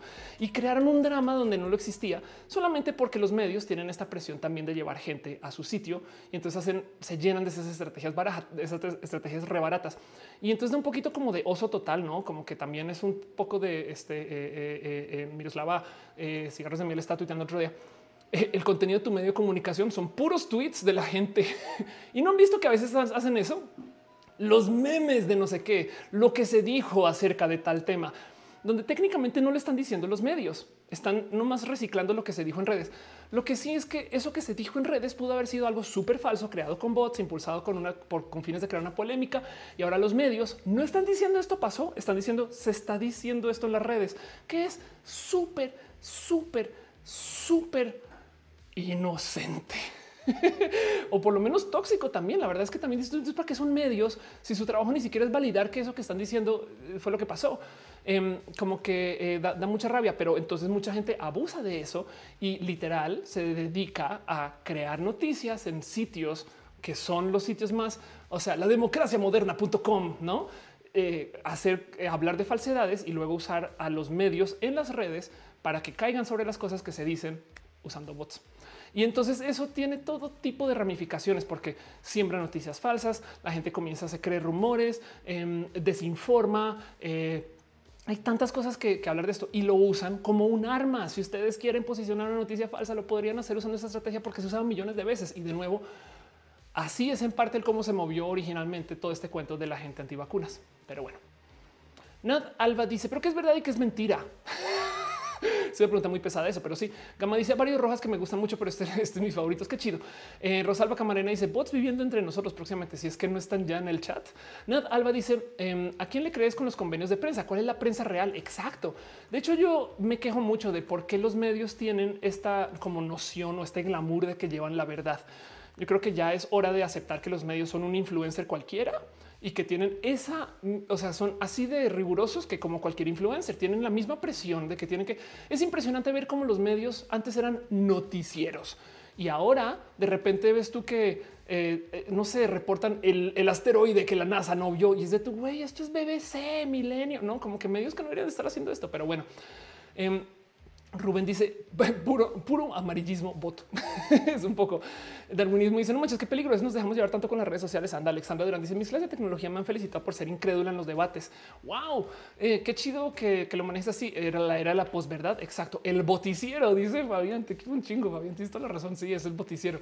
Morgan Harper dice sería chistoso poner nombres trolls como Rosa. eh, dice Google News eh, seguido pone fake news, especialmente en sus páginas en español, porque asumo que su bot Casa Noticias busca cosas que tienen noticias similares en muchos medios diferentes, no relacionados. Exacto. Hay una super noticia con ese tema para Google que no tengo aquí, creo, eh, que le quiero dedicar todo un roja porque Google ahora quiere pagarle a los medios para que no publiquen fake news y da un poco de Google pagándole a los medios. Eh, Google dice cómo se gana dinero por Internet aparte de con bots o con fotos de tus pies. Em, eh, puede ser influencer. La verdad es que el tema de la venta de productos y el e-commerce ahorita está despegando durísimo y eso va a seguir andando por un rato. Entonces el e-commerce te puede ayudar un buen eh, por no saber exactamente a qué te dedicas o estas cosas. Digo, las fotos de los pies en últimas eh, hay tantos pies, no? Em, dice Acusi, luego por eso los trolean en vivo. Em, dice pues si las decisiones del gobierno actual mexicano son basadas en los trending topics de Twitter y en Estados Unidos también. ¿eh? O sea, esto es, impresionante. Maciel Islas dice voy a mimir, ve y descansa. Raxoge dice hay que crear una noticia falsa para medirla. sí, y, te lo prometo que hay gente que lo, ha movido así. Eh, Samire dice crees que sea real lo de Trump y su contagio por el COVID. Todo parece indicar que sí es real. Floritzel dice los bots son reconocibles. ¿Cómo sabemos? hay que entender qué quieren los bots en cada red para poder tener el criterio de, si son bots o no, porque también es muy fácil decirle a una persona que no está de acuerdo contigo, eres un bot, no es muy fácil hacer eso. Entonces hay que tener cuidado con, con. Ahora, del otro lado también hay que entender que hay seres humanos que son bots, pero el punto es que eh, eh, no más ten presente que los bots, por ejemplo, en Twitter te quieren insultar porque quieren interacciones, ¿no? Entonces luego vas a sus cuentas y tienen cero following, ¿no? Y, o, no sé, tienen como un desorden así como esto no parece una cuenta normal o yo creo que el modo más fácil de verlo es si su trabajo es mover hashtags y entras a su cuenta y el 90% de sus tweets son hashtags o políticos o famosos, claramente es una persona que le o un bot o una cuenta que está contratada para ese uso. Pero bueno, em, una cosa que topé hoy muy divertida es que uno de los modos de poder identificar si alguien es bot o chatbot es si tienen pues, mal eh, manejo de la comedia. Sí, pero el problema es que aquí hay mucha gente también que es muy amargada en la vida o hay mucha gente que es neurodivergente y tiene mal entendimiento del, subtexto, ¿no? Entonces, o bueno, entendimiento divergente del subtexto, no tiene que ser malo, ¿eh? Em, y entonces por consecuencia los chistes de cierta naturaleza simplemente no van a caer. Pero el punto es que eh, eh, el humor puede ser un modo posible con el cual se pongan a prueba algunos robots. Vamos a ver por dónde lleva eso en el futuro. Pero bueno, Em, veo que están dejando piñas, piñas, piñas y entonces nomás me quiero asomar dos segundos para dejarle un abrazo a Sora Daisuke, quien se suscribió en Twitch. Muchas gracias, Sora. Eh, Alma González eh, dice, eh, eres mi referente. Siendo una mujer de tecnología, me encanta ver otra mujer triunfando. Triunfemos todos este, este, con toda. Gracias por estar aquí, de verdad. Armando Damas dice, la era de los bots está muy presente. La necesidad de ser visible en la política está demasiado presente para crear inestabilidad y seguirá sucediendo así. Y dejaste stars con eso. Muchas gracias. Raciel Dante dice ya llegué, tenga dos estrellas. Carlos Enrique también dejó stars en Facebook. Muchas gracias. Muchas gracias por su amor Star Hero, por su cariño y por su aprecio y por sus suscripciones y esas cosas. Pero bueno, Patricia Benítez también deja un abrazo financiero con el Shiva. Gracias. Em, dice este Morgan, ¿qué chiste le harías un bot para descubrirlo? Eh, y todo lo que tengo que decir, Morgan, es buen intento, bot. Eh, este, em, dice David, se cayó en Twitch. Espero que no. Eh, no más si me pueden confirmar eso, em, pero pues puede suceder. Lo bonito es que si se cae en Twitch, vuelve de una sobre el Twitch mismo. Pero bueno, em, Dice eh, este Mr. Leche, es cierto, mi cuenta de Twitter tiene muchos aspectos que podría tener un bot, más follow que followers, casi puso eh, puro RT, estas cosas. Caro dice, acá seguimos, entonces no nos ha caído en Twitch, qué chido. Garra dice, maldita sea Telmex, me sacas de mis clases en línea y ahora no me dejas ver roja gusto. No te preocupes que también eh, puedes, por ejemplo, usar audio Twitch si quieres solo en audio y todavía lo consumes y no consumes tanto ancho de banda. Dice Oscar Iván, elige de Elon Musk es un bot, seguramente. Y yo creo que Elon Musk en sí es un bot, tanto como Mark Zuckerberg. ¿eh? Elon Musk eh, bot. De hecho, hay una foto muy divertida que es un meme eh, de Elon Musk en una tirolesa y, está súper serio, súper serio. Elon Musk lo encuentro. y entonces el güey aquí está. Estos, de mis memes favoritos de Elon Musk eh, y, lo muestro y lo muestro y lo muestro. Pero es esto, es Elon eh, así a punto de aventarse por una tirolesa y dice, ok, ok, Elon, esto se llama tirolesa. Y Elon responde, ¿y los humanos? ¿Los humanos disfrutan esto? Y entonces sí, sí, Elon, los humanos disfrutan mucho aventarse por la tirolesa. Entonces yo también lo disfrutaré. es, que así son, güey. Esa cara, güey. Este güey es un, es un robot, por eso puede programar Tesla. En fin, em, Rubén dice: ¿Será fake news que Trump tiene COVID para simpatizar en su campaña? Yo creo que no, yo creo que sí es verdad solamente que lo, maneja, o sea, le cayó de casi guante. Eh, en fin, eh, Mark, eh, Oscar quiere decir, Mark es un replicante, Mato es un bot, Mato es un bot. Exacto. Que de paso, hablando de Tesla, em, me gustaría justo traernos el pequeño recuerdo que parte de esta plática de todo el tema de los bots en particular, es que nunca se nos olvide que los bots no son nuevos para las redes sociales. Es muy fácil decir, me están automatizando, me va a quedar sin trabajo, y la verdad es que hay cosas que si tu trabajo es hacer algo repetitivo, si tú estás aplicando la técnica X, la metodología Y, y básicamente eres una persona que implementa una metodología, eres automatizable, porque aún con los bots de hoy ya hay muchas cosas que seguramente los bots te asisten o te ayudan y entonces eventualmente lo harán completamente por ti. Y justo yo creo que ahí lo que nos rescata un poquito es que nos debemos un poquito más de espacio a la creatividad. Hace 100 años también había pánico de que los bots iban a reemplazar a la humanidad. Y yo creo que el mejor ejemplo, justo hablando de Elon Musk, es el cómo se hacen los Teslas. Eh, esto es una fábrica Tesla que por si no lo tenían presente, parte de lo interesante de cómo, cómo se fabrican los coches Tesla es que el 95% de la fabricación de sus coches es automatizada. O sea, solo 5% del coche tiene seres humanos. Ahora, que no se les olvide que programar estos señores, mantenerlos, asegurarse que todo funcione, eso pues no es automatizado. Ahora, también eso eventualmente se podrá automatizar, no que se automantengan, ¿no? Y seguramente sí tienen muchas rutinas de automantenimiento.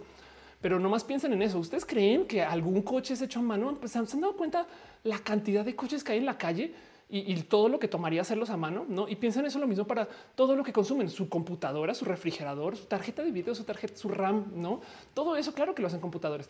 Y lo digo porque este miedo al me van a automatizar viene desde hace mucho, mucho, mucho tiempo. Más bien, y este consejo siempre lo doy en todos los roja, vuélvanse tecnología. Si ustedes son el chofer de Uber que le dice que no a Waze, entonces van a tener un problema porque pronto van a haber choferes automáticos que usan solo Waze y van a ser automatizados. Si ustedes este, son el chofer de Uber que solo usa Waze, también los van a reemplazar. ¿Cuál es la situación donde no le reemplazan? Cuando ustedes usan Waze con criterio. Entonces son más eficientes y esto es estadísticamente verídico, sobre todo en el ajedrez freestyle, pero son más eficientes si usan el Waze cuando está chido y no lo usan cuando su corazón les dice no, güey, por aquí no porque entonces el Waze recalcula, pero ustedes tomaron una decisión que una computadora le cuesta mucho porque tiene que inferir, tiene que decir este barrio está como y ya es una computadora le va a costar mucho por mucho tiempo y requiere de mucho criterio. Y el criterio es algo que en últimas puede ser parte de la creatividad que nos puede defender. Entonces se pueden volver tecnología volverse seres humanos que son parte de algún día Roja lo va a presentar una Roja bot, se los prometo pero, pero entonces yo tengo que aceptar eso y, ver cómo hacer que funcione chido, güey, que funcione para nuestro bien. A lo mejor funciona para algún tipo de comunicación extra. Yo no sé, yo no sé cómo se va a aterrizar eso, pero me explico como que el tema no es andar nomás con este rechazo de no, no va a venir porque va a llegar la tecnología, como sea que lo vea. Em, y, volviendo entonces a todo este cuento de eh, el qué significa tener tantos bots, hay que entender que estas cosas son no presentes, sino requete, re, hiper, super, mega presentes. Hay bots en tantas cosas de lo que hacemos que no nos damos cuenta. Uriel dice, ¿para cuándo la automatización de la protección de la naturaleza? Uy, ya te voy con una que te va a poner muy triste.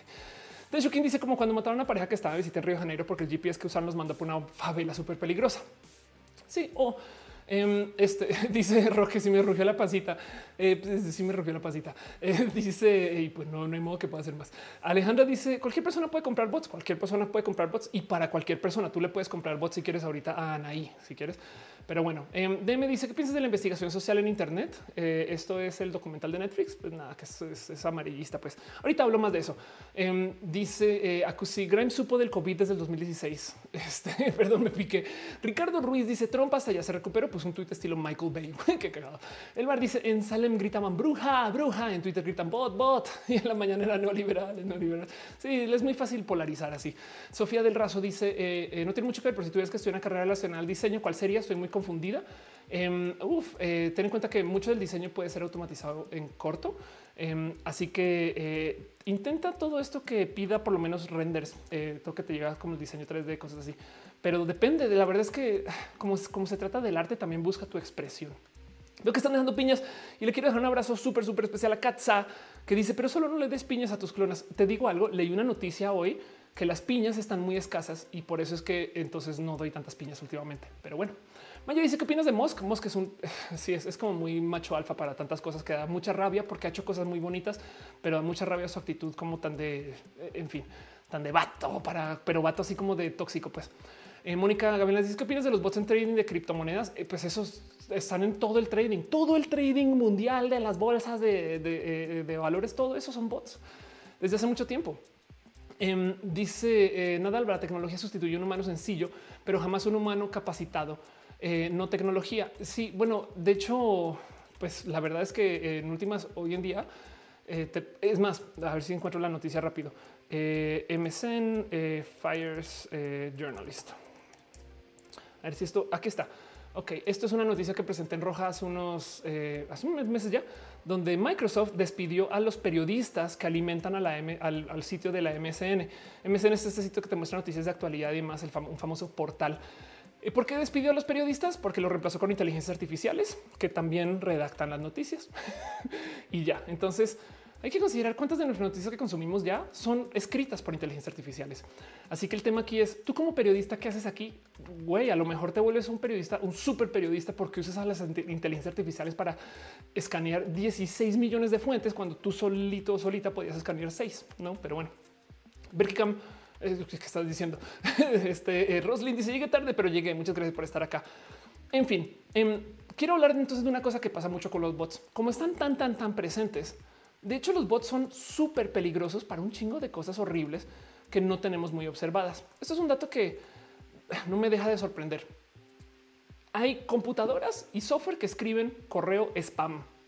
Spam, o sea, estoy diciendo correo, esto que saben como que correo generado, pues, o sea, esto, esto no alguien nos sentó. Y no es para que tengan presente cuántos spam se envía en el mundo. Ah, muchas gracias por ponerme un anuncio aquí. Este cuántos spam se, envía en el mundo. y vamos a ver si lo puedo. Aquí está. Em, el ah, no me va a dejar este, el 55% del spam que se envía, perdón, el 55% del mail que se envía, a buscar en otro lado, es 60% email is spam. Justo ahorita me dijo él, ya has visto demasiadas cosas.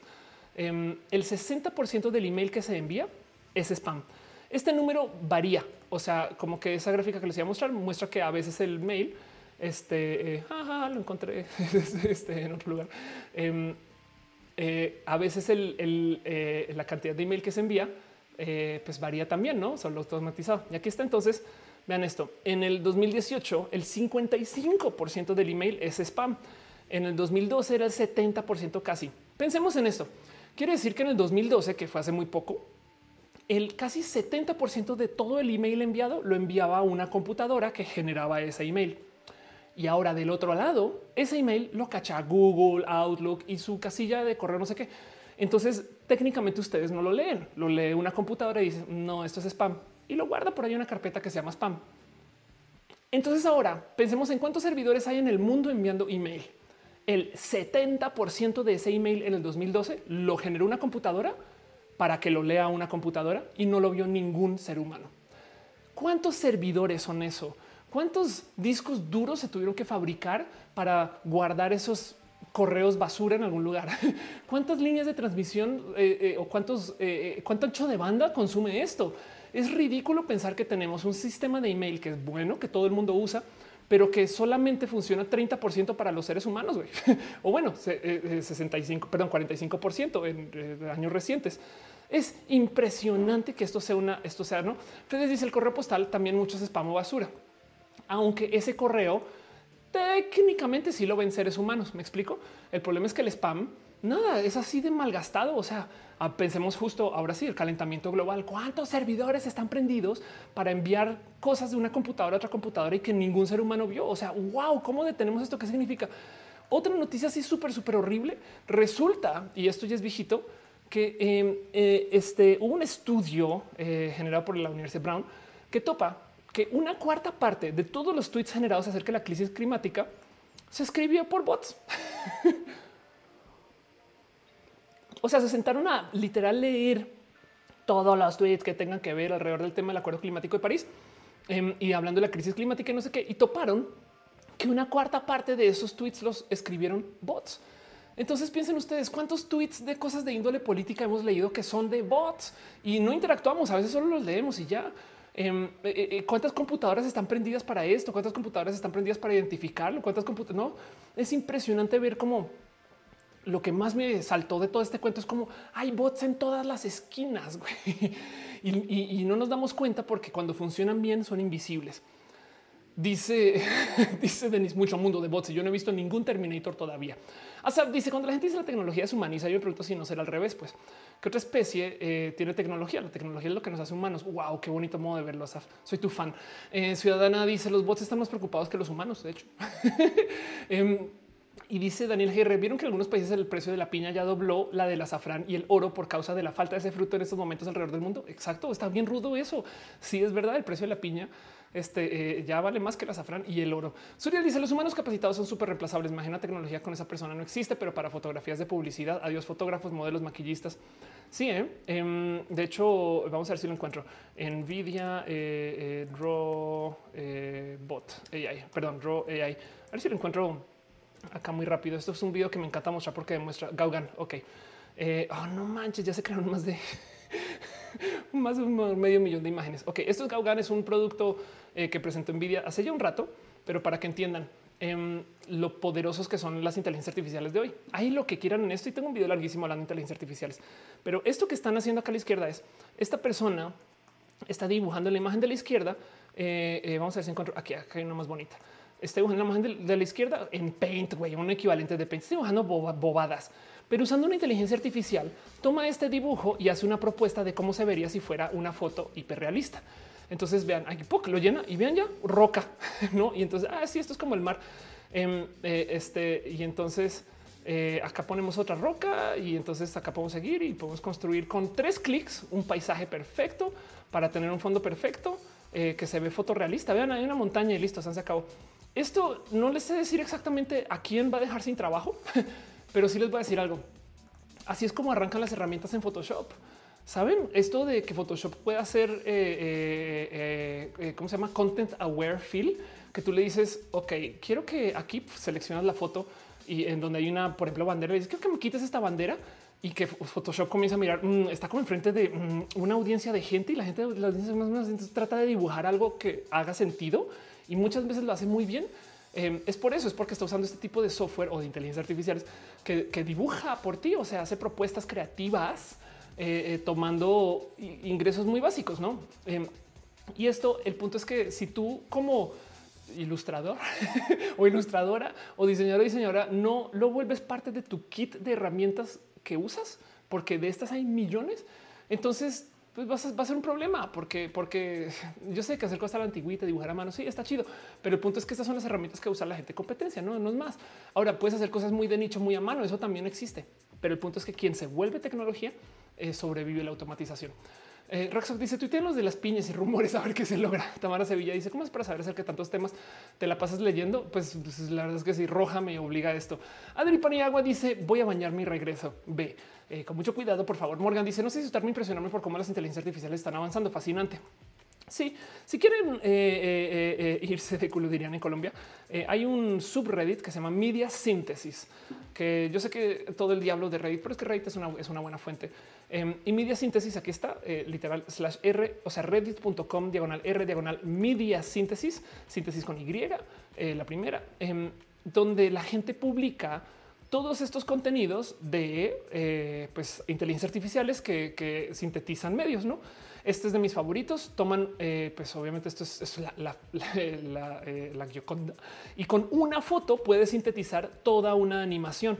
O sea, tienes una foto con un billete, podrías tú animar al Benito. Con un billete podrías tú hacer eh, muchas con una sola imagen. Ya puedes hacer todo esto porque todo esto son propuestas creativas que están haciendo computadoras. Es otro video, eso es otro tema, pero no más para que sepan que esa tecnología ya existe. Y si pueden hacer esto, entonces, ¿qué les detiene de en un año hacer TikToks, hacer stories eh, y además míos. O sea, toman mis fotos y yo ahí medio guionizo las cosas o dejo que un software haga el guion o le digo a básicamente a este software, mira, agarra mis tweets y los que tengan más de 10 retweets, anímalos como si yo los estuviera hablando a la cámara. Eso, eso no está tan lejano, pues saben. Entonces igual yo posteo en Twitter y automáticamente se vuelve stories y yo nunca me grabé. Pero bueno, eso puede suceder. me dice los bots de Twitch son buena gente. Jason Chitiba dice eh, hoy todos han ido a bañar. Es el día de estar limpios y limpias. Sí, exacto. Algo pasó o a lo mejor este algo huele. Ciudadana Hersley dice ahora va a ser paisajes inexistentes de historias ficticias con lo de Gaugan. Ahí te voy, ocio. Juan, eh, Juan Delgado dice cuánto tiempo dedicas a la pura investigación del tema roja? Pues toda la semana, básicamente. Em, dice Albino Jaime, esto hasta en TikTok salió. Pablo Márquez dice checa la pérdida autómata, muy buena. Total. Entonces, em, irónicamente, eh, y como ya para cerrar este tema, me gusta como nomás como analizar un poquito qué significa todo esto, no? Digo, la verdad es que quise hacer este roja para no más dejar ahí en claro las cosas que hacen los bots, que mucha gente piensa que los bots son solo dar follow y no, güey, los bots hay gente que tiene bots en TikTok para darle like a personas afines y entonces se ganan seguidores con eso. Y ya hay gente que tiene bots en Instagram para publicar fotos que le sacan a alguien más o que las generan y entonces su cuenta siempre se está moviendo con contenido fresco. Hay gente que tiene bots eh, para comprar cosas en Amazon y venderlas eh, en Mercado Libre y hacer dinero con eso automáticamente. Es que lo impresionante es que ustedes lo dejan ahí andando y de vez en cuando entran a monitorear para asegurarse que no hayan comprado y vendido una bomba nuclear, pero de resto lo dejan ahí andando y pueden seguir trabajando en su chamba godín. Me explico como que eso también es tema, pero bueno, em, esto, esto ya existe. Pero también me gusta siempre dejar en claro que esto no es algo nuevo ni en las redes sociales, solamente que automatizamos algo que ya existía. Porque irónicamente, créanlo o no, eh, la gente que tiene uso masivo de las redes sociales resulta, y está hablando como que estadísticamente hablando, que son indistinguibles de bots. Las cuentas de Twitter de celebridades muestran comportamientos estadísticamente indistinguibles a los de un bot. ¿Por qué? Pues porque ya no son ellos y ellas. Me explico. Si ustedes, si les escriben a Shakira, pues eh, no, no, o sea, excepto quizás de Donald Trump y eso, Em, eh, este, la verdad es que un chingo de celebridades que pues, tienen, tienen actividad que puede ser catalogada como actividad de bot y es porque solo publican, no interactúan y, ya pues tienen en cuenta que es un canal más de difusión para su trabajo. No, eh, eh, y esto pues me divierte mucho considerar porque, porque son así, porque así son en la vida real. De todos modos, tú hay una cantidad de gente con la, o sea, tú no puedes acercarte a hablar con Will Smith todo lo que quieras, pero pues hay una cuenta en Twitter. Ah, no mames, arroba Will Smith. Sí, pero igual te responde pues como si fuera un bot o no te leyó, le vale gorro. Em, y, lo digo porque hay que tener presente que em, esto existe porque también hay muchas cosas que nos enseñaron a condenar por moralinos, pues de nuevo, las cirugías, el que la gente modifique su cuerpo, el que la gente, no, como que también, eh, no sé, el que la gente use autotune en la música. Creo, me atrevo a decir que el 95% de las publicaciones musicales en Spotify, fácil, sobre todo las recientes, pues, o sea, digamos que los últimos cinco años para acá, todas tienen autotune. Más bien es que en algunas nos dejan saber que usaron autotune, pero la verdad es que, o sea, hasta los artistas que menos crean usaron autotune para subir una nota de este, eh, eh, eh, no sé, un, mi bemol, saben, a, fa. No sé, no sé, como que igual la persona canta usaron autotune para ajustar y ya. Y tú no te das cuenta. Hay tanto uso de tecnología que no, te das cuenta. La industria de la falsedad, por así decirlo, existe. Hay casos extremos. Esto me divirtió mucho esto. Esto es una cuenta que existe para fotomodificar cuerpos. Entonces, así como hay Facetune, eh, tú modificas tu rostro, pues también por supuesto que hay software que te modifica tu cuerpo para Instagram. Este eh, y es una realidad que les digo. Esto existe Photable por si les interesa. Les puede dar cuerpos más chidos para Instagram. Em, pero bueno, digo, piensen ustedes que esto es una realidad y, si, si no les late, hay sí hay gente que lo está usando, pues quizás este caso de Photable, no sé, pero si hay gente que lo está usando, entonces entiendan también que ahí es donde está la competencia, ¿no? Y, esto los dejo, lo dejo a su, consideración, no porque sea bueno o malo, sino es porque hay que entender que la industria de la falsedad existe y los bots son parte de eso. Y hay que decir algo acerca del por qué también existen estos bots porque las estrategias para crecer en redes sociales es usar mucho las redes sociales. Eso de follow and follow suena a spam.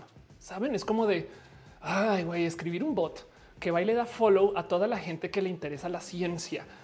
Y luego si no dieron follow back, entonces yo les doy un follow. Suena rudo, pero ¿qué tal que fueran personas? Saben como que físicas. Llega un evento, es un evento social, la reunión de eh, eh, científicos divulgadores de la ciencia eh, de México pues la estrategia es literal, o sea, si quieres crecer tu presencia, es o te subes al escenario o vas por toda la fiesta o todo el evento saludando a gente. Hey, ¿cómo vas? ¿Cómo que me cuentas? No, ah, no manches, sí, cambias tarjetas de presentación. Me explico. Entonces, técnicamente te estás presentando y te estás dando a conocer y luego vas con otra persona y te vuelves a presentar y te vas a conocer. Así que también hay que capaz y será que entonces esto del follow on follow no es spam, sino es simplemente automatización hay algo que esta gráfica me, da mucha risa y, es que asume muchas cosas. Es más broma que realidad. Pero si ustedes han trabajado con alguien que esté en el rubro de la programación, van a entender, o si ustedes son programadores también, esto pasa mucho en el mundo de la gente geek. Cuando le piden a una persona geek hacer algo, em, es muy normal que esa persona eh, busque cómo, automatizarlo y no hacerlo. Lo que se dice es que la gente nerd o los programadores o las programadoras eh, o los programadores em, son personas muy perezosas. o sea, programan porque no quieren hacer las cosas. Entiéndase, cuando te dicen, oye, me puedes, por ejemplo, catalogar este Excel este, de tal modo, sí, seguro. La persona acá le dicen no geek, pero bueno, asumamos que nos ven como persona con eh, cabeza no programática y persona con cabeza programática. La persona que eh, no quiere o no sabe o no le interesa programar simplemente va a hacer la tarea a mano y a fuerza bruta, ¿no? Entonces arranca haciendo la mano y entonces luego dice por acá. La persona que sí tiene la cabeza programática también arranca a mano. Luego momento dice, güey, no mames, no voy a hacer eso. Está qué pereza, güey. Entonces por eso es que se dice que los programadores son programados porque son perezosos. Entonces le dan un chingo de tiempo a programar un script para automatizarlo o hacer una labor o un robot, o, ¿saben? Eh, eh, y entonces durante todo este tramo, la persona que lo está haciendo a mano se puede burlar a gusto de no mames, güey, yo ya voy por la mitad y tú ni siquiera, o sea, que vas como el 10%, qué pedo. Pero de repente, pum, en algún momento corre el script y ya me puedo ir a la casa, mientras que la otra persona sigue chambeando. Así que esto es por así decir como la apuesta del programador, no como que es de yo programo porque no quiero hacer las cosas. güey. Y si las redes sociales existen como este espacio donde tú te tienes que estar presentando con gente todo el día para crecer, entonces programar un bot para eso es exactamente lo que te piden que hagas. Es, o sea, no es trampa si es, tú estás automatizando lo que ibas a hacer a mano de todos modos. Eso, eso yo creo que también me gusta dejarlo como en observado porque también está, o sea, los bots se ven como muy negativos siempre y la verdad es que los usan para cosas muy tóxicas. Entiendo, pero un bot de sigue de follow on follow no sé si no sé si es tan tóxico. Un bot de ir a ver stories, no sé si es tan tóxico. Un bot de eh, comprar en Amazon y revender en eBay este, o en Mercado Libre, no sé si es tan trampa, porque en últimas también lo harías a mano, pues, solo que en este caso está automatizado. Eh, este, dice Noelia Vargas, cierto, las macros en Excel. Denis dice, confirmo, soy yo. Mónica dice, creo que sería buena programadora. Exacto, sí. Eh, dice eh, eh, Tenchikun, hay un video de Javier Altozano buenísimo que se deberíamos normalizar el autotune y todas las demás herramientas de mejora de voz. Y Ina dice, necesito una app, pero que me genere con inteligencia artificial una autoestima. Oye, seguro existe. Uriel Montes dice los conciertos en vivo que remasterizaban para el DVD y el programa de la tele. Samir Pop dice el autotune se usa desde los 70 hasta el 98. Shell lo popularizó y, me encanta. José Toscano dice también existe esa tecnología para hacer corrección de pitch en conciertos en vivo. Un día bonito dice me estás dando otra forma de ver a los bots. Me parecía malo en Instagram, pero tiene razón. Es la forma de darse a conocer. Sí, es un modo de verlo y lo digo porque hay todo tipo de herramientas para hacer estas cosas a mano. Em, eh, eh, de nuevo, ah, no, resulta eh, esto también lo presento mucho en roja pero Amazon tiene un servicio que se llama el Mechanical Turk. A ver, les muestro un poquito cómo se llama Mechanical Turk. Em, ¿Por qué se llama Mechanical Turk? Es una buena pregunta. Pero bueno, aquí está Amazon Mechanical Turk. Es un servicio de Amazon. Existe hace mucho, mucho, mucho, mucho, mucho, mucho, mucho, mucho tiempo. Pero pues, por si no lo conocen, es un mercado que consiste en una plataforma de crowdsourcing que requiere inteligencia humana. O sea, son bots con seres humanos. Esta plataforma sirve para trabajos simples de bajo precio unitario que requiere un cierto nivel de inteligencia que una máquina no puede hacer. La plataforma permite que los solicitantes ingresen al sistema eh, unidades de trabajo, o sea, Human Intelligent eh, Tasks, eh, y los trabajadores pueden consultar dichos trabajos y finalizarlos. ¿Qué quiere decir esto? Ok, en el mercado del Amazon Mechanical Turk, em, yo puedo decirle a la gente, ok, necesito, vean esto, em, esto es un, es un task que dice, encuentro el correo electrónico de una empresa. Entonces, yo básicamente les voy a decir, necesito los correos electrónicos de contacto de estas 20 empresas o 100 o 1000 empresas. Por cada correo que me consigas, pago tantos centavos. E, en este caso en particular, como es de búsqueda, capaz si pagan bien, pero hay casos donde te dicen, te voy a dar un Excel con mil URLs, mil, y necesito que vayas a cada URL y copies el primer texto que aparece arriba. ¿Están de acuerdo que eso lo puede hacer un software? Pues sí, pero como los websites son diferentes, entonces mejor usemos a seres humanos. ¿Cuánto paga cada tarea? Cinco centavos de dólar, 10 centavos de dólar, este, eh, no por cada URL que 7 centavos de dólar. Saben, son cosas que pueden hacer bots, pero no esto. Wow, eh, em, eh, este paga 20 centavos. Está bueno, pues no em, vean. Aquí está. Vean, ok, conseguir los titulares de una URL, o sea, de un website desde una URL. Vamos a traducir esto al español a ver cómo, cómo lo deja. Recopilar el título de la URL de un sitio web. Revise la URL proporcionada y recopile la declaración del título según lo solicitado. Se estima que por cada, cada vez que haga la tarea te va a tomar seis minutos em, y te voy a dar tres centavos por cada vez que lo logras. Si se sienten a hacer la matemática, igual y si pueden, o sea, si le dedican todo el día a hacer estas talachas, es la palabra mexicana y es talacha, estas tareas repetitivas, igual y pueden conseguir un poquito de dinero. Me explico y están desde su casa en la computadora y ahí le van y están haciendo la labor que haría un bot, pero que las inteligencias artificiales todavía no le cachan. Ahora, ¿qué me detiene a mí de ir acá y poner tareas que sí son de bot? agarra y este consígueme todas las cuentas de gente que haga no sé qué, eh, dale like a los videos de no sé dónde, ve un video en YouTube, no ese tipo de cosas. Entonces el Mechanical Tour, que es uno de los millones de ejemplos que hay de cómo estas cosas que consideramos bots malos softwares, no Terminator, de más lo que sea, igual ya lo hacíamos. Igual existe desde hace mucho tiempo, porque a mí me gusta, me gusta mucho decir que si existiera el cómo, pues en México lo que hicimos con el cuento de los bots, y me gusta decir México, aunque esto pasa en todo el mundo, en México básicamente los bots, como los conocemos, son la versión digital y en muchos casos sí fue casos programados en México del acarreado. Que por si no saben lo que es un acarreado, esto seguro existe en su país también en caso de que no sean mexicanos. Pero básicamente es cuando llevan gente falsa este, a los eventos de política. Está muy divertida esta noticia porque dice acarreados a eventos de López Obrador reciben Boeing en lugar del tradicional Fruitsy. Me da mucha risa. Em, pero bueno, el punto es que acá básicamente lo que están diciendo es güey, es una versión a mano de güey, tienes bots, tienes bots. Estás, hiciste un evento, el evento se ve lleno de gente, pero porque compraste bots y esos son los acarreados. Ahora los bots hacen exactamente lo mismo. Tú contratas un software para que te haga ver más grande lo que te ¿no? y haga cosas y no sé qué. Es lo mismo que darle un Fruitsy o un Boeing a una persona. Y lo digo porque de paso, esto de contratar gente, y ya con esto cierro todo el tema y les leo, esto de contratar gente igual lo hacen muy con desmedida este, eh, eh, y descontrol eh, una cantidad de, empresas, no como que es con mucho descaro es lo que quería decir. Esto es crowdsondemand.com, donde tú puedes literal ir y vía un formulario en línea contratar demostradores o sea, acarreados, pues Em, eh, y hay varios de estos. hay una cantidad de, empresas estadounidenses que hacen esto. Si quieren, podemos venir acá para protestas, manifestaciones y promoción, audiencias, eventos corporativos, este, eventos de celebridades. No em, eh, saben como que esto existe, pues. Y entonces suba el mapa con eventos que llaman la atención y, y tú puedes hacer. De hecho, la, la de protestas y manifestaciones es un poco de rabia porque es como de Fuimos al evento Opinión Pública Presidencial, bloqueo de nuevas restricciones sindicales, eh, paralizando un negocio de propiedad de un niño abusador. bueno, esto es como es autotraducido, quién sabe qué dice en inglés. O sea, Child Molester Own Business. Ok, eh, saben como que eh, alguien contrató gente para ir a, esto, no? Y, así con ese descaro eso existe. Entonces ahí les dejo que esto que no nos gusta de los bots, el problema no son los bots, sino es que tenemos estos modos de operar en general. Y así es como pues lleva a que la gente programe herramientas para que esto luego se vuelva pues básicamente más fácil de hacer de modos automatizados.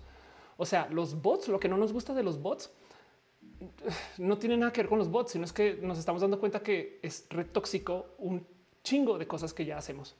Y con eso cierro el tema, leo sus comentarios y les pregunto a ustedes cómo se sienten. Pero bueno, Sanda Bella dice subcontratación de bots. Imagínate eso. Este em, Dice eh, eh, soy un bobot. Rocortis dice las piñas son bots. Exacto. Antes de la gran escasez, antes de la época de la gran escasez de piñas, eh, eh las piñas ah, ahora son bots. Pero bueno, dice Rosnieto, ¿qué opinas.com tendrá manera de detectar bots? ¿Qué opinas.com? Vamos a ver, no conozco este sitio, pero supongo que es un sitio como encuestas. Eh, espero no caer en una trampa horrible acá.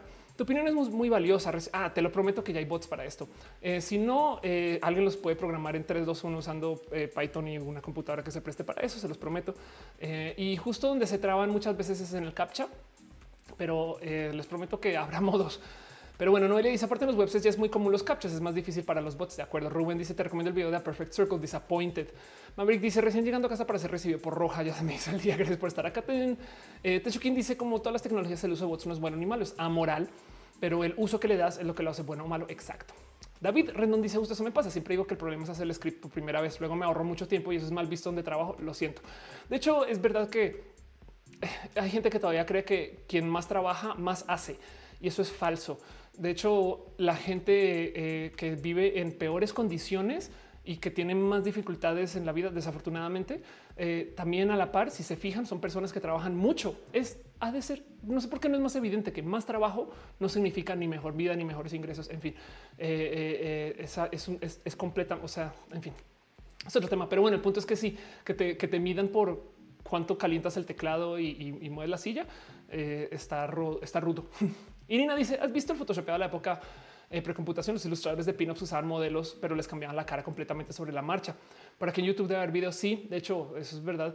Bueno, eh, sí es que dices justo photoshopeado, pero sí, eh, yo me acuerdo de tener eh, un familiar que retocaba fotos así, pincelito, pues.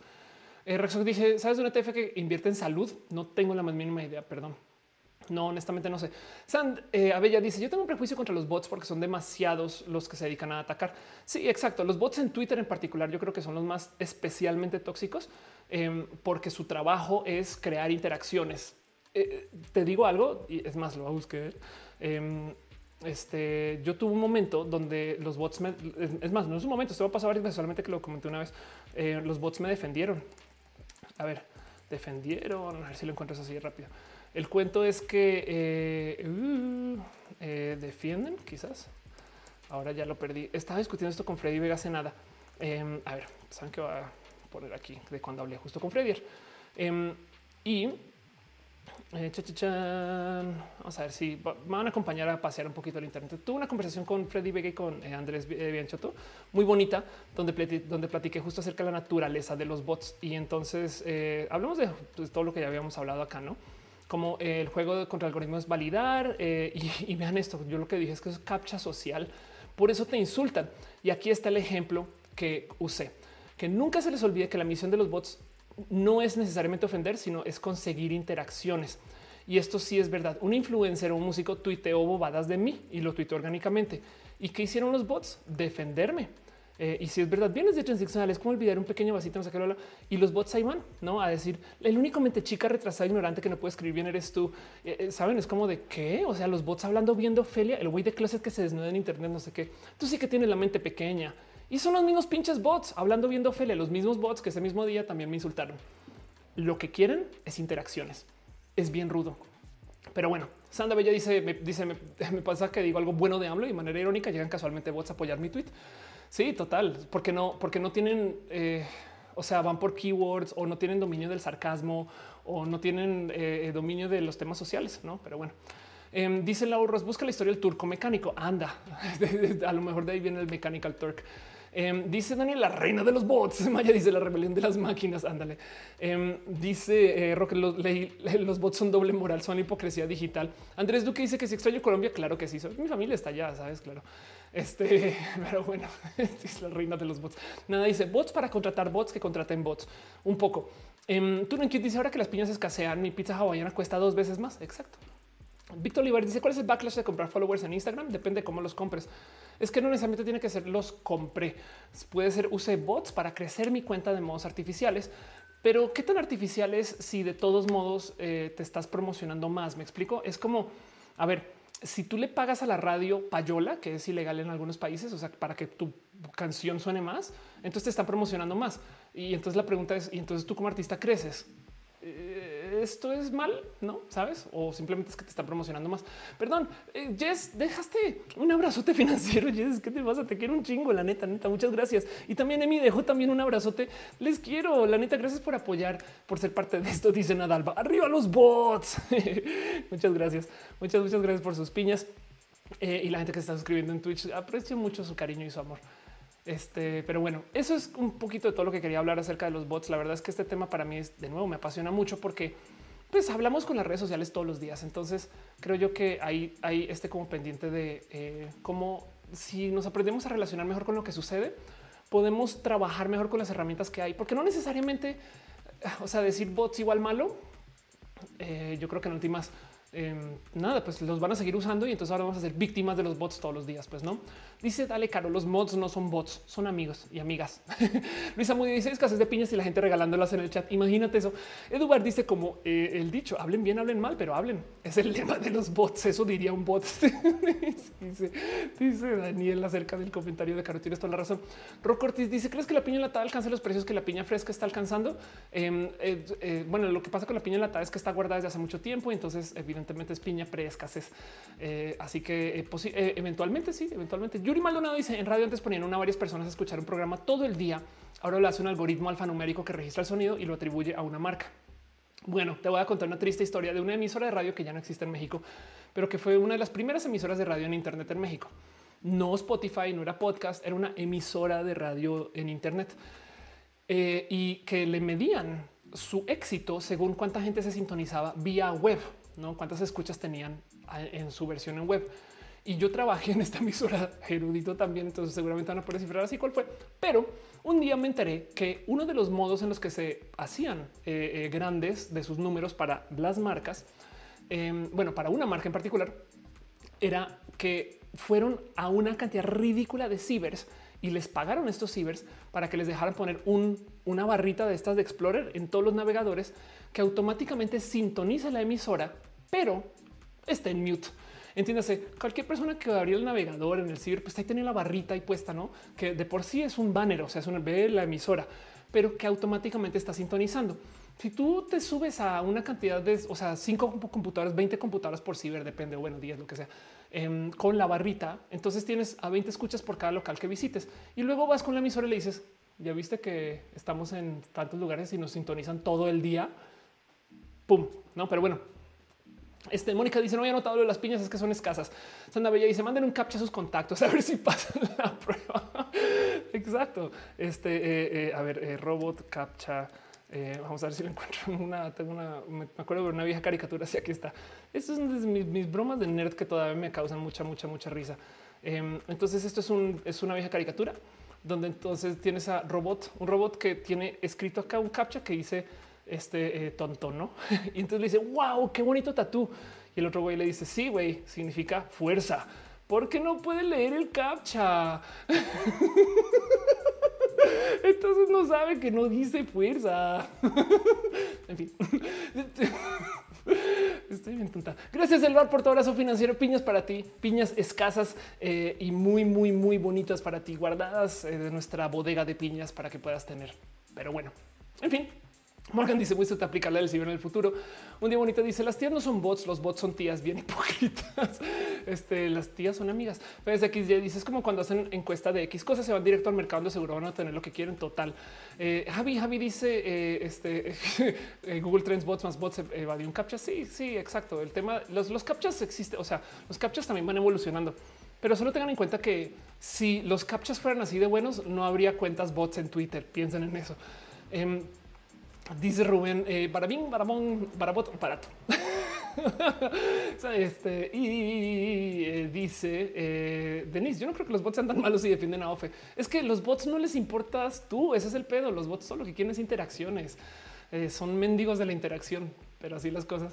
Dice como los tatuajes en chino. Exacto.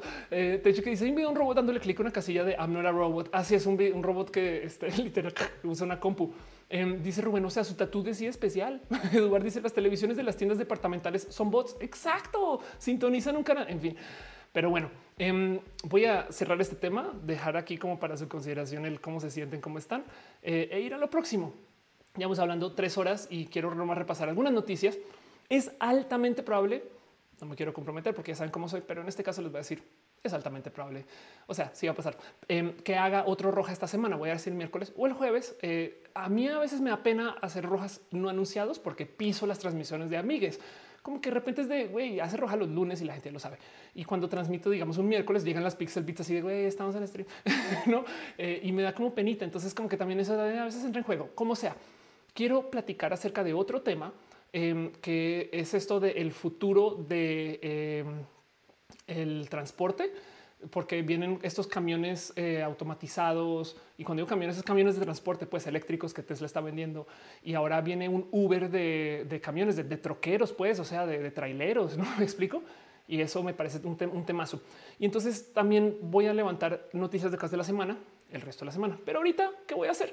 Vámonos con una próxima sección que se llama Abrazos, donde yo levanto noticias de cosas que pasaron la semana, nomás para platicarlo, no tan a fondo como este tema que literal fueron tres horas hablando de bots y podemos todavía hablar más. Pero eh, vámonos con lo próximo, leo sus comentarios y, y nada, sigamos con el resto del show y gracias por estar acá.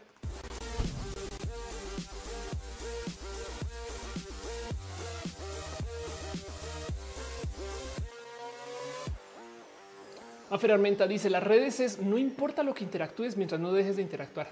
Exacto. Nunca se les olvide que las redes sociales no les importa su salud mental, sino lo único que les importa es que estén en la red social. Eso, eso ténganlo presente. Pero bueno, en fin, Em, pasan cosas durante la semana y siempre vale la pena irlas recopilando para no más anotar que pues hay que platicar y verlos. Entonces tengo un chingo de noticias y cosas que quiero como repasar a calidad de abrazos. Entiéndase, pequeñas menciones, un pequeño abracito diciendo, oye, esto pasó y sigamos con lo próximo. Pero eh, no más para que ustedes lo tengan presente. De paso, no más porque sí quiero hablar de la noticia. Em, se está platicando de cómo eh, viene ahora sí en forma en un Uber de transporte camionero. Pues, eh, ¿por qué es importante esto? porque esto le va a la madre a todo el sistema de transportista súper establecido. Los camiones no son baratos. Entonces, de entrada, ya hay todo tipo como de em, sindicatos y eh, eh, agrupaciones y ya hay todo tipo como de industrias ya súper estandarizadas. Y eso, pues, de cierto modo, Em, pues ya estandariza los precios también, no? Porque si, si, hay oligopolios en algún sector del país o del mundo, entonces pues ya los precios se no. Pero cuando llega Uber, de repente cualquier persona puede poner sus precios y los pueden negociar. La gente se vuelve súper, súper competitiva y puede volverse muy tóxico para unas personas, horrible para otras. En fin, entonces el mero hecho de que venga Uber trailero eh, es una notición, pero lo quiero guardar para hacer todo un rojo alrededor de ese tema porque eh, pues nada, esto eh, puede cambiar mucho literal cómo se distribuyen las cosas, aún aquí en México, saben, en Colombia y en Perú y en Bolivia. Así que eso se los dejo ahí nomás como eh, para calentar motores un poquito y demás. Y más bien platiquemos acerca de una novela que vamos a vivir esta semana. Leo sus comentarios ahorita cómo se siente con ese tema, qué piensan ustedes de Uber en general. Uber es bien despota para muchas cosas, entonces eso también va a estar muy presente acá, por supuesto y ya nada dice el audio está subiendo y bajando a rato. Solo me está pasando a mí. Eh, puedo ser yo también que le estoy moviendo aquí como en tiempo real. Sorete este, dice que le gusta estar aquí. Gracias. Y está hablando acerca de la transición. Qué chido. Este eh, eh, tengo un planeo en la Ciudad de México para cambiar mi nombre legalmente, pero no sé qué papeles piden. Uf, em, yo tampoco. pero seguro esa información está fácil de encontrar en línea. no sé, no sé, sé, sé, que es un trámite de ventanilla, pero es que como yo no soy mexicana, mi trámite fue muy diferente. O sea, yo me naturalicé, pues ahora sí soy mexicana. José Toscano dice, me tengo que ir, pero dejaré un bot interactuando por mí. Eh, güey, lo dices en broma, pero eso va a pasar. Tamara Sevilla dice fueron tres horas, por eso llegué a tiempo. Exacto. Strange dice beneficia a Trump que le haya dado coronavirus. Yo creo que sí. Eh, si lo sobrevive, si no lo sobrevive, pues entonces no lo beneficia mucho. Adukin dice definitivamente mi ex era un bot. Eso entonces concluimos que sí. Bueno, ¿qué va a pasar? Esto eh, cuándo va a ser? Creo. De hecho, vamos a ver si esto creo que esto va a pasar esta semana ubican estos momentos donde le piden a un CEO, presidente o directivo de una empresa de tecnología que vaya a hablar con el gobierno estadounidense y es de pena ajena porque el gobierno, o sea, los senadores, eh, la gente que gobierna Estados Unidos no sabe nada de las redes sociales. Entonces preguntan cosas bien idiotas. Pues viene otra vez.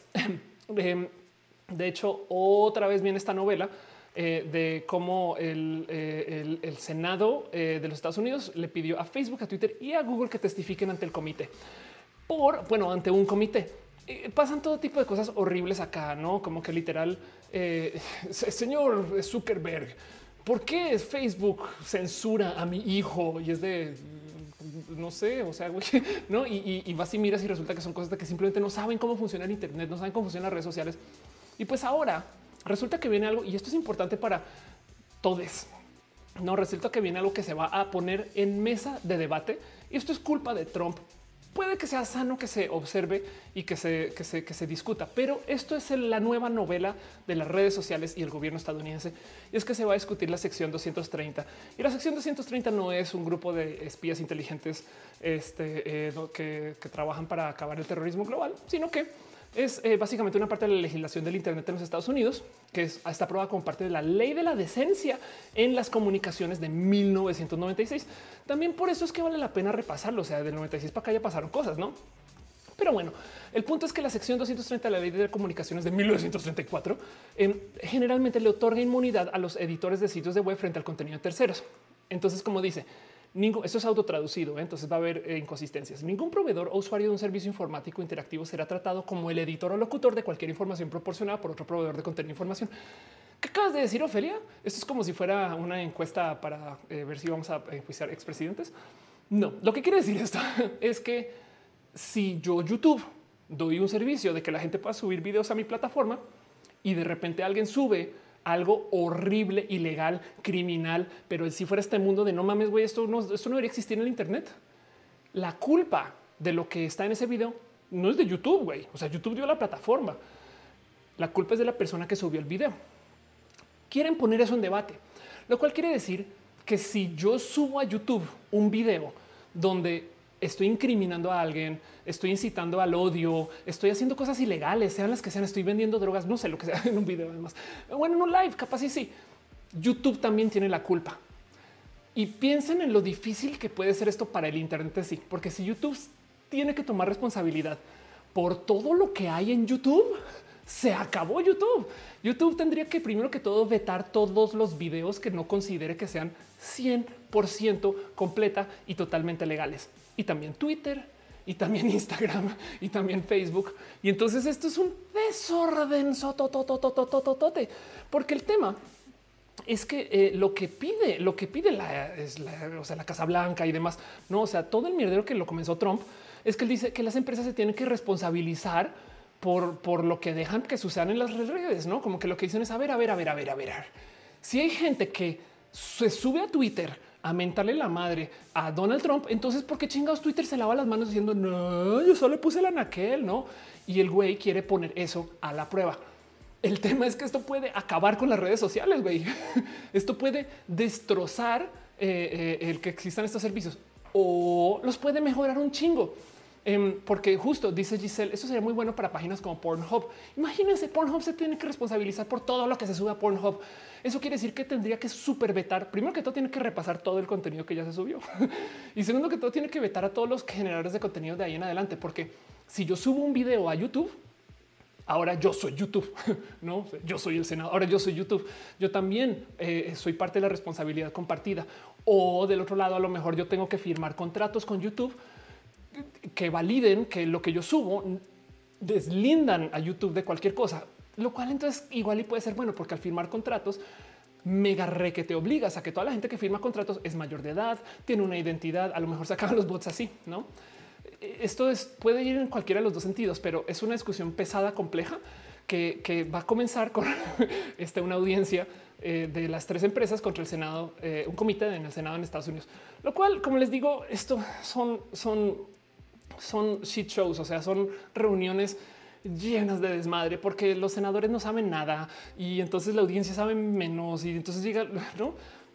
no me acuerdo, eh, es que hay una, hay una compilación de videos de estupideces que le han preguntado a Mark Zuckerberg y eso que eso es Zuckerberg, me explico, donde literal como que, ah, me acuerdo en particular, una que le dicen a Zuckerberg, ¿por qué Google censura algunos resultados? Y Zuckerberg es de, pues el señor de Google está allá, yo soy el de Facebook, ¿no? Pero bueno, este dice eh, Francesca, estoy echadita en la cama para luego memir. Buenas noches. Descansa, Francesca. Gracias por estar acá. Morgan dice: Creo que sería bueno para mantener un control eh, porque a veces pasan cosas. Sí, pero el mero repasar todos los videos que ya se subieron a YouTube, les, les cuento la, o sea, eso paralizaría YouTube. Eh, eh, dice tristemente la libertad de expresión de Estados Unidos siempre ha sido la discreción de lo que el gobierno cree. Pues sí, la verdad es que diría que más que en Estados Unidos, pero sí estoy de acuerdo. Jesse dice suena bien, pero no están yendo sobre Pornhub, están yendo sobre las redes sociales regulares, están yendo sobre todos los servicios web. O sea, em, si tú subes a Discord una imagen con porno, esa imagen tiene eh, eh, eh, legalidad compartida con Discord, ¿no? Entonces Discord va a tener que verificar todos los mensajes de todo lo que se publica en cualquier espacio que tenga mediana capacidad de difusión o bueno, alguna. No ven lo complejo que es eso. Adiós Discord, Slack. No es como digo adiós porque estoy siendo fatalista. Eh, capaz, y, el, capaz y, de verdad que se vuelve más complejo el tema legal con las en fin, en fin. Sandra Bella dice ya no hay que votar que por viejitos, eso es verdad. Dice Ignacio, un bot medio dislike al live stream. Oscar Urquía dice creo que fue con Twitter ese problema y no Google. Ándale. Tunankio dice por eso nos quitaron el contenido para adultos en Tumblr. Eh, eh, creo que fue porque Tumblr se estaba vendiendo RPM. Se estoy echando por always a good trip. Qué chido. Gracias por darte cariño. Este con porro. Dice Emilio, dicen que lo en Pornhub si estaría bien. Dante Cano dice: Ya acabo de llegar, escucho, se van a acabar las redes sociales. Amanecimos bravas.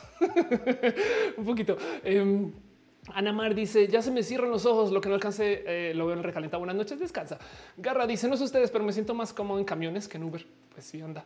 Y dice y Jesus Camus, eh, changos, deja Discord del peor para Reddit, Telegram. Exacto, no piensen en cómo qué van a hacer las empresas para lidiar con esto. Esto es una discusión fuerte y pesada honestamente yo creo que no va a ir a ningún lugar, porque primero que todo, em, esto es una, una, moción Trump que ya se lleva cocinando hace mucho tiempo. Ahorita estamos en año electoral, entonces esto eh, no va a haber voto. Saben como que pero, pero la sesión con el Senado sí va a suceder. Entonces prepárense para memes nuevos de eh, viejitos preguntando cosas raras y prepárense para otra vez ver el rostro de Zuckerberg y que la gente dice parece un robot. Sí, ya eso. En fin.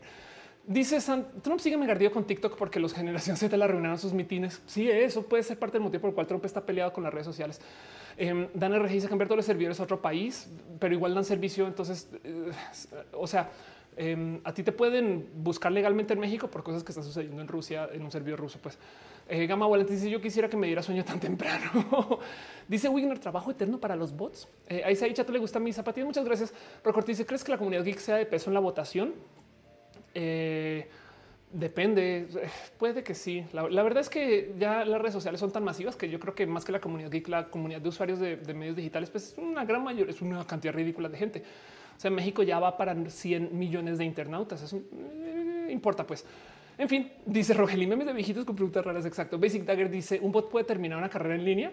Es una buena pregunta, pero si han habido bots que han publicado papers de investigación. Ahí te lo dejo. DJ Rockindi dice por qué Trump le interesa hacer eso y además porque le conviene lo del coronavirus y sobreviven que lo ayuda. Porque igual que Bolsonaro, porque mm, su la posición política de la gente. A ver, ¿por qué en por qué, por qué hay covidiotas? no, bueno, hay covidiotas porque hay gente muy idiota, pero el por qué hay más covidiotas en Estados Unidos y en México que en Corea es porque estos son países que valoran o valoramos mucho la individualidad. Y entonces de modos muy pendejos, la gente prefiere actuar a favor de la individualidad que de la comunidad. Curiosamente, estos son países muy religiosos donde se supone que venimos de un sistema de comunidad. Pero bueno, guardemos eso por aquí en este pensar. Entonces hay gente que defiende el no usar máscaras porque al yo usar una máscara en contra de mi voluntad, pero a favor de la comunidad, estoy eh, literal yendo en contra de mi individualidad. Así que yo me defiendo como ser, ser individualista al decidir no usar máscara y nadie me puede obligar. Y si el gobierno me dice qué hacer, perdón, pero yo soy una persona individual. Entonces, eso de modos bien pendejos volvió el usar máscara una cosa de ámbito político. En Estados Unidos, el usar máscara o el no usar máscara es partidista, lo cual quiere decir que la gente del Partido Republicano busca no usar máscara y se goza y se mofa de no usar máscara. Oh, sorpresa, hay 18 personas, miembros de la Casa Blanca de alto rango, aparte de Trump, que ya cayeron con COVID por un evento en particular que sucedió hace creo que, eh, eh, no sé, tanto, o sea, menos de una semana, en donde literal se encargaron de que el evento fuera sin máscaras y sin distancia social. Entonces, básicamente todo el mundo se infectó ahí y la gente que salió más afectada es la gente que políticamente aboga por no usar máscara, por no usar distanciamiento social. O sea, la gente del Partido Republicano, motivo por el cual la gente del partido oposición, pues ahora se ve víctima de estas acusaciones de claro, es que le plantaron COVID al Trump y a la gente republicana. Qué casualidad que los republicanos son los que están teniendo problemas con esto del COVID. ¿eh? Qué casualidad. Es de que, pues claro, güey, porque su plataforma es no cuidarnos la salud. Entonces, por supuesto que se van a enfermar, pero no lo quieren ver así. Entonces, volviendo a tu pregunta de que, tiene que ver, si Trump supera el COVID, comprueba que el COVID es más de mentiritas que de verdad. Si Trump supera el COVID, hace exactamente lo mismo que hizo Bolsonaro, que de repente le dice a la gente, nah, ah, no es tan grave, no se tiene que cuidar. Y en eso, pues sería muy tóxico. Tan tan, tan, tan necesario es para Trump desmentir el COVID que estando enfermo y contagioso se subió a una limusina, bueno, un coche, este, eh, este, que sería a prueba de balas, lo que sea, em, con el servicio secreto, con agentes del servicio secreto adentro para dar una gira afuera del hospital como para saludar a la gente. Y entonces, de entrada, esto solito quiere decir que toda la gente que trabajó con Trump ahí para garantizar su seguridad, ahora están en cuarentena a riesgo de que les dé duro el COVID. No, y, eso es solo porque el güey quiso salir y decir yo no tengo nada, yo estoy chido. Y, en eso es que por eso le beneficiaría sobrevivir al COVID. Y del otro lado también le beneficiaría porque pues, saldría chido, no? Y vive, o sea, también es un ser humano, pues, o sea, pero el punto es que eh, eso, eh, eh, nada, es parte del porqué. y de nuevo, Bolsonaro en Brasil se ha contagiado varias veces del COVID. Ya es ridículo. Es como otra vez le dio y, siempre sale diciendo ya ven como yo tengo un cuerpo chingón, güey, que supero el COVID, güey, porque tengo genes superiores, lo que fin. Pero bueno, Sandra Bella dice: Yo está, eh, siento que miente con eso que le dio para salir victorioso y aparte aplazar sus debates. Puede ser. Sandra Bella dice: Ahora sí va y duerme. José de García dice: No creo que lo supera. Hay un video de hoy donde se ve jadeando y se ve que le duele respirar. Sí, la verdad es que no le quiero desear la muerte a nadie. A fin de cuentas, em, pues eh, en fin, pero pues sí, sí me da un poquito como de risita nerviosa eh, el que exista gente cuyo partido político o posición política sea no me cuido la salud y que después se sorprendan tener problemas de salud. En fin, pero bueno, eh, Suriel dice, o sea que lo mejor, lo que, lo que lo mejor que le puede pasar a los niños es que Trump quede mal. Eh, eso sería un desmadre porque está tan cerca las elecciones. Eh, si les interesa este tema de fondo, em, hay un video. Este aquí está. Hay un youtuber que le recomiendo que de paso es un youtuber que me inspira mucho para lo que yo hago Em, que se llama este eh, Legal Eagle, por si les interesa. Es como si yo, pues, pues, si, no sé si, quisiera ser él, pero bueno, el caso es un abogado que habla de casos legales, ¿no? Y, la verdad es que es, básicamente el papá de la elocuencia este personaje. Es bien pinche cool y es como youtuber es espectacular como presenta el caso. Que se aventó un video hace muy poquito, de hecho hoy estoy viendo, que se llama ¿Qué sucedería si un candidato presidencial muere antes de la elección? y entonces analiza todos los escenarios posibles. Literal, son 22 minutos de todos los escenarios posibles de, ok, si Trump muere antes, pero no alcanzan a cambiar las balotas, entonces habría votos por, persona, por una persona muerta. Si Trump muere un día antes, si Trump muere un día después, porque puede pasar, me explico, o sea, capaz si le COVID está malo, votan, gana y a la semana muere. ¿Y qué? Entonces, ¿qué? ¿Quién? No. Eh, eh, y además, como los republicanos varios tienen o están infectados con COVID, entonces, ¿qué pasaría si fueran Trump y Mike Pence? No. Este, eh, eh, eh, en fin, es un debate muy bonito y, se lo recomiendo. Se lo recomiendo en general. Como youtuber, digo, digo, es espectacular. Me da mucha risa que el güey, como es un nerdo de primera, le dice a la gente que en vez de dejar sus comentarios, dije, dice, dejen sus objeciones en, la sección de comentarios para que la gente diga objection. Y entonces yo creo que lo que estás diciendo no tiene la razón. En fin, pero bueno, Em, dice eh, Monserrat, o sea, ya volveremos a salir a pasear otra vez. Moon dice, mi hermana pregunta que qué opinas sobre la reacción del gobierno de Estados Unidos frente al contrario COVID de Trump. Em, no, pues es que justo nadie sabe bien qué hacer. La verdad es que todo esto es territorio nuevo y eso ha sido todo desde que llegó Trump. Así estamos. Em, pero bueno, Daniel dice justo YouTube me sugirió ese video, lo puse a watch later. Velo, te lo recomiendo. Conoce a este güey. En fin, sigamos. Esto supone que son abrazos eh, donde yo no me clavo mucho en los temas y más bien los repaso como en chinga loca. Eh, ya vamos hablando tres horas 22 minutos eh, y quiero este qué más les tengo yo por aquí. Em, hablemos dos segundos acerca de esto que sucedió en Sonora. ¿Qué le está pasando a Sonora? Esto me divirtió mucho. ganamos y perdimos a la vez. Eh, pero para que lo tengan presente en la gran marcha de los estados que están ratificando el matrimonio igualitario en, México, porque a nivel federal sí tenemos matrimonio igualitario, pero a nivel estatal todavía no. En Sonora le dijeron que no al matrimonio igualitario el 30 de septiembre. Da mucha rabia porque pues es de por, se discutió dictaminar en su caso aprobar para pasarle al pleno la iniciativa de reforma del Código de la Familia de Sonora, reforma que aprobarse haría la posibilidad de que el matrimonio igualitario en ese estado fuera una realidad. Ok. Este eh, no, y no pasó. Em, y, pues, como dicen, no tenemos que diferenciar entre sonorenses de primera y segunda. Son sonorenses el matrimonio igualitario y combatir la discriminación, los crímenes de odio. 30 de septiembre. El primero de octubre sí pasaron la ley trans. Esto me rebasó. Es como de oh, por qué una sí, la otra no. O sea, qué chido, qué bonito. O sea, lo celebro. Pues persona trans se puede rectificar su acta de nacimiento en Sonora. Em, y entonces, quién sabe qué intereses hay acá, que no hay acá, pero pasaron literal, o sea, dos días de diferencia. Eh, hoy es un gran día para las personas en Sonora. Al fin ya pueden rectificar su acta de nacimiento. Enhorabuena, que además sucede, pues, como, por la misma situación. Entiéndase que eh, eh, a nivel federal hay un dictamen y a nivel de estados deciden cada quien. Entonces es, raro no que eso, o sea, celebremos Sonora, no celebremos tanto, pero celebremos, pero no celebremos tanto. Ojalá ahí se pueda llevar otra vez el tema del matrimonio igualitario este, para debate y discusión. Esto es, es que no entiendo por qué eh, eh, esto todavía está en duda, pero bueno, MT People dice que es Phoenix Wright. Exacto. Eh, Dale Caro dice luce como movimiento político y quizás quieren aprobarse más cerca de las elecciones. Ya sabes, votos pro ley. Irene dice está loco que antes leyes gay sí y trans no, y ahora parece que al revés sí.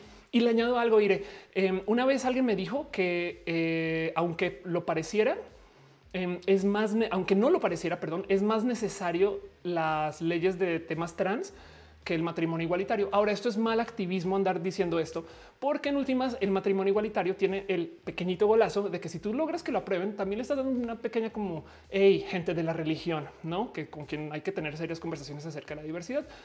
pero eh, no más como que me dijeron que como que creo que fue los primeros dos años de la Ciudad de México que más gente cambió su acta de nacimiento que lo que se tramitaron actas de matrimonio. ¿Qué dirías tú? Pues un matrimonio, es una pareja, es un cambio de vida muy grande. O pues, el acta de nacimiento también, la verdad. Em, y entonces como que decía, güey, y, creo que en ese momento, sobre todo el primer año, fueron dos a uno. O sea, se tramitaron dos veces más cambios de acta de nacimiento que lo que se tramitaron matrimonios igualitarios. Ahora puede estar muy mal con esas estadísticas, pero, pero pues bueno, como sea, celebro mucho que en Sonora tengamos ley trans y ojalá esto lleve a nada, que Sonora puede ser muy complejo para muchas cosas. Pero esto, esto sí, como dice Denise, me confunde mucho, sí, un poquito también. Algo quien dice están poseídos por bots influenciados por Patrick Navidad. Dicen Chitivo dice somos March Simpson en Río de Janeiro celebrando, pero preocupados. Eh, dice gente que cree que la región sigue en el estado. Gama Volantes dice también mañana ojalá se logre eh, presenta la ley eh, por ir a nivel nacional. Wow. Penerura dice si lo ves, eh, serían mismo número de personas.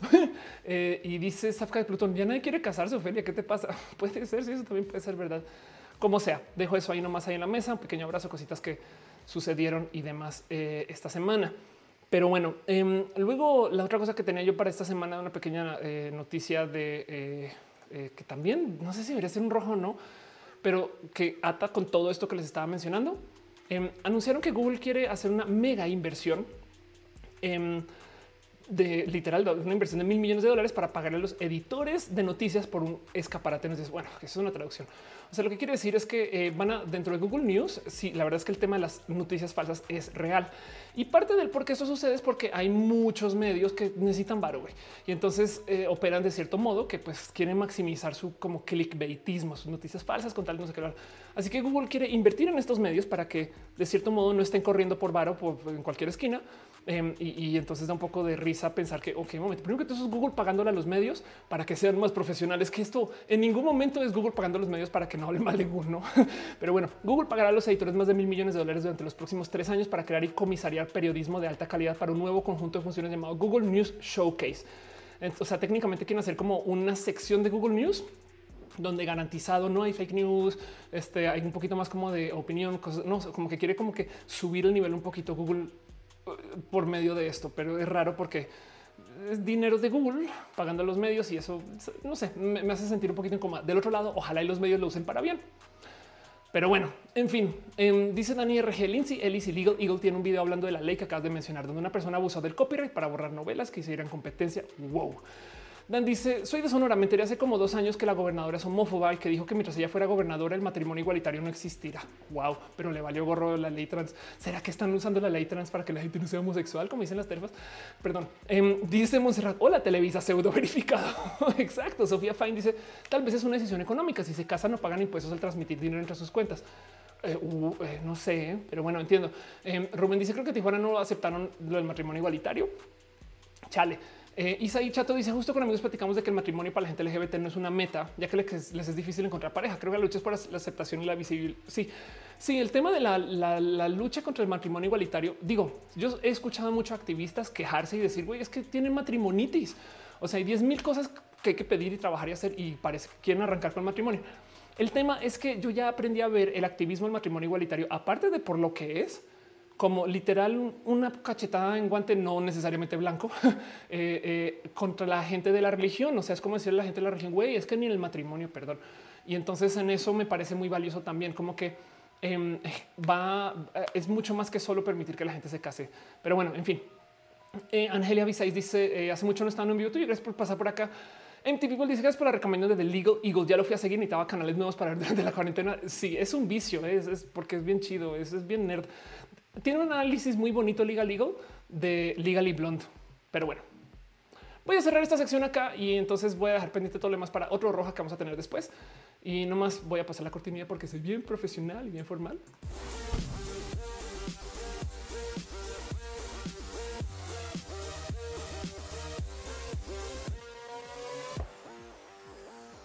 Y nomás, pues, este, por quemar unos minutitos y demás, porque pues también ya no nos queda tanto tipo de show. Ya vamos hablando mucho tiempo acerca de los bots. Em, voy a dejar aquí esto que se llama extra roja para entrar preguntas y leo lo que me tengan que poner o escribir o quieran decir en el chat. Eh, y de paso voy a nomás porque yo sé que se me va a olvidar, voy a devolver esto eh, a su formato original, donde eh, esta cámara se supone que es una vista en blanco y negro, como le ven. Entonces, muchas gracias por acompañarme en mi versión a color de roja, pero ya volvemos a nuestra cámara de seguridad mode. Pero bueno, lo que me quieran decir les leo un ratito y ahorita cerramos show después. Dice este Ivonne. Em, creo que son la mayoría del Congreso es de Morena y en ese partido están bastante divididos y traen pugnas internas. Ándale, una lástima por el matrimonio igualitario. Ojalá y se siga debatiendo. Este no quiero celebrar solo lo que me beneficia. Pues Maya dice eh, eh, Ofe eh, lo, del aborto en el Senado y algo me dice que no pasará. Esos grupos proclamarán otra victoria. Wow, no, no hace nada. También ya un debate en Sonora por el, creo que sí fue cierto por el aborto. Me acuerdo que era este temas feministas. Plumón Azul dice qué plan tienes para Halloween. Por ahora ninguno cosplay.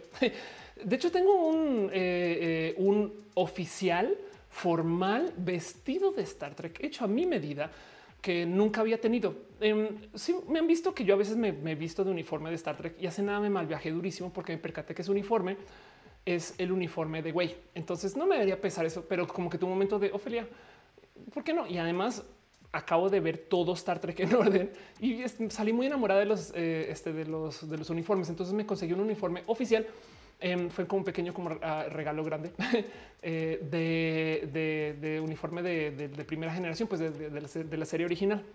Entonces igual y igual y a lo mejor tenemos un cosplay formal. Pero bueno, dice André VT, habrá rojo Halloween, sería divertido. Dice Moon, necesito una ley de identidad. Sí, eh, se pregunta medio fuera de tema, pero siempre tengo ¿qué copa eres? Este, eh, yo soy copa, eh, siempre fui copa C y hace nada tuve una revisión de implantes que de paso en mi canal Diagnosis hablo de, esa revisión, o sea, básicamente una segunda cirugía donde su, eh, crecí, subí de, de, copa, entonces ahora uso copa D. Pero bueno, lo que pasa es que soy muy grande, o sea, soy muy alta, entonces también por eso se ve esa cosa. En fin, dice, dice Denis, dijo Star Trek. Em, Jesse dice, oh, qué chido. Sí, soy muy fan. La verdad es que en cuanto me debo ese cosplay bien hecho también, la verdad es como que siempre he tenido como ganas de, de hacerlo chido, pues. Pero bueno, em, este dice Rol de Canelo llegó la hora friki. Rick Alvarado dice el año pasado trabaja con atención al cliente. Eh, un bot comenzaba los chats, luego los tomamos nosotros, pero eventualmente el bot hacía cada vez menos porque enojaba a los usuarios. La tecnología es joven, chale. Y bueno, yo hasta diría que con un año a lo mejor ya han cambiado cosas suficientes para que esa tecnología mejore. Isaí Chato dice algo me llama la atención con la gente religiosa. Es que están en contra de lo LGBT porque no están con las otras prácticas no religiosas como el Halloween o Día de Muertos. Técnicamente sí lo están, solamente que los más eh, o sea, es muy popular odiar a la gente LGBT. Yo siempre he dicho, el problema de la gente LGBT de lo que nos acusan es que vamos en contra del orden natural, o sea, entiéndase, no procreamos, que uno es falso y dos eh, es de, y, hay mucha gente que no procrea y, dónde están las marchas. No, yo siempre he dicho, si ustedes dieron una licencia de matrimonio y se supone que el matrimonio es para procrear, porque para eso se supone que es, em, entonces, ¿por qué no hay marchas eh, este, que le piden a la gente que ya lleva casada cinco años y nada? A ver, no, a ver, ya tenemos una licencia hace cinco años. No, por lo menos a la gente que se casó por la iglesia, ir y decirles, a ver, te casaste por la iglesia y llevas cinco años y nada que tienes un hijo o una hija, ¿qué te pasa? A ver, a ver, a ver, a ver, a ver, esto es la, esto es la religión. ¿eh? Em, como que siento que esas marchas también deberían de existir, pero bueno, si existe la, en contra de la marcha LGBT. Pero vamos a poner mi sombrero de la conspiranoia y compartirles una teoría conspiranoica que me han compartido varias veces acerca del por qué la iglesia está en contra del matrimonio igualitario con tantas energías cuando también hay otras cosas que podrían cumplir con lo que dicen que está eh, haciendo el matrimonio igualitario, como dices el Halloween, el Día de Muertos, etc. Y es que, y esto es conspiranoia, pero cuando tú te casas este, eh, con la iglesia, entiendes, eh, te, entregas para seminario, eres que te hace esto, cura, padre o monja, tú entonces técnicamente heredas todo a la iglesia. Si tú tienes tres casas, se las queda la iglesia. Si tú tienes cosas pertenencias, lo que si produces algo durante tu tiempo, se lo queda la iglesia. Y entonces tienes ahora este sistema. Tienes una cantidad ridícula de pertenencias de gente que está ahí viviendo en tu casa, seminarios, pues, eh, eh, este, o bueno, gente que es parte del sistema, o sea, una cantidad de, curas, padres, etc., una cantidad de monas, que si tú permitieras que se casen entre ellos, no dos vatos, dos mujeres, entonces esas personas dejarían de heredar a la iglesia.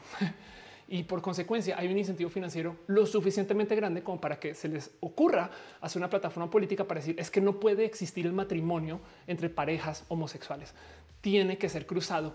Ay, ¿qué creen? Tenemos un sistema de celibato, lo cual prohíbe que esta gente se case cuando viene a estar acá. Técnicamente arruinas tú este sistema, arruinas el celibato al permitir matrimonio igualitario, lo cual, primero que todo, no dudo que hay una cantidad ridícula de monjas lesbianas o bisexuales o pansexuales y también una cantidad de curas padres o, lo que sea que también son gay, no o bisexuales o pansexuales y los tienen en este sistema muy punitivo, ¿no? Y entonces eso también debe ser parte de. Pero esto todo es me quito el sombrero de la conspiranoia, una teoría que no tiene que ser verídica. pero me lo han contado varias veces. De hecho, en fin, este eh, dice Sara, ¿podrías hablar sobre el colorismo en la diversidad? Em, sí, de hecho es un tema que eh, cada vez lo veo más presente y me parece muy bonito, pero estás hablando de cómo también hablar acerca de eh, la piel de color y demás es tema en la diversidad, por supuesto, es, una expresión de la diversidad y desafortunadamente no se le ha dado suficiente luz a esto. yo creo que el primer acercamiento en México con alguna persona activista a este tema, curiosamente, es Ricardo Peralta de Pepiteo, quien al ser un youtuber moreno la neta, neta, sí me ha tocado ver como eh, hay una cantidad de eventos y lugares donde no está incluido y es güey, es Pepe, me explico, es como no mames. Em, pero bueno, el punto es que eh, lleva una plataforma de hablar de cómo los medios, las revistas y demás discriminan a la gente de piel morena y es verdad. Y aquí estoy hablando de gente morena, gente negra. Eh, uf, cómo hay que hablar de, esto también. Es otro rubro de la diversidad inmenso que hay que darle más luz y más voz.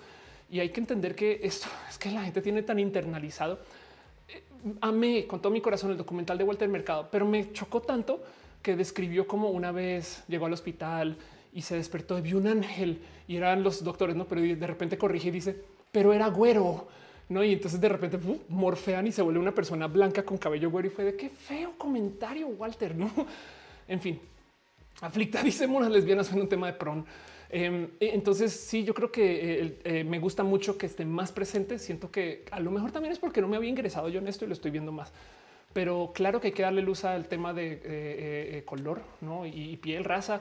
Eh, todo esto son discusiones tan pesadas, tan complejas que y a veces me sorprende que se sostengan. Güey, es como de güey, cómo puede ser México una persona tan una persona?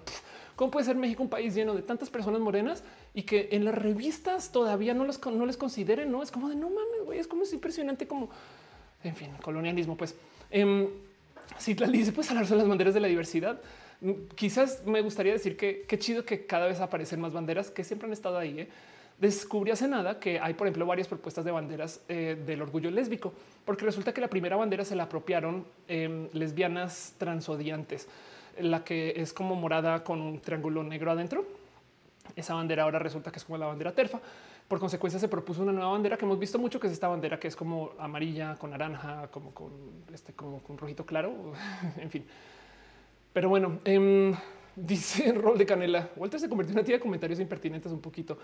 Eh, y Pepe dice: Tengo una podrías explicar grandes rasgos el blockchain. Tengo un video larguísimo del tema, pero blockchain es una tecnología hecha para que tú no puedas falsificar. Entonces es como el equivalente en computación de yo comparar mis notas con las tuyas. Entonces, ¿qué es lo que pasa? Imagínate que eh, nos dan dos cuadernos con eh, con, no sé, nos dan dos cuadernos a ti y a mí y estamos copiando notas del, tal, del tal, del profesor, no de lo que está poniendo ahí en el tablero. ¿no? Entonces, eh, tal y tal y tal cosa. Y de repente el profesor solo te dice si se escribieron bien, pues lo que tú haces es checar contigo y checar con tu compañero. ¿Se escribimos lo mismo? Sí, se escribimos lo mismo. güey. Bueno, en blockchain, pues básicamente es una tecnología que a grandes rasgos lo que hace es que hace esa comparación, pero no solo con el de al lado, sino con el de allá, con el de allá, con de acá, con de acá, con de acá. Y técnicamente cuando ya corroboramos por primera vez que todos tenemos las mismas notas, entonces eso hace como un bloquecito diciendo listo, hasta aquí ya estamos iguales. Sigue la clase. y entonces luego el profesor dice si sí, toma la nota bien, entonces volvemos a checar aquí, aquí, aquí, aquí. Entonces tomamos y ah, sí, ok, perfecto. Entonces tomas otro bloque de notas y lo guardas al lado. Y si te fijas, con el pasar del tiempo vas a hacer una cadena de bloques, un blockchain. Pero bueno, estoy súper simplificando. Espero que eso te lo explique un poquito. Pero el punto es que es una tecnología para validar, para asegurarte que la gente no haga trampa, para que eh, tú puedas checar que mis notas sean las mismas que las de allá. Y, se puso para mil cosas. Eh, para que la gente no pueda falsificar. Pues MTV People dice: Me tan gordo que va la inclusión de la gente con las cosas y la gente lo vea como algo obligado. Me la paso peleando con todo el mundo. Sí, eh, la verdad es que estamos lidiando ahorita con la era de la diversidad, que está bien. O sea, simplemente estamos enfrentando muchas diversidades al tiempo y cada cual trae pues, sus respectivos dilemas. No, pero bueno. Dice este eh, Daniel RT vas arruinando todo. Andrea Betancourt dice durante los días se me ocurren mil preguntas y temas que me gustaría traerte acá. No te preocupes, déjalo en los comentarios después o ponme un tweet. Oscar Iván dice mañana tengo entrevista al trabajo. ¿Algún consejo? Duerme muy bien. Siempre es mejor llegar descansado este, que preparado, no? Porque, porque si estás aquí como tus chispas, come bien, desayunas, todas esas cosas. Quítate como el estrés sistémico de la vida. Pues, em, pero bueno, eh, preguntan que cómo es la bandera trans bien. Eh, a ver, eh, es una buena. creo que sí hay bandera trans bien. Perdón. Em, dice Manuel Díaz. Jesse dice, cuida tu postura. Sí, es verdad. Bueno, el día desgraciadamente México es un país donde las costumbres son así desde hace mucho tiempo y sería un arduo trabajo cambiar eso. Yo creo que muchos países estamos lidiando con o están lidiando con esto y el Internet es gran culpable. Entonces vivimos en la era de la diversidad más que nunca, ¿no? Oscar que dice qué tal esto la minería digital. Hace nada había un documental que decía de cómo eh, la venta de datos ya vale más como industria que eh, la venta del petróleo. Entonces, pues por supuesto que hay este interés. José Eduardo dice cuándo harás el video de los implantes de glúteos. Tengo que volver a hacer videos para diagnosis. Punto. Pero en el Inter eh, aquí estoy. Puedo mostrar mis nalgas. No, hoy no. Maverick dice siendo de piel blanca racismo. Si alguien moreno critica mi color, em, este bueno, se dice que el racismo a la inversa no existe porque mm, históricamente la gente de piel blanca ha sido la gente opresora. Pues entonces, eh, eh, cuando te, cuando, cuando te hay muchas cosas que se le dice a la gente blanca que la gente, o sea, perdón, vamos a alejarnos de, tu tema. Hay muchas cosas que dice la gente oprimida que son comentarios muy válidos que la gente oprimida toda la vida ha escuchado. Es como en una época la gente estaba en contra de que se les dijera heterosexuales de por qué yo soy normal. Ellos son gay y yo soy normal. Yo soy solo, yo. Esto está pasando ahorita con las mujeres feministas que eh, trans excluyentes que no les gusta decir soy cis. Dicen yo soy mujer y ya. Y tú eres trans y ya. Y es de no, pues a ver, espera. Ahora resulta que te pesa que yo te diga una etiqueta, porque a mí toda la vida me han puesto una etiqueta. Entonces, si vamos a tener etiquetas que sea parejo, la gente que viene del lado privilegiado, porque no necesariamente tiene que ser el lado que oprime, eh, a veces ve la igualdad como opresión, porque no están acostumbrados, acostumbrados a que se les cuestione. Y ya, del otro lado, si tú vienes de la opresión, entonces toda la vida te han cuestionado tu existencia. Y pues por supuesto que ya sabes que, güey, si me la cuestionan a mí, yo cuestiono ya también. Y entonces hay gente que viene muy desde el privilegio y dice cosas que en últimas se, se sienten atacados o criticadas y criticadas. No sé si es tu caso, no sé si es tu situación, pero también para que entiendas justo que el por qué se dice que el racismo a la inversa no existe más bien e, es simplemente un, te estoy tratando como me tratas tú a mí, eh, no? Y entonces no es igual porque toda la vida se le maltrató y se le oprimió al grupo oprimido, no? Y entonces a la inversa simplemente es básicamente volviendo el favor. Pues ahora ojo por ojo, diente por diente, pero pues me entiendes, no? Dice Maverick, eh, este ya te había leído. Eh, Winner dice una duda sobre el médico eh, ser el único no sustituido por Internet o las nuevas tecnologías. No, ¿de qué hablas? Em, este eh, Neuralink eh, Surgery Robot. Em, yo quería hacer un video solo de esto, del robot de Neuralink que te opera para ponerte un chip en la cabeza. Pero ya me dijeron que hay una cantidad ridícula de robots en la sala de operación. Em, y entonces eh, ya podrás tú ir a alguna clínica sin pasar por un doctor a que te operen los ojos LASIK. No, eso se va a automatizar. Eh, ya hay autodiagnósticos hechos también por computadoras. Em, ya yo trabajé en el año 2000 en una empresa que hacía recetas automatizadas para los doctores. Ojo, pero no me sorprendería si esto luego se comienza a vender para gente cuando ya los mismos, por lo menos para algunos diagnósticos, sabes, como que se puedan entregar a computadoras. Entonces, no, la verdad es que no. Em, pero bueno, dice eh, eh las Karens no es algo racista. Em, pues, de nuevo, es, es un tema de, tratar a las Karens como las Karens han tratado a la gente. Pues em, dice Elisetas arriba los robots. Lucas Mileto dice saludos para Brasil. Daniel dice la gente privilegiada está acostumbrada a estar en ese privilegio. Hace unos días escuché a mi tío decir una prima que es fea por no ser rubia y ya tiene cinco años. Exacto. Hoy tuiteé uno de estos momentos de alto privilegio Em, que dan rabia. Pues vamos a ver si lo encuentro rápido. Sí, aquí está. Esto le pasó a Morgana, quien es una mujer trans espectacular, espectacular. Conozcanla si no saben quién es. Ella compartió una historia. El conductor del taxi donde vengo le dice a Morgana, ¿está enojada o es así de seria? Y ella le dice, yo soy así de seria. Si tienes muy bonitos ojos, estás muy bonita. Entonces ya no le contesté, no? Y entonces la sensación pues da miedo, no? Y entonces un güey le responde puros inventos para llamar la atención. Ahora quieren sacrificar a los taxistas. ¿Te mató? Y es de wow, wow, wow, un momento, Osvaldo, ah, bájale dos segundos. Yo creo que como que quiere llamar la atención, cooler, no? Y el otro lado es como de ahora resulta que resulta que este, eh, si, si, no te matan, entonces este, se justifica el acoso, no es como de en fin. Y esto es un caso extremo, pues. O sea, no estoy diciendo que todo el mundo sea así, pero si hay gente que eh, piensa que eh, pues que los taxistas no es como de los piropos. Güey, estoy acá, o sea, felicitando por quien eres, güey. Pero bueno, en fin. Pero bueno, Wigner Peralta dice el médico jamás será reemplazado. Em, yo creo que ya muchos médicos, este, muchos procesos de la medicina eh, ya son completamente automatizados. Eso sí, no lo dudo. Pero bueno, eh, Ivonne Vera dice: Tenía programas eh, mis primeras cirugías estéticas para diciembre, pero ahora con la pandemia me están dando entrar al quirófano, pero lo estuve planeando un año entero. ¿Tú qué harías? Em, si algo he aprendido de las cirugías, eh, Ivo, es que luego se te olvida. Entiéndase, cuando pasan tres años, o sea, si tuviste una recuperación de seis meses, cuando pasan tres años, se te olvidó que fueron seis meses. Y un gran ejemplo de eso es la pandemia. Ya pasamos meses de esto y como que ya, así ah, como era al comienzo, se acuerdan que al comienzo estábamos en pánico y no sé qué, ya como que así, ah, verdad? Igual. Así que em, tú vela por tu salud tener el mejor servicio posible, evidentemente lo antes posible. Tampoco quieres esperar a cumplir 69 años para operarte si lo puedes hacer ya.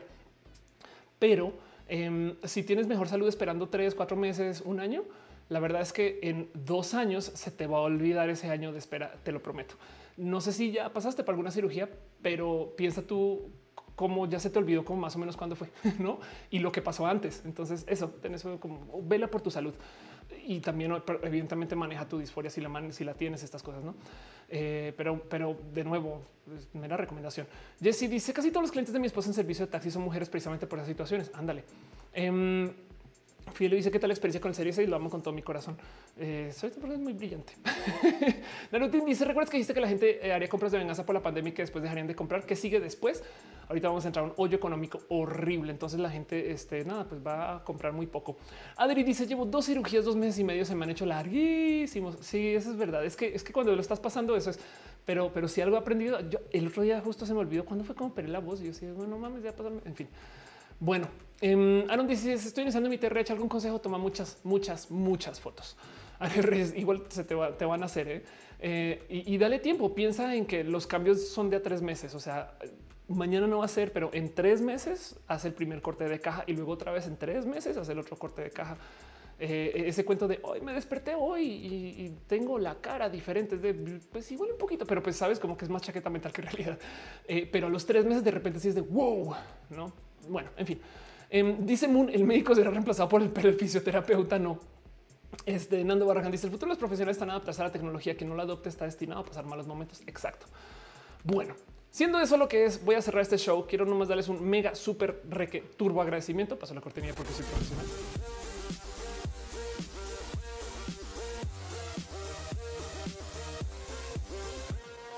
Ah.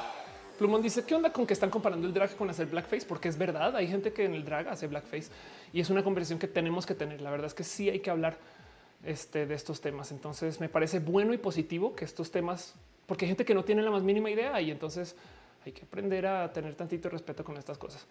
Pero bueno, yo lo veo con positivo, pues el que se discuta por lo menos, como sea.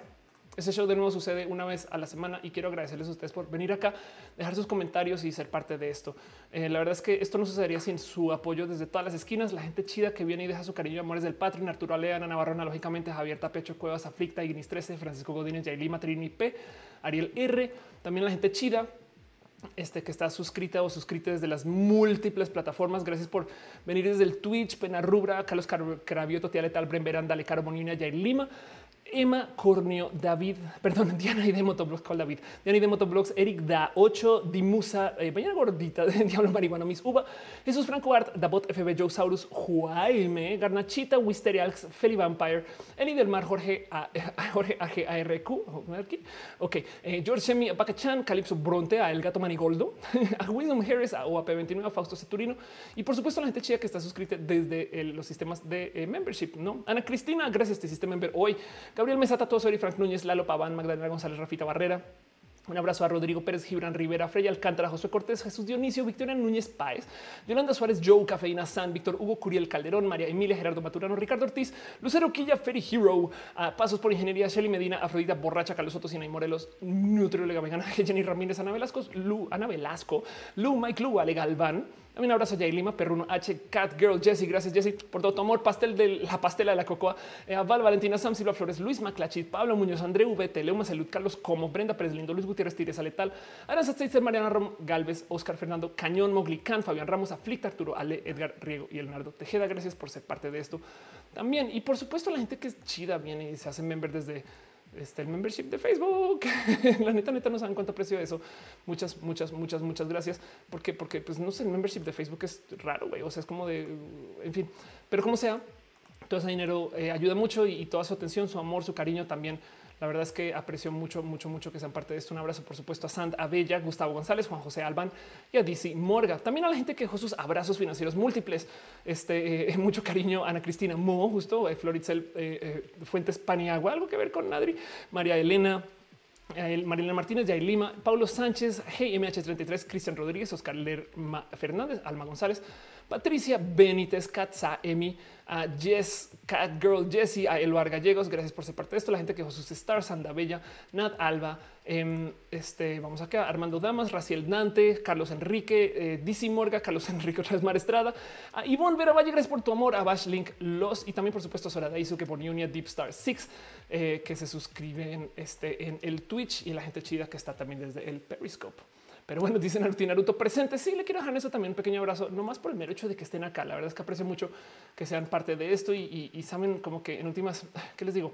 Eh, esta es parte de no.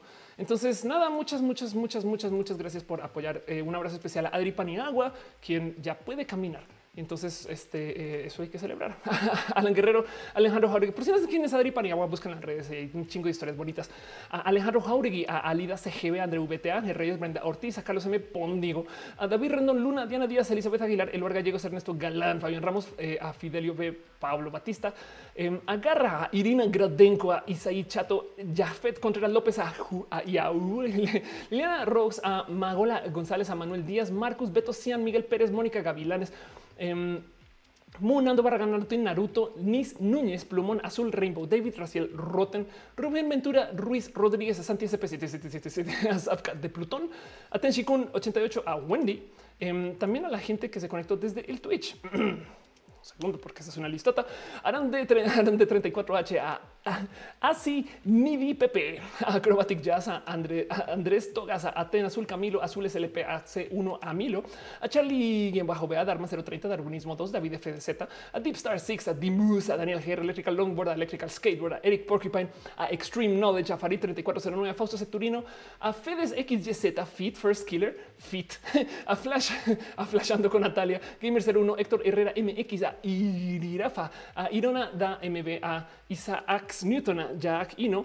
Eh, también un abrazo a King Robert, a la gran bruja Elena, a Liz 1125, a Lucas Mileto, a Lurks Licosignio, Marcelo de MNT, Maya 117, Mittens 9231, Monkey Tech 22, Montbay, Musicarina, Nekashin, a Next Coyotl, a Papi Crocs, a Pena Rubra, PF Cristina, PK Bajera, Princess League, a Questonion, Kike, quien bajo R, Raxox, CG, Arreik, Ronin 971, Sades, Kirisu, Daisuke, Stephanie, Stephanie Liamas, Isop Diego, a, a Tom Toms, a Teixente, a The Rock Ortiz, Tunan Cute 00, Vegan Mike, Vigo Pros, Wisteriax, a Wolf Rhapsody, a Yanko Pavel. Eh, tengan en cuenta que las otras plataformas que me quedan acá tengo el problema que no me dicen, no me dicen justo todos los datos de todos los detalles de todo el mundo, pero en eso de todos modos un abrazo especial a Ivonne Ibera Valle, a Roberto eh, Hino, Judith Juárez, este Andy Juárez, a Citlali, eh, Sandra Bella, a Suriel, eh, este, eh, ¿quién más está por acá?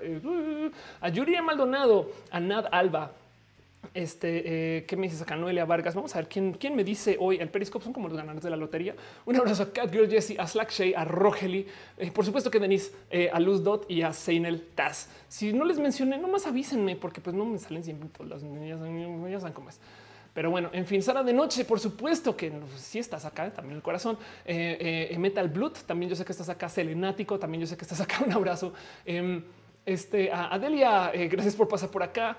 Em, a Roslyn Blue Jardín también por estar Isaac. Ya dices, ¿verdad que Roja estará en Smash?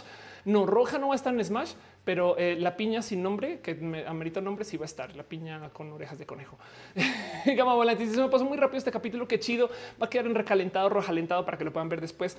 Eh, muchas gracias, Uriel Alexis, Javier. Muchas gracias este Gama, Daniel GR, Catgirl, Jessy Caro. Em, de hecho, justo eh, un abrazo súper especial al team de moderación. Eh, que siempre están acá, asegurándose que las cosas no se salgan de control. Caro Uba, Uriel, Fabián Monse, Jessy Tutix, Siga de Pato y por supuesto René, dueña de mi corazón. Un abrazo John Pai, John Pai, que es. Un abrazo Giovanni Senpai. Este, un abrazo Héctor Herrera, Fernando Nese, este Adoquín, Parangui,